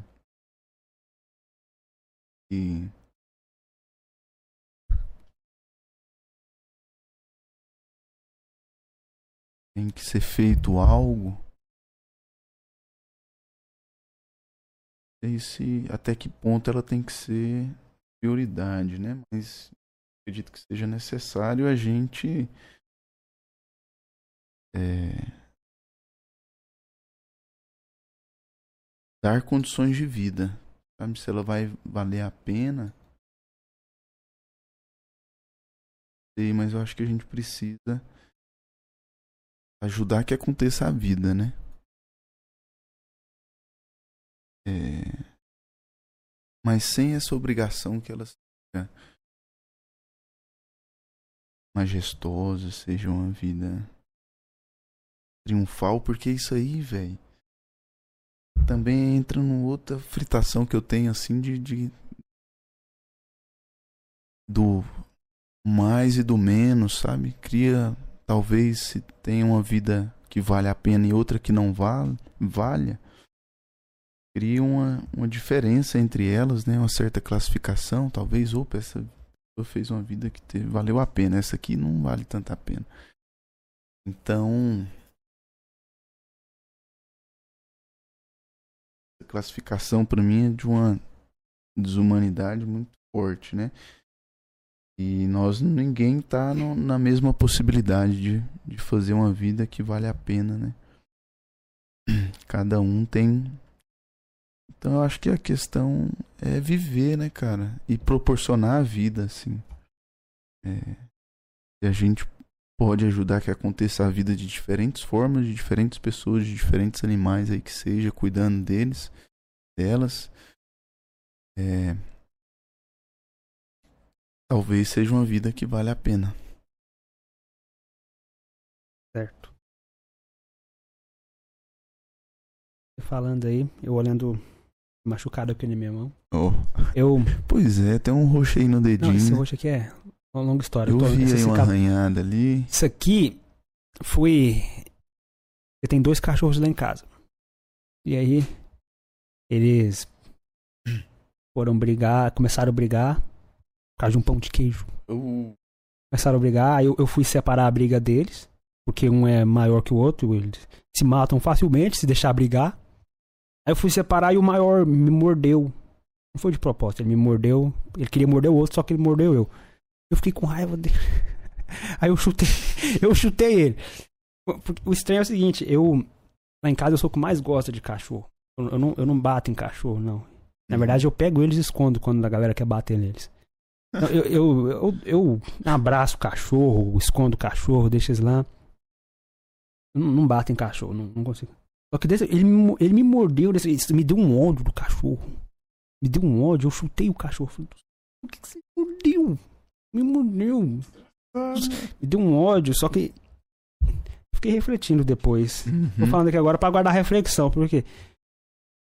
Eu chutei o cachorro porque eu tava com raiva. Uhum. E, depois eu fiquei triste. Eu fiquei triste porque eu chutei o cachorro. Falei, nossa, por que, que eu fui chutar o cachorro? Apesar dele ter me mordido. Não, não foi intencional que ele. Não foi. Ele, ele não, ele não queria me morder, ele queria morder o outro cachorro. Eu coloquei a mão na frente. Aí você falando isso aí de viver, deixar viver. Eu tenho isso, por exemplo, o cachorro lá. Por que, que eu vou bater no cachorro? Eu vou acolher o cachorro aqui. o cachorro dorme no meu quarto lá. Ele eu fecho a porta e ele passa a pata para entrar no quarto. Então, o cachorro manda no meu quarto. E aí eu chutei o cachorro. Chutei. É. Eu tô guardando isso aqui pra mim mesmo, deixando relatado. Não, não, não precisava de você ter chutado o cachorro. Não precisava. Apesar dele ter te mordido, ter ficado um, um estrago, um estrago interessante aqui. Ele não fez de propósito. É. Então, guarda pra mim mesmo. Da próxima, se brigarem, eu tento não chutá-lo, apesar da, da. São dois. Um caramelo grande, grande, forte. Ah, o caramelo tem que ter. Foi o né? caramelo que me mordeu, Aí. safado. e eu gosto dele. A gente pegou ele, era pequenininho assim, ó, pequenininho. Atualmente já tá gigante o cachorro. É o caramelo e o outro. Não sei a raça dele. Um peludinho, baixinho. Hum. Os dois brigando. Evidentemente o caramelo mata ele muito fácil. Se o caramelo quiser. Por isso que tem que separar. Esconder. É, eles não costumam brigar, não. É. E tinha um pão de queijo dando sopa lá, Não. eles fo- foram disputar. Aí eu chutei ele, guardando esse registro pra mim. Não, não- tentar não fazer mais isso, não, não chutar o cachorro. Não, É. Eu fiquei mal depois. Falei, Pô, por que, que eu chutei o cachorro? eu sou o que mais defende o cachorro, chutei o cachorro. É. Mas enfim, só, foi só pra registrar isso aqui. E o que eu queria perguntar agora é o seguinte. Hum. A gente falou de arte aqui, vamos lá então. Aí, O Abimael apareceu também, se ele ainda estiver aqui. Oh, ah, E eu e o Abimael tava discutindo ontem sobre o que é arte. Ele me mandou uma, uma foto. Ele tava no ônibus, mandou uma foto do pôr do sol. Falou, isso é arte. Eu Falei, hum. Interessante, hein, Abimael? É belo. Isso é belo, belo demais. Hum? Pode lá colocar enquanto, enquanto eu conto aqui. Nós começar o segundo bloco. Tá bom, então quando você vai Vou lá, eu só buscar uma aguinha. Já volto aguarda aqui então. no banheiro. Pode ser.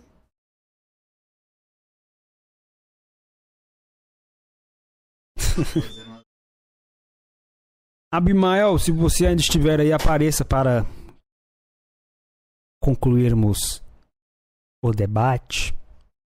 Vamos conversar sobre a, a técnica. A técnica.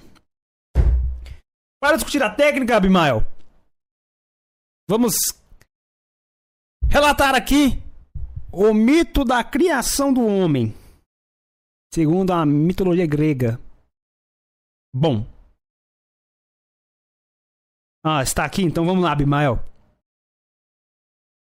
Após a titanomaquia, grande batalha entre deuses e titãs, com a vitória dos deuses, foi dada aos irmãos Prometeu e Epimeteu a incumbência de criar os animais. e a raça humana. E assim o fizeram. Criaram todos os animais, todos, e deram a cada um suas características. Ao peixe deram nadadeiras, às aves deram asas, a alguns deram pelos, alguns deram chifres, deram presas, deram patas, deram garras. E também criaram um homem. Quando foram criar o homem, criaram o homem à sua imagem e semelhança. E aqui, qualquer semelhança com o relato bíblico da criação do homem talvez seja mera coincidência. Criaram o homem à sua imagem e semelhança. Porém, essa primeira versão do homem era fraca, frágil e não muito inteligente. E pior ainda, os titãs muitos tinham a capacidade de prever o futuro. E Prometeu resolveu dar essa capacidade ao homem. Ao dar a capacidade do homem prever o futuro, todos os homens, sem exceção, ficaram aterrorizados, porque em seu futuro viram algo que julgaram não muito bom. Será que eu conto para vocês o que eles viram ou vocês vão refletir aí? Eu não vou contar não. Reflitam no que todos os homens viram e os deixou aterrorizados. Os homens tinham a capacidade de ver o futuro, porém viram algo que os deixou aterrorizados, perplexos e sem movimento. Ou seja, essa primeira versão do homem deu errado. Deu totalmente errado. Eu vou deixar para vocês refletirem o que eles viram no futuro que os aterrorizou. Estamos contando a história é... da criação do homem para entrar na arte. Ah, é? Mas você não respondeu por que que para você o que que a faz a vida valer a pena. Não, Essa aí eu queria ouvir. Mas, mas antes também só queria fazer um adendo comentando sobre o, o cachorrinho, né? É, também deixar os meus agradecimentos a Marcela, não sei como é que nós estamos de tempo, mas por todo apoio aí, né? Tá bem presente aí hoje, mas está presente todo dia, né? de manhã cedo até de noite, madrugada. E também é uma pessoa que me traz essa, dentre todas as outras coisas, né? Me traz essa, esse cuidado, cara, com os animais, as outras formas de vida, na verdade. Me traz muito dessa conexão que eu não na verdade, eu já tive, olha que interessante. Antes, uma outra opção de fazer física para mim era veterinária. Porque eu amava os bichinhos, os cachorrinhos, cachorro e cavalo. De resto, para mim não existia bicho. e, e aí, só porque com 16 anos eu fui trabalhar numa clínica veterinária, num banho tosa. E aí, de tanto lavar cachorro, eu falei: não, não gosto mais de cachorro, não. não quero ver cachorro. Aí eu larguei a veterinária, esqueci a bicharada e vim para a licenciatura. Mas ela me trouxe essa conexão e essa valorização dos animais, cara. É muito louco, assim, você ver um bichinho e sentir muita coisa. Né? Um bichinho ali, você vê outro bichinho ali. E cada canto hoje que eu vou, eu sou acolhido por um animal. Tem um bichinho lá para me acolher, que eu sinto a presença dele, que eu sinto ele. Então isso é muito bom. Deixar os meus agradecimentos a ela também por isso. E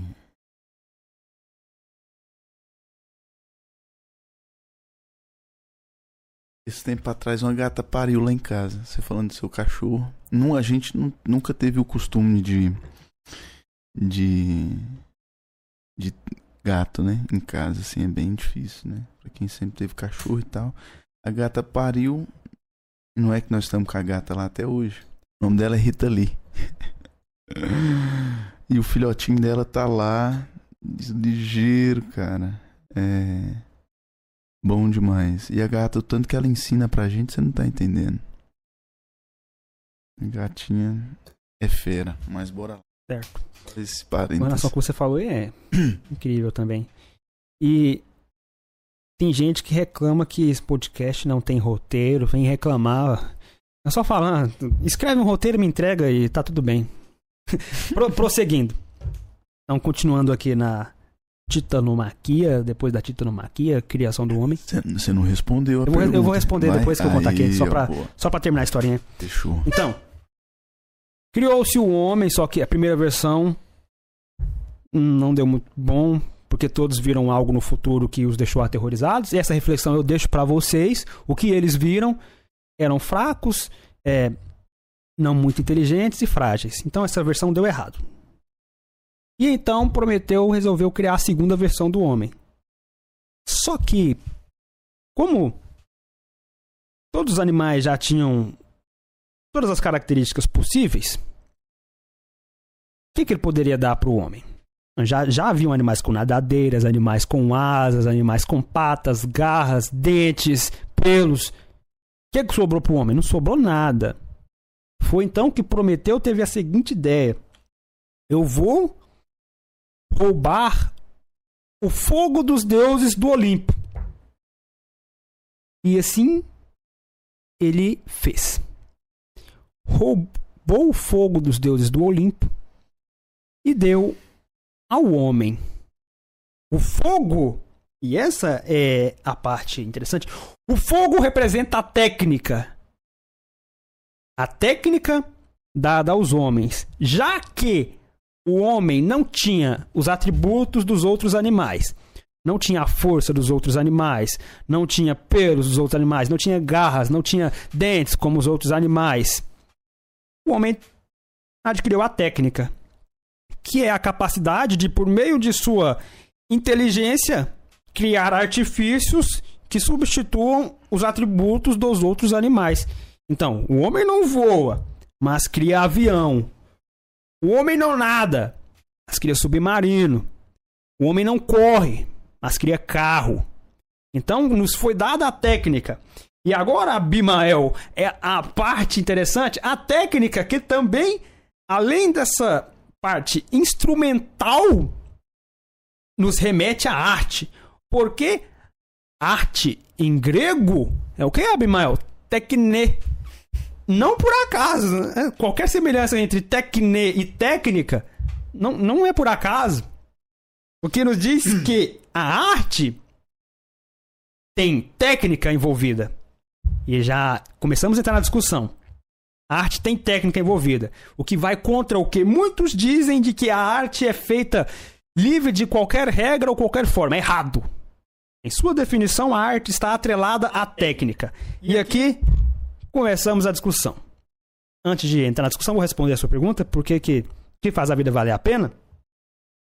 Para mim, o que faz a vida valer a pena é você buscar a excelência naquilo que faz e poder patrocinar a felicidade do outro.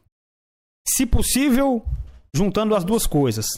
Que a excelência no que você faz patrocina a felicidade de outras pessoas. Um exemplo, eu como professor, você como professor, podemos ser professores excelentes e na nossa excelência encantar a turma com nossa aula, patrocinar a felicidade deles com nossa aula. Então, quando você junta as duas coisas, a vida vale a pena.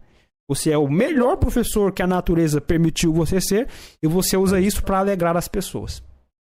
É isso para mim que faz a vida valer a pena. Tendo isso, valeu a pena demais. Demais. Certo. Abimael. Pergunta pro Vitor: a arte na natureza? Então, o Guarani responde. Continuando então. A arte estando atrelada à técnica. Começamos agora então. Vitor, o que é arte? A pergunta do.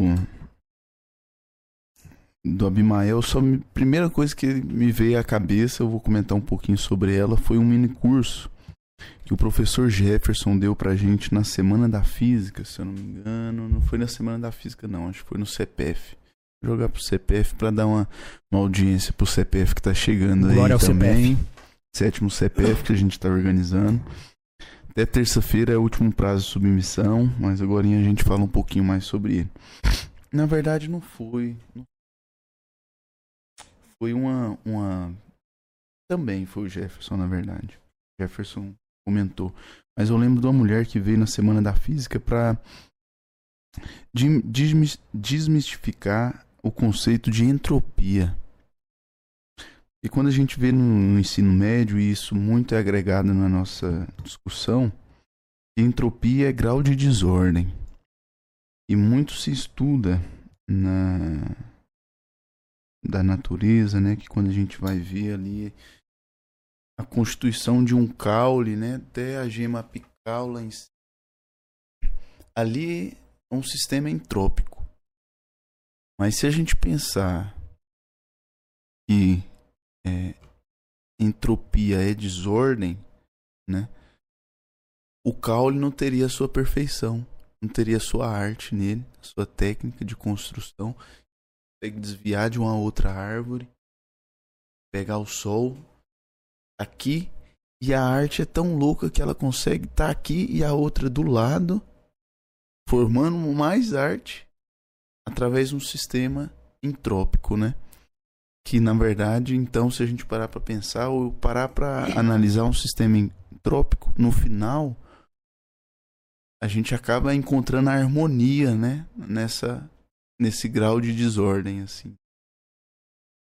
Então, pensando na, pela física, né, pela linguagem da física, se existe arte na natureza, Existe, essa seria talvez uma resposta, né? A entropia pela física poderia ser uma arte da natureza.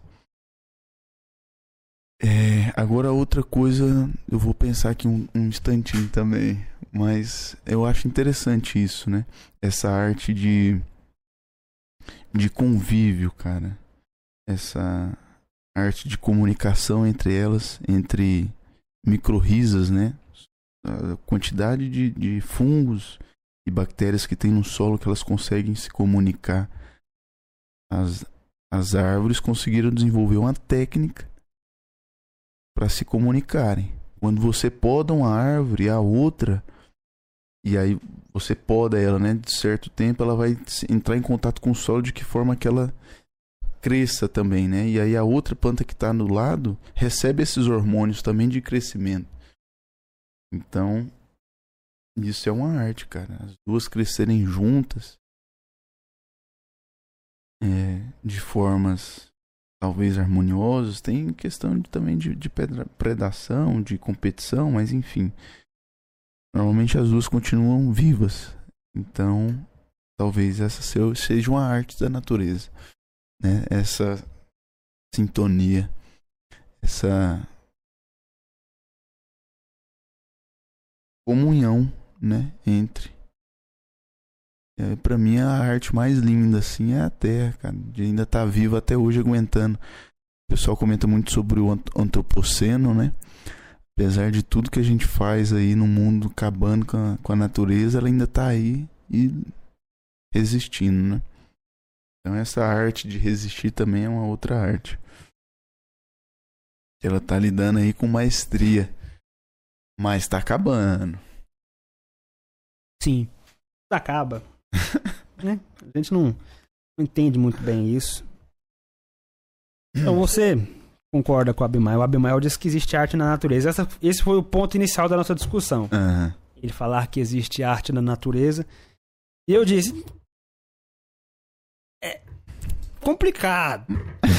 complicado. Porque, para mim, sem humanos, sem arte. Sem humanos, sem arte. Mas, mas o, o cara lá, o Van Gogh, pinta um girassol, vira arte. Ele, então, tem o humano. Ele viu a arte na natureza, ué. Você falou, a mesma coisa, você falou a mesma coisa que o Abimael. Ele, ele deu esse exemplo. Olha aí, aí no comentário. Na- na- ontem. Olha aí. Ele me deu esse exemplo ontem, mas é o que eu Então, falei. cara, Eu falei assim: na, na natureza existe a beleza. Existe a beleza. A gente pega a beleza da natureza e transforma em arte. Eu acredito que a arte está atrelada ao belo. Uhum. Tem que estar. Como eu falei para Bimael, existe beleza sem arte, mas não existe arte sem beleza. É, é o que eu disse. Então, tudo bem se Um basear. mictório. Que? O Isso, mictório isso não é arte. não é arte. Pra mim, não. Aquilo, aquilo é um absurdo. Esse tipo de coisa aí, eu desconsidero. Não passa pelo crivo, não passa. É, mictório. E qual que é a corrente de, de- que tinha nessa época? Que colocava mictório, colocava. Era. Arte moderna, arte algo assim. moderna, né? Pra mim, praticamente nada da arte moderna é arte. Aquilo não passa pelo crivo. É barrado. Aquilo não entra. É, aquele que ficou famoso recentemente, o cara enfitou uma banana na parede e falou que era arte. Que até uma pessoa comeu. É. Vai falar que aquilo é arte? Aquilo é arte nunca. Nunca que aquilo é arte. Não passa pelo crivo. Não. Então, necessariamente, para ser arte, tem que ser belo. Sim. Então, belo por natureza. A arte está atrelada ao belo. Uhum. A Marcela disse dadaísmo. Dadaísmo. Essa, isso. essa história do dadaísmo, Obrigado. depois tem- tem- ela aparece no podcast passado com o Pedro. De- depois vocês ouvem lá. Pedro é um colega meu do Instituto Federal. Aham. O cara, na matéria de filosofia, a gente tinha que fazer algum, alguma obra de arte. Era o trabalho de filosofia. Passa uma obra de arte. Aí a galera, ah, compondo música, pintando quadro, bonitinho, pá, pá, pá, pá. Pedro, 10 minutos antes da aula começar, pegou uma folha A4, uma folha Chamex A4, fez rabiscos, passou rabiscos assim, cortou ela em tiras, cortou em tiras. Nossa, isso aqui é minha arte. Chegou lá pra apresentar professora. Aqui minha arte. Pá, pá, pá. A professora. Pedro, isso aí é arte, Pedro? Sim, Pedro. Sim, professor, isso aqui é arte. Isso aqui é arte dadaísta. Aí ele abriu o celular. Revolucionária. Ele abriu o celular, foi ler. Dadaísmo aqui, ó. É uma arte que pretende te causar um certo espanto e te fazer você questionar o que é arte, pá, um monte de coisa. Eu falei, "É, tudo bem, dadaísmo, mas continua sendo uma porcaria isso aí. Não passa pelo crivo. Você pode chamar de dadaísmo, pode chamar de... Não, não, não passa. Não sei o que você acha, pode se expressar, mas pra mim aquilo não passa. É, eu acho que é esse que é, a- que é a, a questão da arte, da beleza. É você mudar a perspectiva do que é belo. Existe um crivo e esse crivo daqui pra cima, só isso é belo. Pô, por que, que a gente não pode tornar o que é belo outras coisas? Acho que é aí que tá a beleza, a arte do negócio também, entendeu? Não, É você conseguir falar, não, cara, peraí. Que crivo é esse? Que critério é esse? Questionar esse critério né, da arte em si. Mas é, eu acho que é- isso é revolução, né? né? É, questão assim de como foi a época lá do dadaísmo, né? Começar a questionar essa historinha que é imposta pra gente também. Não, é só é aqui. Aqui é assim, tem que ser assim. Por quê? Né? Eu Interessante. vejo por aí. Mais ou menos. como eu falei pra Bimael, eu quase concordo com ele. Eu quase concordo. É, sim. Deixa eu até. Vamos ver aqui o que, que eu disse pra ele aqui, ó. Vem aqui o que, que eu disse pra ele.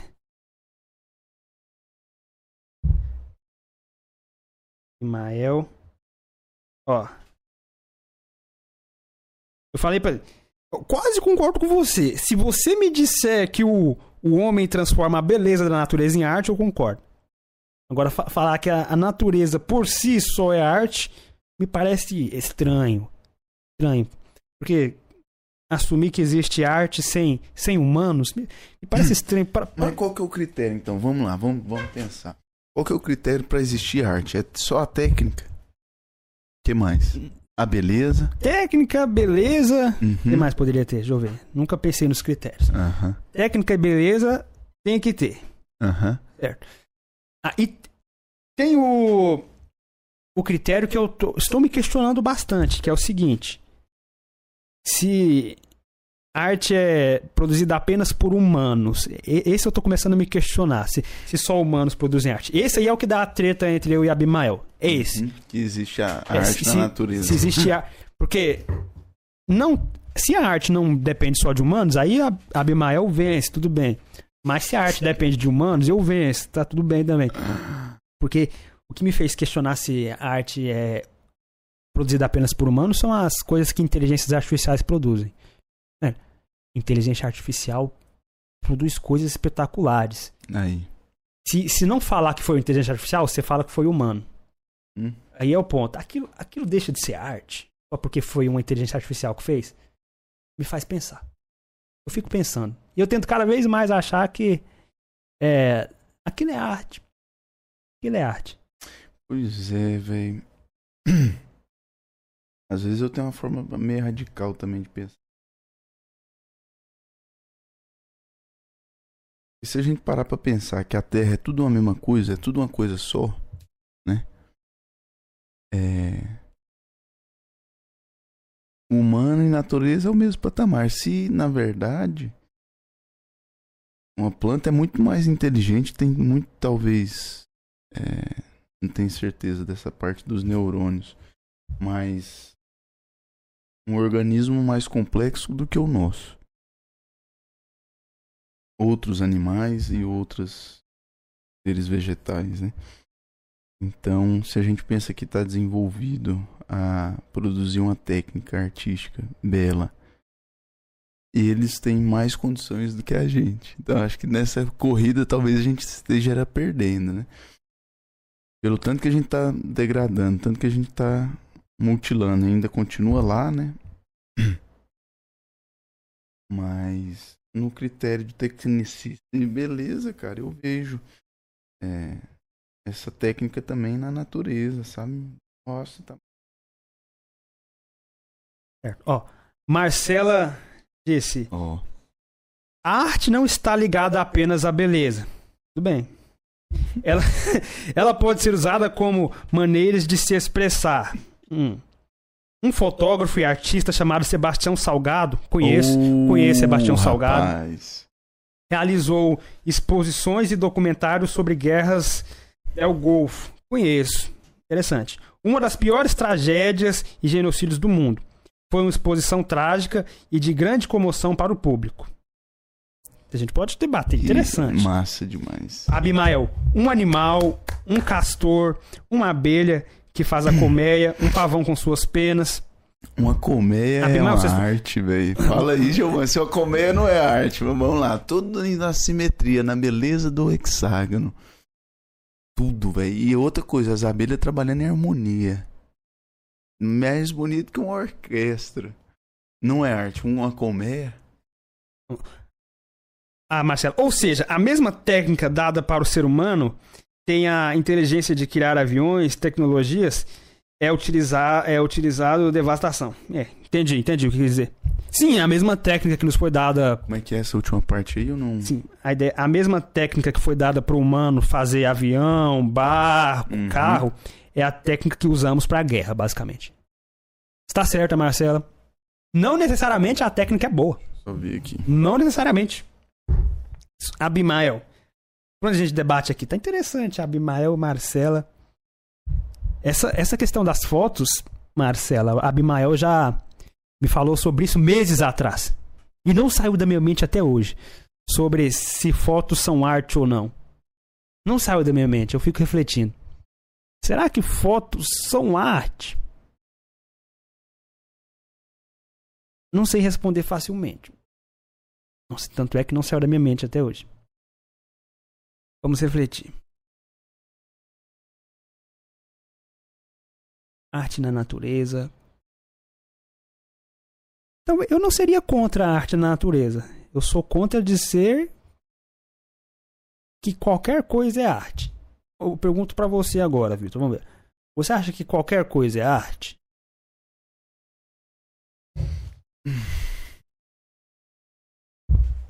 Qualquer coisa é arte. Responda isso. Vamos ver. Vamos ver. Eu acredito que sim.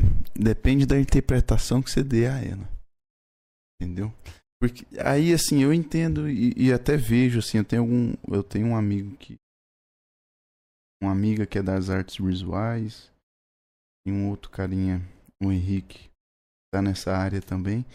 E eu lembro dele comentar que hoje lá dentro do, do campo de pesquisa deles, né, da realidade deles, tem muito essa complicação, né, do que é arte, porque realmente chegou-se a arte moderna e quer se Chegou. dizer que tudo é arte. Então, realmente, é, tem essa, essa discussão, né? eu não, não. Não gosto muito de ficar comentando pra não falar potoca também, né, de coisa que eu não sei, sabe? Mas E- eu acho e- interessante a, a, a, a discussão. Isso é um, um dos pontos. É até interessante o comentário da Marcela também, porque a gente teve a oportunidade de. Só voltando na, na questão da, da natureza artística, né, cara? É, a gente teve a oportunidade de, de visitar uma exposição do Sebastião Salgado, um pouquinho sobre o Instituto Terra. A gente foi ver lá no. Esqueci. Onde que a gente tava? Ah, no Museu do Amanhã. Museu do Amanhã. Lá no Rio de Janeiro. E, cara, lá teve uma coisa artística muito louca que eu vi. Pensa num rio.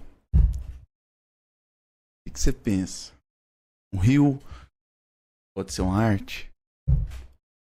Um rio? É. Não. Não? Não. Não. E um rio aéreo? No céu. Como? Você acha que ele pode? Pois é. Eu, eu não sabia, mas tem mais água em cima da nossa cabeça do que no chão. E lá ele apresentou sobre foto, algumas fotografias dos rios aéreos, cara. Sobrevoam ali. Que nascem também boa parte ali no, na Amazônia, né? E pra onde que vai toda essa água, né? Essa umidade pro mundo todo, né? Essa é uma das fundamentais importâncias, assim, da Amazônia. Cara, se você vê a quantidade de água fotografada, eu fiquei de cara. Eu falei, caralho, velho. Tem água no, no céu, velho.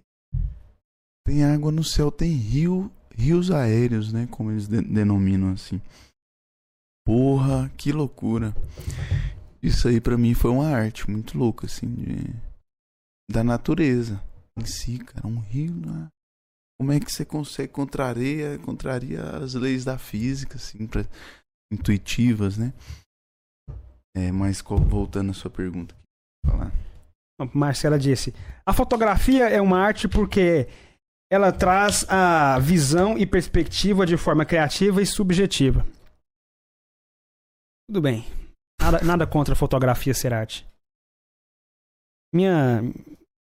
No, no- Você perguntou qualquer coisa É. pode ser arte. você falou no fundo que sim. No fundo, essa é a minha maior revolta. Hum. A maior revolta de todas é você dizer que tudo é arte. Hum. Essa é a minha maior. Pode falar que tem arte na natureza, concordo com vocês. Agora falar que tudo é arte, isso, isso me revolta. Não, não, não, não, essa não passa. Não passa pelo crivo. Não passa. Eu fico Qual que é revoltado. o crivo? Eu fico revoltado. Qual é? Essa é Qual aí, que é o algoritmo? aí que começa a discussão interessante. Ah, Fica interessante. Ah, as ideias absolutas de verdade, beleza e justiça. Crivo. Estabelecido por Platão. como? As ideias absolutas de verdade, beleza e justiça. Estabelecidas por Platão. O legal é. A gente não. Platão falou que isso era arte. Não, ele, ele Ah. falou que existem coisas absolutas que a gente consegue acessar através da razão. A gente acessa através da razão. E só através da razão. Que estão no mundo das ideias. As ideias perfeitas e imutáveis. Através da razão a gente consegue alcançar lá. Porque no mundo das ideias era onde a gente estava antes de vir para esse mundo. Nossa alma estava lá. A gente vivia junto com as ideias perfeitas. Aí quando veio para esse mundo, a gente perdeu um pouquinho dessas ideias, perdeu, porque aqui, aqui é o mundo de carne e osso, o mundo da degradação orgânica. Então a gente perdeu o contato direto. Mas nossa alma, através da razão, consegue é, pensar nessas ideias. Aí o o legal é, a gente não tem a capacidade de entender essas ideias em completude porque a gente está aqui. A gente é limitado pela, pelo nosso corpo. Mas as ideias existem. Então a questão é, tá ali. A gente não consegue definir exatamente, mas tá ali. Esse é o ponto. Você me perguntou o crivo. Qual o crivo, Giovan? Eu não sei te definir o crivo, mas baseado no que Platão diz, o crivo existe. O cri- o crivo existe, está ali. Porque não dá pra aceitar o cara cagar na latinha e falar que é arte. Teve um francês que fez isso. Não dá. Não, não dá, não passa. Então, qual, qual é o crivo? Eu não sei definir, mas não passa. Não passa. Pois é, aí fica muito subjetivo. subjetivo entre aspas, digamos assim. É, fica subjetivo, porque se a gente não sabe, realmente não consegue definir o que, que é arte, por isso que eu disse que é a questão depende da interpretação que você dá pra coisa. Depende. Aí fica na mão de quem? De quem define o que é arte e quem não é. Ou seja, Isso entra numa discussão de Bourdieu. Você falou um Aham. pouquinho, você vai até comentar. Você falou que não ia dar pitaco na área dos outros. Isso é puro Bourdieu, puro, puro. Por quê? O que a gente tá falando sobre arte aqui não vale porcaria nenhuma. Uhum. Não vai valer nada, em lugar nenhum. Por quê? Porque a gente não é do meio artístico. Não vale. Se a gente chegar lá na FAV pra tentar pintar aqui que é arte, chegar lá. É, vocês são da física. O que, que que vocês você estão tá fazendo falando? aqui? Vocês não têm direito de opinar sobre o que é arte. Esse é o ponto. Então, o que a gente tá falando aqui sobre arte é. Socialmente não vale nada. Não vale. Vale, claro que vale. Não, não vale porque quem define o que é arte é quem tá no meio artístico. Não que o que, ele- o que eles definem está certo, mas socialmente é isso. E a Marcela tá falando: temos que levar o Giovan em uma exposição. Exposição artística. KKKKK. Physicast é uma arte. Mas Platão fala que a arte é uma distração da verdadeira essência das coisas. É, deixa eu ver aqui. Yeah. É, ele Como fala. é que é? Como é que é? Ele fala que a arte é uma distração da verdadeira essência das coisas. De fato, você tá, tá certa. É, Platão não curtia muito artistas, ele não gostava. Porque pra Platão tinha o mundo das ideias, o mundo das ideias perfeitas e eternas, nosso mundo e as coisas que nós criamos. Pra Platão, o artista, artista não vale nada. Por que que o artista faz? Imagina um quadro. O artista vai pintar um quadro. Ele vai pegar o quadro em branco, vai pegar uma paisagem, digamos uma paisagem. Para Platão, tudo desse mundo é uma sombra do mundo das ideias. Tudo que a gente vê aqui nada mais é do que uma projeção falha do mundo perfeito das ideias. É isso. Aqui tudo é falho. O que a gente enxerga é uma fração do que é o mundo perfeito. Digamos, se esse mundo é bom, o mundo perfeito é melhor ainda. Se isso aqui é bonito, o mundo das ideias é mais bonito ainda. Então o que a gente vê aqui é falho. E aí, o artista vai pintar um quadro. Ele vai pintar uma paisagem. Ele começa a pintar a paisagem. Quando ele está pintando a paisagem, ele está fazendo uma cópia daquilo que é uma cópia do perfeito. Ou seja, você tem o perfeito, tem a cópia do perfeito, e o artista está fazendo a cópia da cópia. O artista está se distanciando mais ainda do perfeito. Por isso que Platão não curtia muito artistas. Não curtia. Uhum. Mas a questão é o seguinte, Marcela. É, ele não curtia muito os artistas. Mas as ideias, para ele, existi- existiam. Existia a ideia de beleza. Por mais que o artista não conseguisse pintar o belo como era, existe a ideia. Isso que ele defende. E é o que eu tô dizendo. Existe aqui a ideia, existe o crivo do que é arte. Por mais que a gente não tenha um acesso perfeito por nossas limitações humanas. Existe o crivo. E enquanto tiver francês cagando em latinha, eu vou defender que não pode ser aceito qualquer coisa. Não pode, não pode, não passa, não passa, barrado. É, esse crivo é necessário pra galera da arte existir, né? Porque se não existir, não, existe a arte, né? Se qualquer coisa é arte, tudo é arte, realmente. Pra que que iria se comentar o que que é arte, né? Então, o mantenho ainda na, na, na- questão de depende da interpretação que se dá pra coisa. Pra que que você tá analisando. Não sei se... Mas ainda fica subjetivo, né? Qualquer coisa pode ser. No, no fundo vai ser. No fundo a gente sempre volta pro subjetivo. Vou fazer, outra pergunta pra você, que essa aqui eu acho divertida. Essa aqui a gente conversou lá no carro na viagem. Ah. Que é. Por que, que o, o homem faz arte? Por que, que o humano faz arte? Por quê? Essa, essa é uma.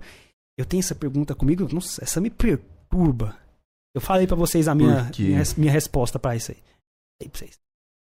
Essa, questão me perturba. É, Uma das primeiras vezes que eu me indaguei sobre arte, né? Sobre... Coisa foi aquela vez que inclusive você me perguntou, né, algum tempo atrás, sobre arte e cultura. Na verdade já me indaguei outras vezes, mas nunca tinha parado para refletir e conversar com outras pessoas sobre. E, e aí foi o dia que eu perguntei ao Henrique, que é um amigo meu lá da- das artes, né? Qual que é a diferença da arte e cultura? E aí ele comentou que a arte ela vem da cultura, né? Existe cultura, necessariamente existe arte. E tem pessoas nessas com nessa ideia assim, nessa sequência, né? Pessoas, cultura, arte. E aí, partindo desse pensamento, qual que é a pergunta? É, por que que o ser humano faz arte?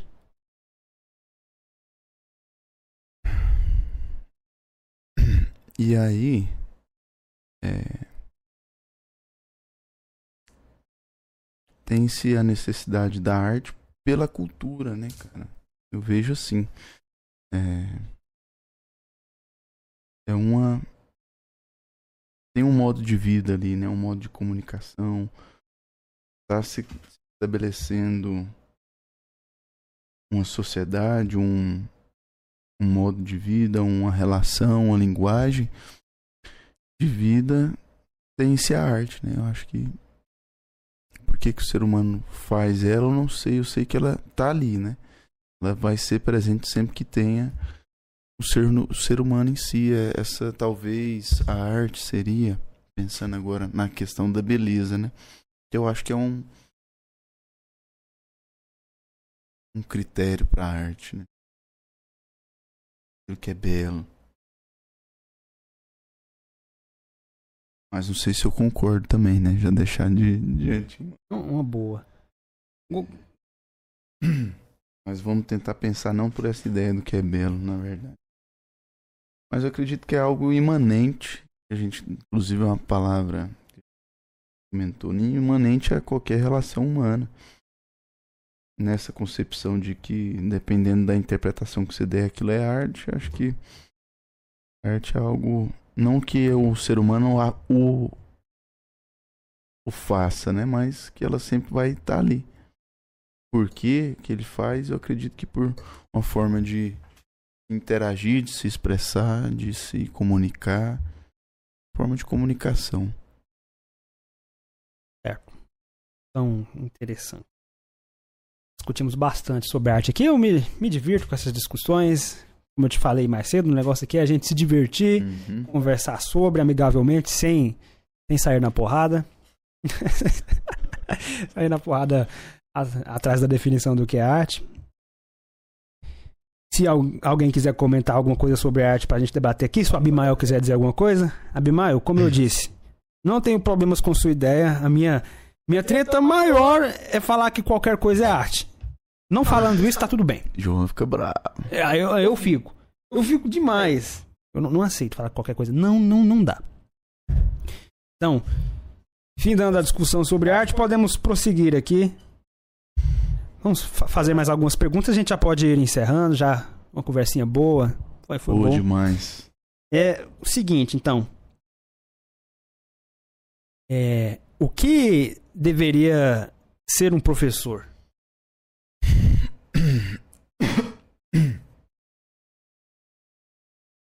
Uma outra ação que, que eu tenho também, que ela veio depois de assistir lá o podcast do, do professor Paulo.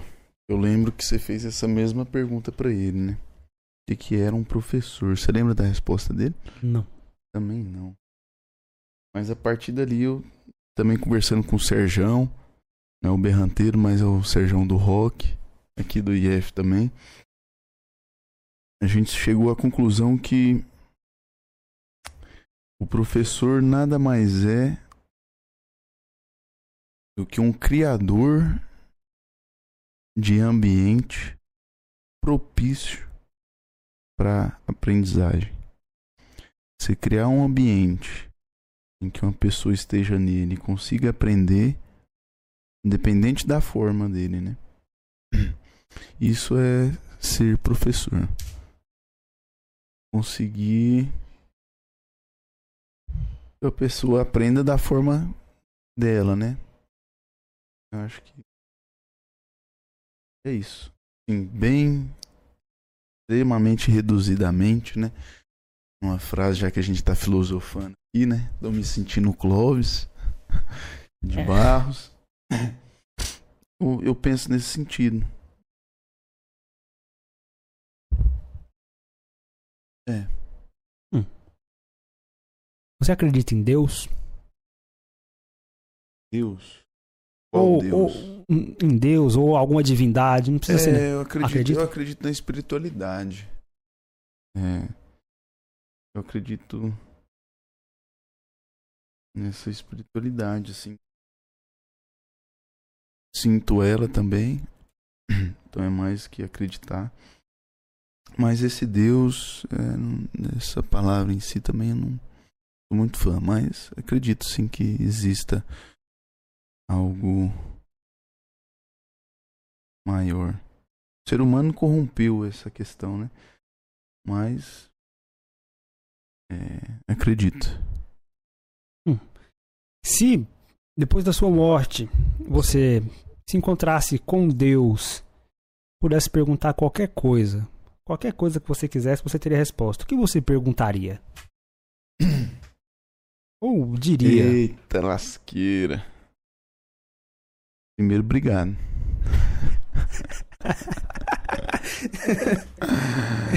ah, cara, obrigado, ah, Giovan. Agradecer só, cara, a Deus. Não sei se até lá eu iria agradecer, porque cada dia que passa é um. Tal- Se fosse hoje eu iria agradecer, amanhã eu já não sei, mas hoje eu ia falar obrigado. É, outra coisa que eu falaria é.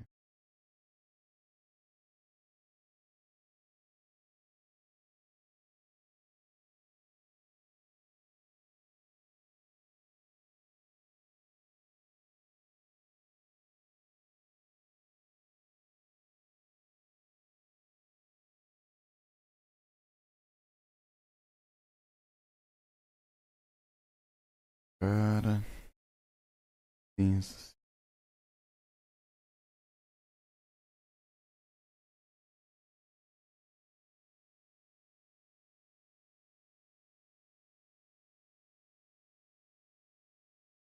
Eu fico pensando aonde que a gente vai parar, sabe? Do jeito que tá indo. E às vezes. É, é difícil até agradecer também, sabe? Do jeito que vai, sempre faz a gente sempre duvidar muito, né? É, pelas coisas que acontecem, faz a gente falar, pô, por que tá acontecendo? Será se existe mesmo, né?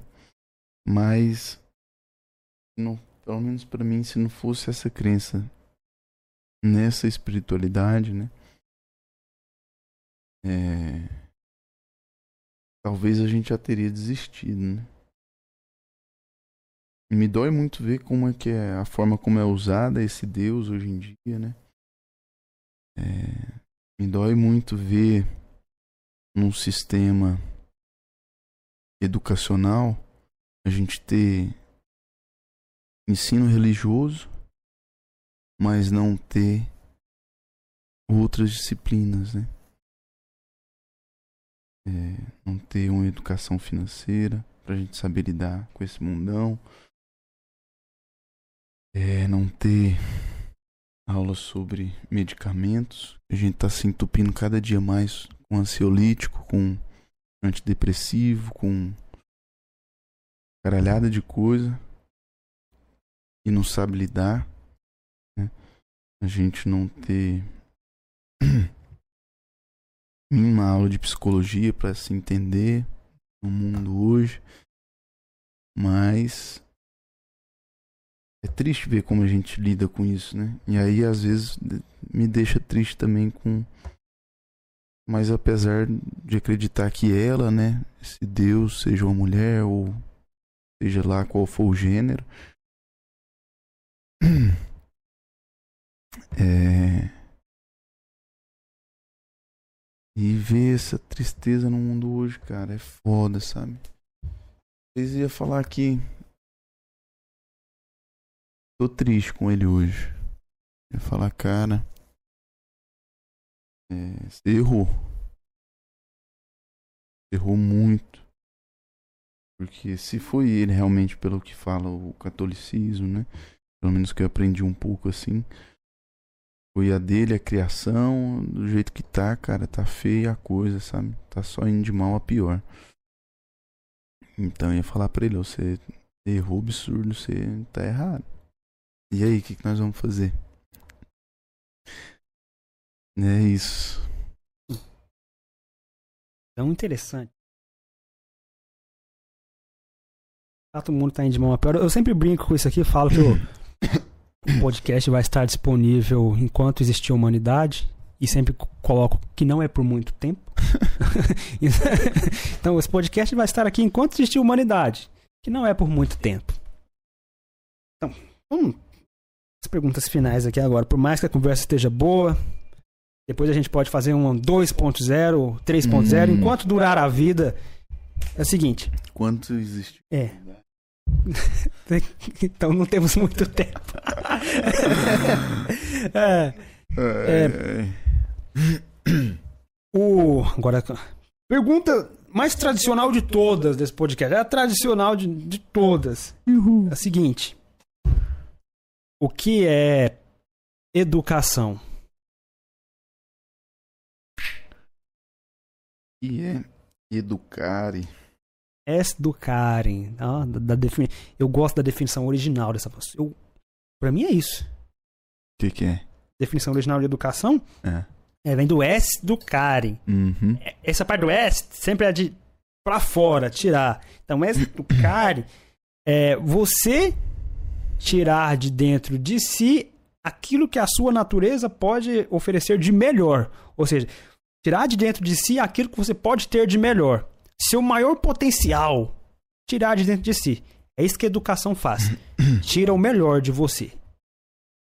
Eu sempre tenho meio que um receio dessa questão do, do, do melhor pela questão do que a gente vive hoje da produtividade, sabe? Hoje isso aí pra mim é uma outra doença, assim, que a gente é empregado pra gente dar, dar o máximo, tá sempre no melhor, enquanto que é difícil, né, a gente conseguir dar o máximo e... Então, se a gente associar a educação a isso, a gente continua, talvez, botando mais mesa lá dentro do diretório. A galera dá um máximo ao estudo. Sim, não é, não é nesse sentido que, eu, que eu digo melhor. Uhum. É ti- tirar o melhor é no sentido Ah, lá de entendi. Aristóteles, daí o daimonia, tipo, ah, buscar excelência, por exemplo, ser o melhor professor, você vai ser o melhor. É, mas aí Melhor. você fala me- melhor em comparação aos outros ou o melhor de si? O melhor de si, tipo, Uhum. tipo assim, a, a natureza te disponibiliza essa vida, esse corpo, e você vai usar a sua vida para buscar o melhor que a natureza te ofereceu. Então, Uhum. vou usar a minha vida para ser o melhor professor que eu conseguir. Então, vou buscar o máximo, vou ser o melhor. Não o melhor na produtividade, ah, eu, eu sei muito, eu sei. Não. O melhor que a natureza me permitiu. Tipo, a natureza me Uhum. oferece esses recursos. Aqui é o máximo que eu poderia chegar com esses recursos. É o máximo. Uhum. Não importa o que eu faça, eu nunca vou passar daqui. A ideia é chegar perto ou no máximo. Chegar o mais próximo possível do máximo. Essa excelência, é o daimonia, fazer o que você faz de melhor. Buscar ser o melhor naquilo que você faz, excelência. Não na produtividade. Então, pra mim, essa graça da educação. Tirar aquilo que você. Tirar o seu potencial. Uhum. Não desperdiçar. Uhum. É. E aí o que seria educação? Você fala no verbo ou no- no substantivo? O verbo de educar, acho que a gente já falou sobre o que seria o professor, né? Não ou não. É, tem diferença, né? Tem pra pensar nisso. Educação. E edu-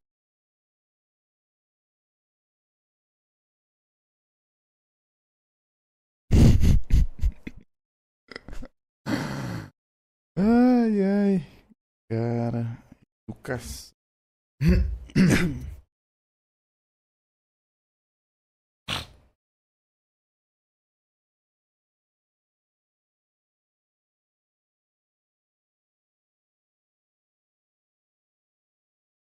Olha aí pra você ver.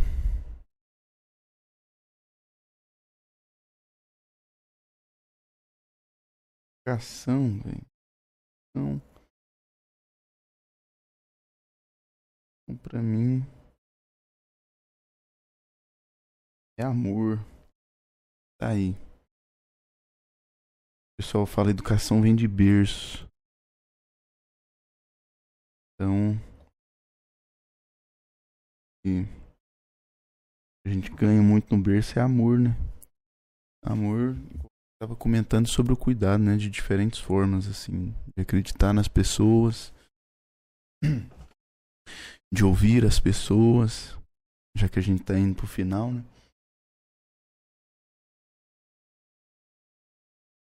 De amar o próximo, de colocar, acho que a questão do amar é colocar a prioridade do próximo acima da nossa, né? Às vezes a gente fica tão preocupado em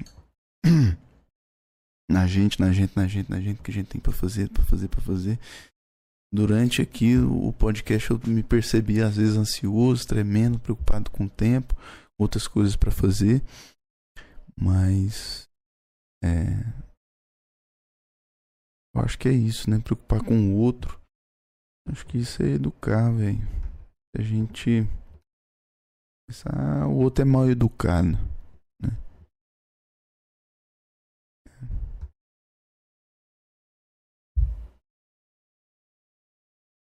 Eu vejo isso. Talvez seja isso. Educação seja forma de amor também.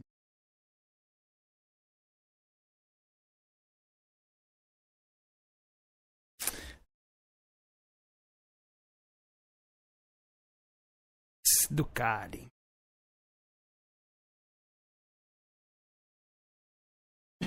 É. Qual que é o significado? Esse do cara é tirar, tirar de dentro de si aquilo que você pode ter de melhor. Uhum. É, e aí, o Ailton Krenak comenta que para ele adiar o fim do mundo, ele vai estar tá adiando o fim do mundo cada vez que ele puder contar mais uma história. Uma parte dele nessa no livro, que ele fala: Vou estar adiando o fim do mundo cada vez que eu puder contar mais uma história. E talvez seja através das nossas historinhas, assim, né, que a gente consegue educar. Talvez a educação não seja só dentro da sala de aula, né? Talvez ocorra mais fora da sala do que dentro da forma como está sendo, né? é, nesse ensino tradicional, talvez a educação ocorra entre os pares, entre o coletivo, sozinho também, mas de alguma forma conectado com a natureza, com, as coisas, conectado com o nosso inconsciente, que ao mesmo tempo está conectado com as outras pessoas que povoam lá dentro, né? Então, educação é conexão também, né? É muita coisa. É amor, é cuidado, é conexão, é ouvir, é fazer. Né? Por aí vai. Hum. Tem alguma pergunta ou assunto que você gostaria que a gente tivesse comentado aqui que não foi comentado?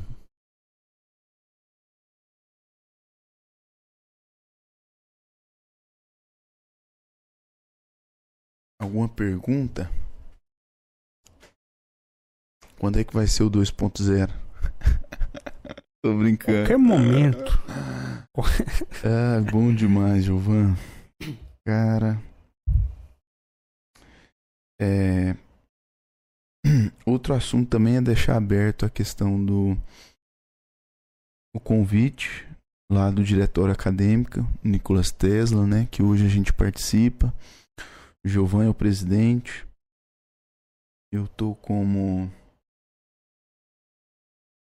representante da da chapa de cultura e diversidade étnica racial aqui do IF. Então vou convidar o pessoal que esteja aí assistindo agora, vai assistir depois, de manhã cedo, de madrugada ou à noite, a participar, a entrar em contato comigo. Talvez depois aí vocês me encontrem lá no Instagram, vai ter algum relato aí, pode cutucar a gente que tenha interesse em participar, fazer parte desse movimento, participar do Physicast, participar do GGP. Acho que a gente não comentou muito sobre o GGP aqui, mas vocês conseguem ter uma ideia pelas nossas falas, nossas historinhas, nossas vivências aqui e deixar registrado mais uma vez a importância desse três letras, né? É, dar espaço pra gente, tanto físico como mental, pra gente pensar e refletir as coisas. e discutir as coisas igual a gente tá discutindo agora, né? Dar espaço físico, a gente pode pensar nessa sala. Espaço de tempo, a gente pode pensar em aulas, né? Que a gente reflete sobre esse mundão. E e espaço mental também por nos proteger assim de como tá lá fora hoje, né? Essa realidade nua e crua, o é o que tá aí. Então é isso. Agradecer mais uma vez ao Gilvan e a todos os integrantes do Physicast. Que é o Gilvan de novo. Amém. Marcela, parabéns ao Physicast e convidado Vitor Hugo. Obrigado, Dengão. Obrigado também, porque toda vez que você dá parabéns pro Physicast, você tá dando parabéns para mim. Eu brinco demais com isso. Então, então agora é o seguinte. Imagina que em algum momento da sua vida você quis expressar e foi censurado, quis falar alguma coisa, mas não deixaram. Nesse momento você pode olhar para sua câmera expressar o que você quiser para qualquer pessoa, qualquer hum. sentimento, expressar, dar dicas, conselhos. A câmera é sua, pode falar à vontade. Então, cara, uma coisa que eu sou muito triste é, e uma coisa que me permeia muito é o sistema como a gente vive hoje, né? O sistema capitalista tem que dar voz aqui e falar dessa merda de que tira a nossa noite de sono, nosso alimento, nosso ar, tira tudo da gente e vive dizendo pra gente que a gente precisa de mais. É... E a gente comentou muito sobre a felicidade, né? E às vezes a gente consegue a felicidade num momento tão simples. Eu tava toda aperreada lá em casa hoje. Marcela viu, Marcela também me deu uma força para vir para cá e vindo para cá foi muito mágico poder estar tá aqui. Então,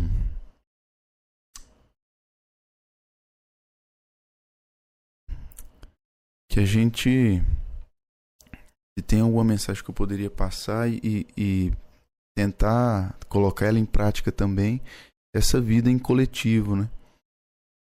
Eu trouxe essa foto porque lá eu aprendi sobre um modo de vida que eu sempre sonhei, né? Sempre acreditei que poderia existir alguma forma de vida em que a gente não se explorasse, que a gente não se matasse, que a gente não, que a gente vivesse em harmonia, em paz. Né? E construindo essa casa eu percebi as formas de educações diferentes, formas de respeito diferentes, formas de lidar com um mundo diferente. E, e que esse mundo é real, né? Cada dia que passa cresce mais o número de pessoas que estão indo para aldeias, indo para comunidades. É, já existem comunidades já com a própria até moeda.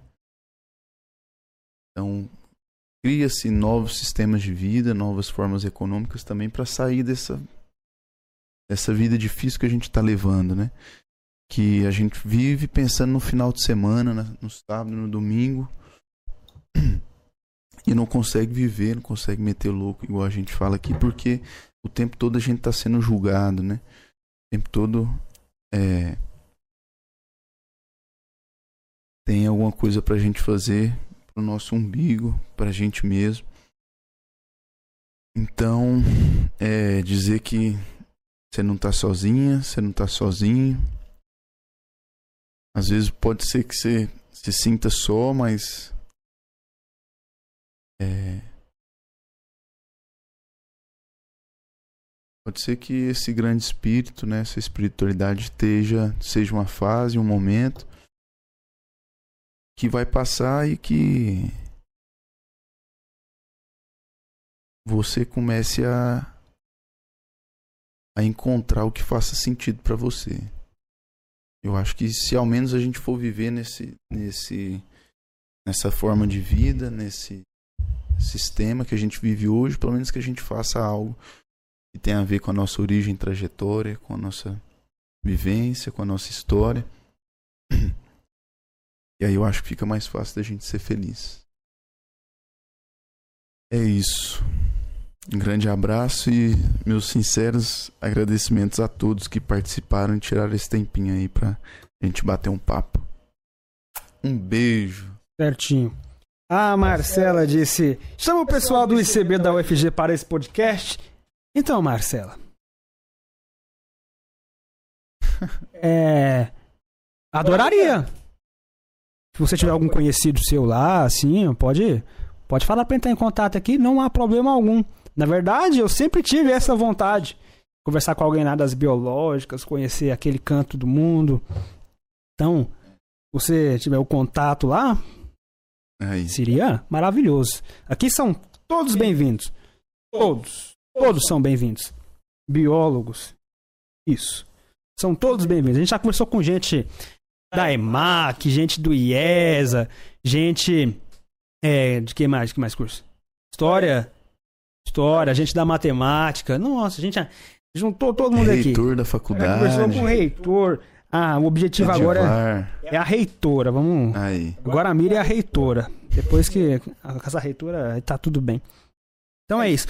Muito obrigado a todos vocês que participaram, cederam um pouquinho do tempo de vocês aqui para interagir com a gente, se divertir um pouco, conversar, fofocar e aproveitar um pouquinho da vida e fazê-la valer a pena. Esse momento aqui foi um momento muito bom, nos conhecemos um pouco mais, trocamos ideias. E essa é a ideia aqui conversar e nos conhecermos para nos divertirmos. No fim, tudo isso será apenas lembrança. Lembrança. E espero lembrança boa. Assim espero. Então, saibam que qualquer tipo de discussão que teve aqui foi apenas discussão tranquila, sem, amigos. sem, sem ressentimentos. Se a arte é presente com ou sem o homem, isso não nos compete. Não... Tudo que podemos fazer é discutir. E se a arte é ou não imanente ao homem, também tudo que podemos fazer é discutir. E assim continuaremos até o fim, discutindo, porque podemos não chegar em uma resposta, mas com certeza discutiremos sempre. Estamos aqui nesse podcast. Hoje falamos muito dele. Todos são bem-vindos, todos aqueles que quiserem participar são bem-vindos. Aqui ninguém é forçado a nada. Ninguém é obrigado a nada, todos entram por livre espontânea vontade e desenvolvem o que tem vontade, o que é muito difícil de se encontrar. Mas todos são bem-vindos. E estamos aqui lutando, buscando fazer o melhor podcast possível nas condições que nós temos, buscando nos aprimorar a cada dia. Estamos aqui em busca do melhor podcast. Estamos em busca do podcast perfeito. Eu espero que, por um momento que seja, você tenha se sentido mais alegre. Espero que, por um momento que seja, essa conversa tenha sido legal e você tenha desejado que ela durasse um pouco mais. E eu espero que, por um momento que seja, você tenha se sentido mais feliz. Até a próxima. Eu gosto da ideia do viajante. Que é Foi lá que eu, Fábio, inspirei para fazer o GGP aqui na Não é eu mudar a economia, mudar a sociedade. Toda e qualquer manifestação humana ou a, a, a, a, guerra, a grande guerra. Ah, não sei não, cara.